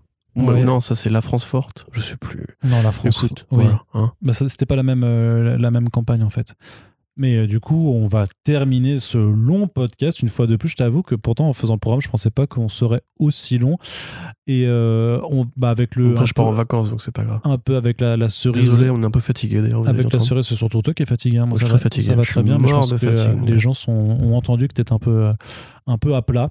Donc, ouais, complètement. Et je m'en mettre des batteries dans les trous de narine et, et te recharger. Donc, ce que je voulais dire, c'est qu'on va terminer avec un peu le pinacle du cinéma. Le pinacle. Le, euh, un peu le fleuron du 9e art. Le fleuron. Et du 7e art, du coup, surtout pour le cinéma. Oui, quoi. oui, en fait, effectivement. Mais c'est les deux, quoi. Puisque, en, 9e art, ça va. Oui, en 9e art, ça va, en fait. Le 7e art, par contre, c'est plus compliqué. C'est plus compliqué, oui. Un chef-d'œuvre en devenir, je pense, puisque Il est dur. Venom, Let There Be Carnage, ça a carnage. son premier trailer. Eh ben, Corentin, j'ai envie de dire. Voilà. Je prends mon temps. Vas-y. Est-ce que c'était bien? Bah non. Mais c'est rigolo parce qu'en cherchant la vidéo euh, pour faire l'article d'actualité, enfin la news, euh, je, cherche, je, cherche, je cherche Venom 2 euh, VF trailer sur YouTube et je tombe sur Sony Canada, où en fait Sony Canada du coup a fait une version québécoise du trailer, enfin qui est juste une VO, mais et en fait au Québec le film va vraiment s'appeler Venom, ça va être un carnage. et je trouve ça juste incroyable. J'attends que Sony Pictures France actualise le titre, hein, parce que bon ils ont mis ils ont mis le poster et là c'est ce qui est c'est que ça sort le 24 septembre aux États-Unis, mais qu'ils ont maintenu la date au 20 octobre, ce que je trouve complètement abscon. Mais euh, soit. Franchement ils l'appelleront Venom versus Carnage, non? Enfin, ça me paraîtrait tellement logique. Mm, bah ouais, bah pour l'instant le, le, premier poster avec la date française, du coup, c'est quand même c'est resté titré Venom Let's Be Carnage. Ah ouais les couillons. Euh, donc, euh, alors... une place pour Venom 2 s'il vous plaît, et puis là les guichetiers leur diront bah non, non non, allez voir un autre film s'il vous plaît, faites pas ça. Euh, je pense que les mecs, quand tu leur demandes Venom 2, ils te répondent Vous voulez dire Venom, Let There Be Carnage? Non, euh, alors voilà, donc il y a la scène du début où il fait euh, le petit-déj. Sa mère là. Pardon. Je, pense que c'est. Je pense que c'est pas ouf. Après, le reste du trailer, on m'a pas forcément euh, autant déçu que je pensais. Enfin, je trouve que tout le monde est un peu dur. Oui, c'est de la merde, mais déjà, on le savait. Euh, par, ah, par contre, j'ai vu passer un tweet affreux. Il faut vraiment que j'en parle. Je vais pas citer la personne parce que je veux pas l'humilier ou quoi, mais qui a dit euh, hot take de points. Euh, ok, Venom 1 c'est nul, mais on le savait. Et le côté débridé et débile, ça fait du bien des fois. Et par rapport au tombeau de merde qui s'est pris, surtout par des fans d'un film horrible comme Man of Steel, c'est un scandale. Et j'étais en mode genre, What? Tu ah, viens de comparer Venom à Man of Steel ah, C'est dur. Hein. les échelles de valeur de chacun sont vraiment très euh, insondables. Mais, c'est surtout, et encore, je, ne juge pas les personnes, mais j'essaie de comprendre. À partir du moment où vraiment tu as décidé de vouloir prendre de l'énergie personnelle pour vouloir absolument défendre un film comme, comme Venom. Non mais ça à la euh, limite, enfin moi je peux bah comprendre. Non, mais je peux, je peux comprendre les gens qui disent que c'est que c'est euh, fun débile, tu vois. Genre, honnêtement, on a tous maté des séries B pourries avec une bière ou quoi pour se détendre. Mais à la limite, quand tu dis arrêtez de faire chier ce film-là parce que moi je l'aime bien, ne dis pas du mal d'un autre film, tu vois. Surtout un film qui est quand même plutôt apprécié, je trouve. Donc je trouve ça un peu bizarre. Oui, puis qui en termes de qualité cinématographique euh, a quand même un autre standard que Venom qui en termes de bah pure mise en scène et tout n'a rien. Bah Venom en vrai c'est vraiment un nanar en fait. Je te rappelle, on avait fait un commentaire audio dessus. Moi c'est un direct DVD hein. quoi. Oui oui tout à fait, on s'était fait chier. On pensait se marrer et au final, rigoler, on s'est fait chier. Non, mais je pense que c'est une question de sensibilité. Il y a plein de gens qui, fait, déjà, en ont marre de Snyder, en ont marre de Marvel Studios et du côté euh, tout le temps, euh, la suite, la suite, la suite. C'est vrai que le premier Venom avait, vraiment ce côté, ouais. Tu sais, c'est le film pourri des années 2000, mais c'est Flubber. C'est Flubber. C'est Flubber. Il y a un peu de Flubber, ouais, tout à fait. Mais voilà, après, c'est pour ça que j'ai pas envie d'être méchant, parce qu'en vrai, c'est faut pas tirer sur les ambulances. Euh, le film, le 1, moi, je le déteste viscéralement. Le 2, je savais que ce serait nul. Donc là, j'arrive, je vois des trucs et je dis. Bah, ouais, mais le truc, c'est que autant on s'attendait à quelque chose de pas terrible, autant la scène d'intro, là, son petit-déj, avec euh, Venom qui chante là. Euh, I say either, you say either. Mais c'est déjà la voix insupportable. C'est tellement de pognon gâché pour faire ce genre de scène euh, qui doivent demander je sais pas combien de préparatifs pour essayer de raccorder le numérique avec, euh, avec les effets pratiques et tout ça. C'est ambitieux à la limite, pourquoi pas tu ouais, Mais, ouais, mais gâche pas ta thune là-dedans. Enfin, pourquoi tu gâches de la thune dans, dans un truc Parce aussi que les gens, aussi les gens adoraient le côté débile du premier en fait. Ils sont, ils sont là pour, ils sont là pour leur argent. Enfin, il y a plein de gens. Non, je suis dire, enfin, moi, de mon ressenti, alors à ma modeste échelle, le ressenti, c'était que, un, les gens étaient pas contents avec ce qu'on avait écrit, ils disaient, je vais me voir, je vais voir le film parce qu'il y en a marre des critiques qui sont trop nuls, nique les journalistes. Et après, tous les gens disaient, c'était de la merde, ou alors disaient juste, ouais, ok, mais c'était pas aussi nul que ce que vous disiez. Ah non, mais t'as raté, un, raté un bout du truc alors, parce qu'il y a aussi plein de gens qui la scène où il se met dans l'aquarium où il bouffe les homards. Mais qui est insupportable. Mais il y a plein de gens qui adorent cette scène. Parce que c'est tellement inattendu, c'est tellement débile, c'est tellement genre. Euh, pourquoi il fait ça? Tu vois, c'est vraiment. C'est vraiment. C'est du nanar. tu vois, c'est gênant. Mais c'est gênant. Je suis d'accord, moi ça me gêne. Mais il y a plein de gens qui, si tu veux, en fait, en ont. Parce que c'est vrai qu'Hollywood est vachement guindé, tu vois, fait, fait plus des trucs aussi bizarres que ça. Ça, c'est un film de stoner. Un, stoner movie aurait autorisé ça, tu vois. Mais là, le mec, il rentre dans l'aquarium et qui bouffe les homards. Les mecs, ils sont en mode, mais c'est quoi ce film? Qu'est-ce que je regarde, tu vois? Et du coup, ça leur fait l'effet trauma, tu vois, limite le côté en mode, euh, non et du coup, je pense que les gens, en fait, ils sont un peu friands de ça. Enfin, il y a des gens qui sont friands de ça. Du coup, ils parlent à public avec cette scène de, de petit déj en mode euh, Ouais, qu'est-ce que tu veux faire de plus débile? Bah, Venom qui fait le petit déj. Et je te jure, ça a inspiré des yaoi des fanarts yaoi que j'ai trouvé mais qui sont mais horribles. Mais euh, qui, qui étaient déjà là depuis, je pense, la fin de Venom 1, où clairement on te laissait entendre que Venom allait devenir le, le coloc, euh, voire le petit ami de, de Eddie Brock. Ouais, c'est quand il rentre dans l'épicerie et que euh, Machine lui fait, enfin, la, la caissière fait ah, Salut Eddie, salut Venom, et qu'il fait, on dirait la voix de Seth Rogen, c'est qu'il fait genre Hey Mrs. Machin. non, mais c'est quoi ça? C'est quoi? Vous avez lu les comics Venom? Vous savez que c'est pas ça en fait, c'est pas un gentil petit alien en mode toutou, tu vois, c'est un monstre en et fait. Euh. et puis il y, a par contre. Une allégorie sur la schizophrénie, sur le dopage, enfin, ou la drogue à la limite, c'est pas, pas un truc comique du tout, quoi. Mais le truc, c'est que tu sais, ils avaient fait la, pour, la, pour le premier film cette campagne de promotion honteuse pour la Chine, ils avaient vendu justement Venom comme une sorte de comédie romantique euh, chelou. Oui. Bah, en fait, là, ils ont juste dit bon, bah, en fait, on a grâce vu que ça a cartonné en Chine, hein, ça fait énormément de, de, pognon, mais ils se sont dit en fait, on va juste euh, faire ce qu'on avait vendu, mais on va le faire vraiment. c'est un quart des entrées, c'était en Chine, je crois. Ouais, ouais, non, c'était un truc de 200 millions, un truc comme ça. C'était vraiment et moi, ce qui m'énerve en plus, tu vois, c'est au-delà du film, c'est que c'est que c'est des connards euh, ceux qui font euh, ça parce que ils mettent des Easter eggs ils veulent en fait si tu veux dans, dans, leur, dans, dans, dans les images qu'ils distillent ils font tout parce que grosso modo il y, a un problème qui se pose par rapport à l'utilisation de Spider-Man entre Sony Pictures et Marvel Studios. Il y a des contrats qui sont, qui sont en train de se résorber. On n'a toujours pas réellement compris si les films, enfin, en fait, les films sont dans leur propre univers, c'est un univers nul, c'est Spider-Less verse, c'est-à-dire que c'est un ennemi, c'est un univers où les ennemis de Spider-Man voient le jour alors que Spider-Man n'existe pas, ou en tout cas dont ils n'ont pas conscience de, l'existence. C'est-à-dire qu'Andy Serkis, en interview, quand on lui pose la question par rapport au reste, il dit oui, ben en fait, ce film, on l'a pris dans notre propre univers un petit peu, et donc euh, voilà, vous avez des clins d'œil à Spider-Man, comme ce monsieur qui lit le Daily Bugle euh, dans, le trailer, en, reprenant le même logo que le Daily Bugle des films de Sam Raimi, euh, sauf que, sauf que Venom et Carnage ne sont pas au courant qu'un Spider-Man existe. Ce qui n'a absolument aucun sens, puisque s'il enfin, existe vraiment, le Daily Bugle en aurait forcément parlé vu qu'il est lu. Et Eddie Brock est un journaliste. On le voit dans, l'introduction du premier film. C'est quand même un, journaliste important qui a sa propre émission et tout ça. Donc, je veux dire, à moins qu'il vive dans une ville comme San Francisco qui effectivement a la réputation d'être coupé d'internet en permanence. Euh, en fait, voilà, à part ça, tu peux pas c'était de l'ironie, rien. Du coup, j'ai pas compris ce que tu sérieux. C'est impossible que le mec ne soit pas au courant. Surtout qu'il est journaliste lui-même. Et journaliste web en plus. Et, il fait de la vidéo au début de Venom 1. ça, voilà. Il fait de l'investigation. Et donc, euh, enfin. Non, mais de toute façon, je t'arrête tout de suite. C'est pas la presse écrite dans le Marvel Studio, euh, le Daily Bugle.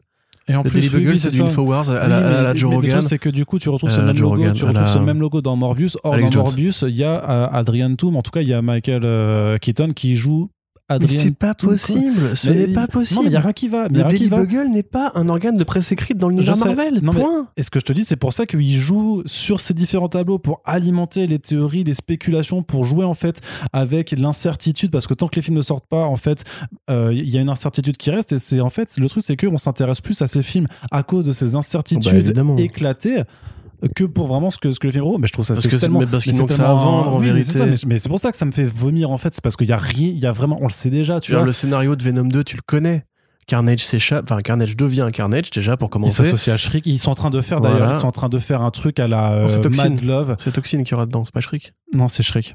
T'es sûr? C'est pas oui, oui, je me rappelle très bien, c'est Shriek qui est, qui est, Oui, oui, c'est Shriek. Et tu la vois, elle crie, machin, donc euh, c'est ça. Ils sont en train de refaire parce qu'ils vont à Ravencroft et du coup, ils sont en train de faire une forme de, de pseudo Mad Love où justement euh, Cassidy va aller recruter euh, Shriek et ils vont être euh, un couple de, de, de, de super criminels amants. Voilà.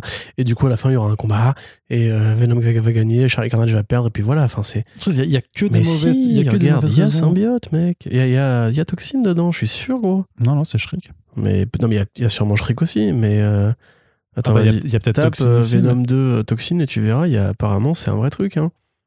Après, j'ai pas du tout. En tout cas, celle qu'on voit dans, dans, le trailer, c'est Shriek parce que je m'en rappelle, j'avais fait l'annonce. mais le petit gars qui joue, le petit gars qui joue Al Capone dans Border Empire, là, qui est le mec qui lit le Daily Bugle avec sa chemise bleue, là. Oui. C'est Toxine, lui. Bah peut-être, mais après, je veux dire, c'est comme dans le premier où il y avait aussi euh, Ridames qui faisait un autre symbiote. Ils vont en mettre d'autres, tu vois. Il y, aura, peut-être euh, d'autres méchants. Je sais pas, je sais pas. Hein, il y, a, y, a, y, a, rien en tout cas moi de, de mon côté hein, sur euh, Venom 2.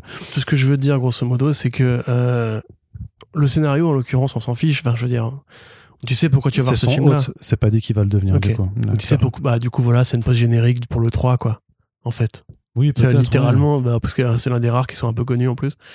Mais qu'est-ce que je voulais dire? Donc oui, pardon, ces films-là, ils ont rien à vendre en vérité, donc ils sont obligés de s'appuyer là-dessus.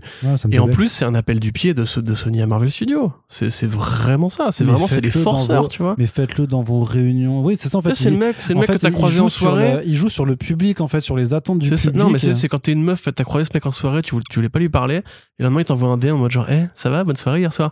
Et là c'est pareil dans le film en fait. C'est genre, hé, on va faire plein de liens avec Marvel Studios, mais ils ont pas envie en fait. Eux, eux c'est mode genre, mais t'approches pas de moi, c'est bon, je t'ai laissé euh, m'emmerder avec ton contrat de on partage les profits, etc.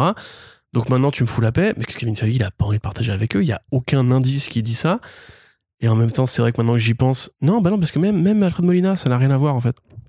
C'est un autre truc qui va faire euh, John Watts. Donc, euh. Bah oui, mais c'est l'univers de Sam Raimi, vu qu'il y a le même logo du Daily Bugle. C'est aussi. Enfin, tu vois, le truc, c'est que y a leur, truc de multivers, je le sens pas. Hein.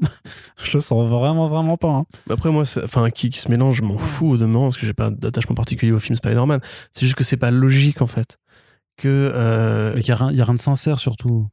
Non, mais je veux dire, c'est pas logique que dans l'univers dans lequel évolue. Euh, Venom et, et Carnage et Morbius, pourquoi est-ce que dans ce cas-là, il y a eu Spider-Man, personne ne sait qu'il a existé? Parce que si c'est le même univers que celui des films de Raimi, il y a déjà un, il y a déjà un symbiote en fait. Il y a déjà eu un Venom une fois. En plus, oui, ça bien sûr. Donc déjà, c'est pas, pas possible. Enfin, rien n'est possible, mais tout, tout se contredit, tu vois. Tout se contredit. Ils lisent le, le Daily Bugle alors que c'est pas un organe de presse dans l'univers Marvel Studios. Il y a Adrian Toomes, alors que, enfin, Adrian Toomes, il est en prison euh, dans l'univers Marvel. Enfin, mais tout, tout, tout est nul en fait. Tout est raté. Tout est pas cohérent. Et je ne veux pas de ce multivers. Voilà. Pareil. Très bien. C'est vraiment honteux. Je pense que c'est vraiment, vraiment honteux, euh, tout ce projet, tout ce qui est derrière, enfin, les, les, volontés euh, qui sont animées là-dedans. Et je comprends pas que ce soit les mêmes personnes qui sont capables de faire du Spider-Verse à côté. Quoi. Je fais les gars. Parce que c'est pas les mêmes personnes. Bah, si, amis pas C'est les mêmes personnes qui signent l'échec, mais c'est Phil Lord et Chris Miller qui font. Sont, là aussi, bien oui, bien sûr. Mais enfin. C'est Phil un film Venom à Phil Lord et Chris Miller, ils feront un bon film, t'inquiète pas. Hein parce qu'ils veulent, je sais pas, ils veulent vraiment forcer. C'est toujours Avi Arad qui veut forcer sur les Sinister Six en fait, et euh, il force, il force, il force. On s'entend qu'Avi Arad est, là, la franchise ira nulle part. Enfin, c'est le mec qui a tué déjà Spider-Man 4. Mm. De, c'était il y a mm.